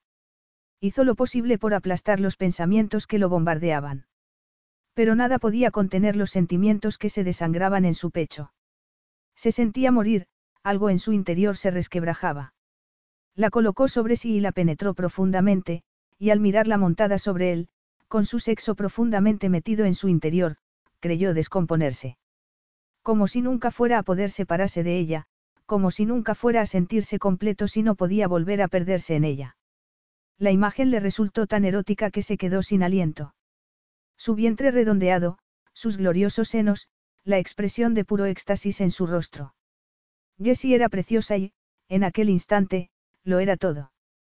Yeguan se perdió en ella, en el ritmo que ella le marcó con sus caderas y con la contracción de sus músculos internos a medida que ascendía hacia un nuevo clímax, arrastrándolo a él con ella.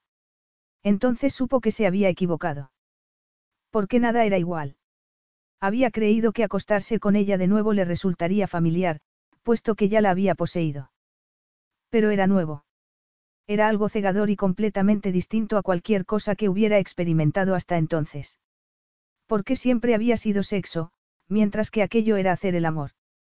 Era lo que sucedía cuando las almas se reconocían y fundían sus cuerpos en uno. Algo en lo que nunca había creído.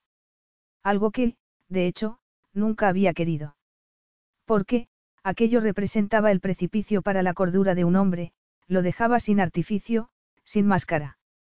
Podía hacer que un hombre acabara destruyendo todo lo que lo rodeaba, y Ewan se sentía incapaz de luchar contra ello, incapaz de hacer otra cosa que sucumbir.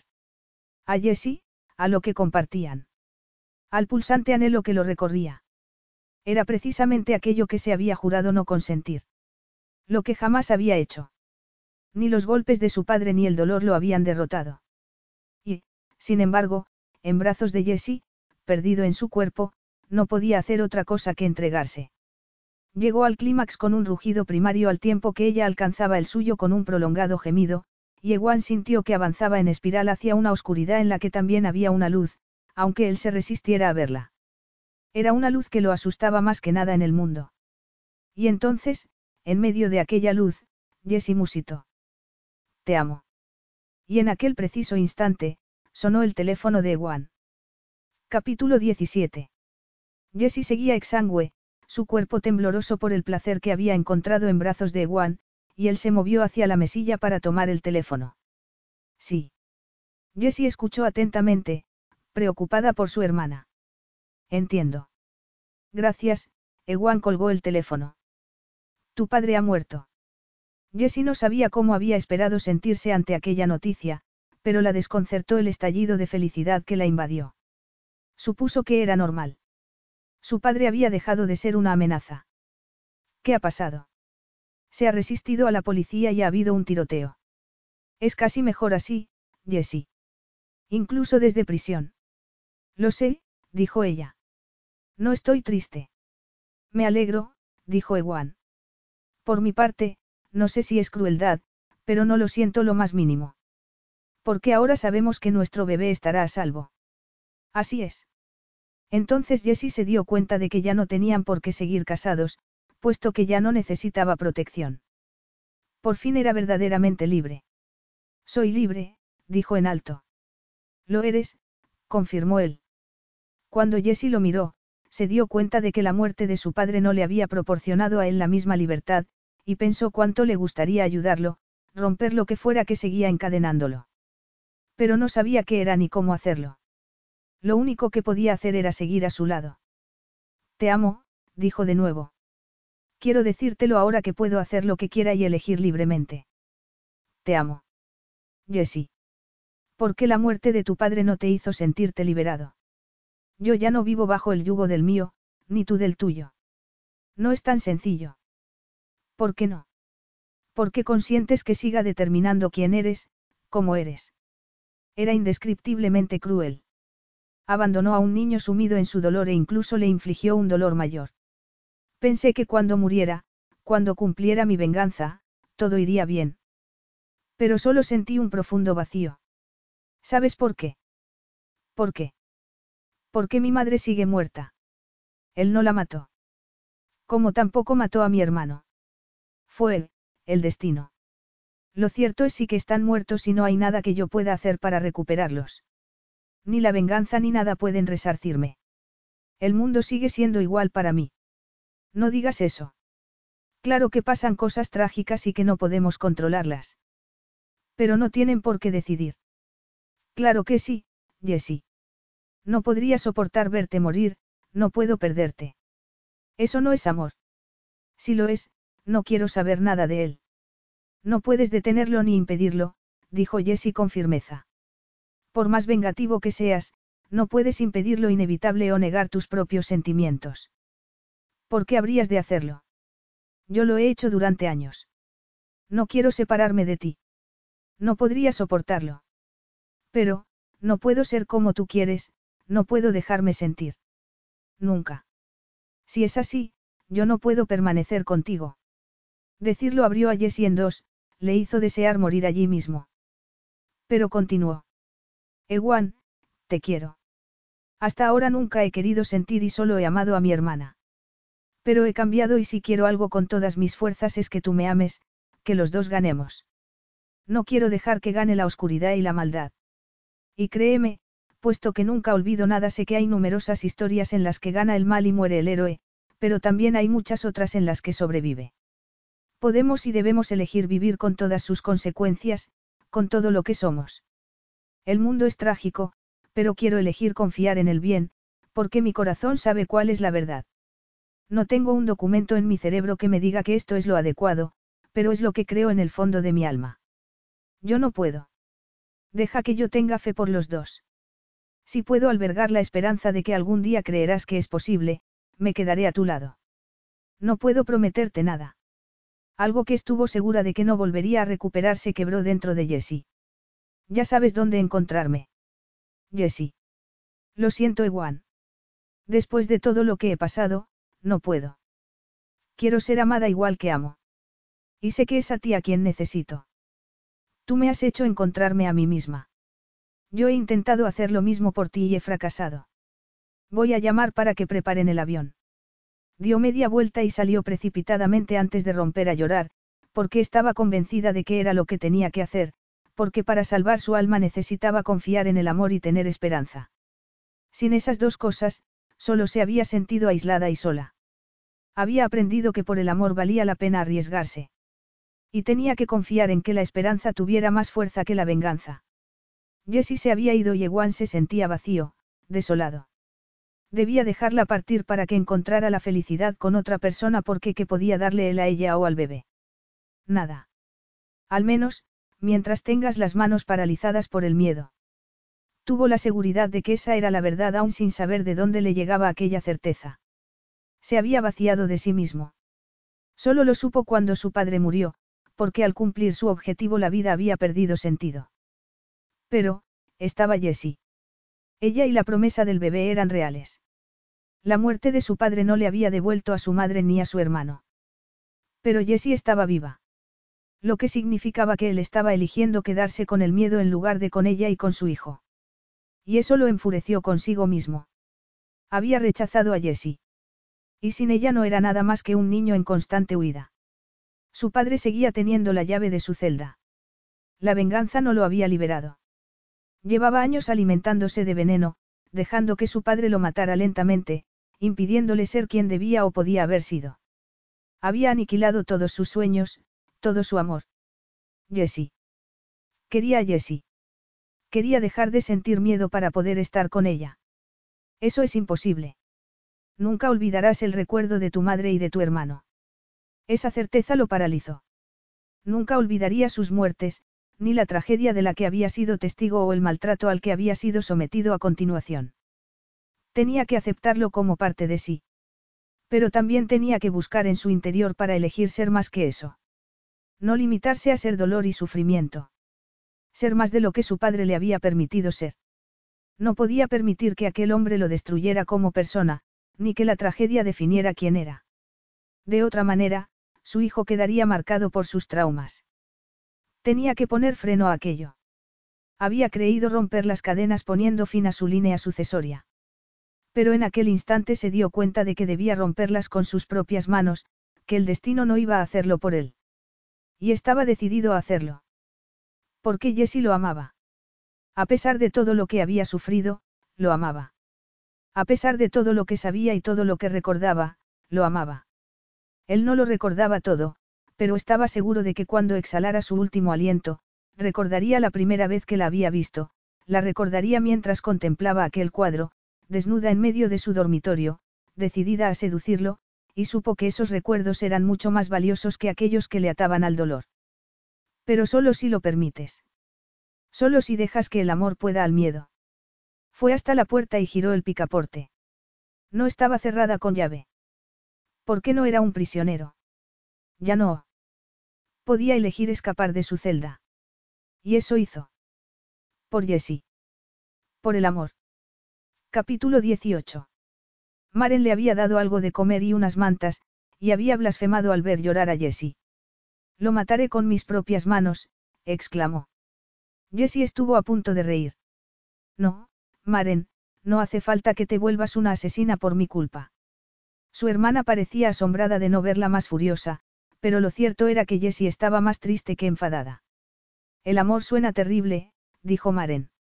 Lo es, contestó Jessie. Pero también es maravilloso. No lo cambiaría por nada. Porque gracias a él soy finalmente como quiero. No sé si lo entiendo. Jessie rió. Yo tampoco. Maren se fue a una reunión relacionada con la adquisición de su nueva propiedad y Jessie seguía echada en una chaiselongue junto a la ventana cuando vio aterrizar un avión blanco y el corazón le dio un salto de alegría. No tengas esperanza, musitó. Pero de inmediato se dijo que sí debía confiar. Fue precipitadamente hacia la puerta y echó a correr por el prado. Entonces vio a Ewan, que también corría hacia ella, descalzo. Cuando se encontraron, él la abrazó con fuerza. Te amo, musitó con fiereza. ¿Y yo a ti? Jessie quería saber qué había pasado para que cambiara de opinión, pero no tenía prisa por averiguarlo. Siento haber tenido miedo, dijo él. La vida te ha dado muchos motivos para temerla. Nunca había creído en el destino. Lo consideraba cruel. Pero ya no. Creía que necesitaba destruirme a mí mismo para destruir a mi padre. Pero he descubierto que hay más maneras de romper un círculo vicioso. Por ejemplo, eligiendo ser distinto, eligiendo amar por encima de todo lo demás. Sí, musitó ella. Te amo, Jessie. Más de lo que temo perderte, más que el miedo que tengo a sufrir por perderte. Y siempre te amaré. Y yo a ti. Jessie Argreave había crecido creyendo que había dos tipos de personas, las temerosas y las temidas. Había creído que la única manera de ganar al sistema era siendo una timadora, alguien que se buscara la vida en los márgenes del miedo. Pero en aquel instante supo que todo eso era mentira. Porque existía el amor y su poder transformador, que cambiaba a los seres temerosos y a los timadores en luminosos y valientes. Del amor que había entre Ewan y ella brotarían los suficientes recuerdos hermosos y positivos como para despejar la oscuridad. Y Jessie supo, sin que le cupiera ningún tipo de duda, que su hijo aprendería que lo más valioso del mundo era el amor. Epílogo. Ewan no pudo respirar mientras Jessie estuvo de parto. Que hubiera elegido el amor no significaba que hubiera borrado los malos recuerdos de su mente. Parte de haber admitido la verdad sobre sí mismo había significado reconocer el dolor. Su padre no le había dejado sentir pena, y luego él mismo se había prohibido cualquier forma de pesar. Pero eso había cambiado. Por eso a veces sentía pena cuando pensaba en su madre, o rabia hacia su padre, o lástima por no haber podido conocer a su hermano. Pero lo que sentía por encima de todo era amor por Jessie. Su hija nació fuerte y saludable y Jessie rió exultante a los pocos segundos de dar a luz, cuando abrazó a la niña contra su pecho. Solo entonces Ewan volvió a respirar y supo que todo iría bien. Tenía una familia, su mujer, su hija, incluso Maren se había convertido en su hermana. Tenía una vida plena. Y era él mismo, sin máscara ni artificios. Besó a Jessie en la sien y acarició la mejilla de su hija. Te amo, dijo. Y suspiró profundamente. Estaba dispuesto a exponerme al dolor por amarte. Pero ahora sé que, amándote, me he abierto a la felicidad. Jessie lo miró sonriendo y Ewan supo que aquella sonrisa contenía toda la dicha que la vida pudiera darle. Yo también. Fin. BetMGM has an unreal deal for sports fans in Virginia. Turn $5 into $150 instantly when you place your first wager at BetMGM. Simply download the BetMGM app and sign up using code Champion150. Then, place a $5 wager on any sport. You'll receive $150 in bonus bets, regardless of your wager's outcome. And if you think the fun stops there, the King of Sportsbooks has plenty of surprises in store. Check out daily promotions, same game parlays, live bets, and so much more. Download the app in Virginia today and get $150 in bonus bets instantly from your first wager only at BetMGM. BetMGM and GameSense remind you to play responsibly. See BetMGM.com for terms. 21 plus only, Virginia only. New customer offer. Subject to eligibility requirements. Rewards are non withdrawable bonus bets that expire in seven days. Please gamble responsibly. Gambling problem? Call 1 800 Gambler. Promotional offer not available in Washington, D.C.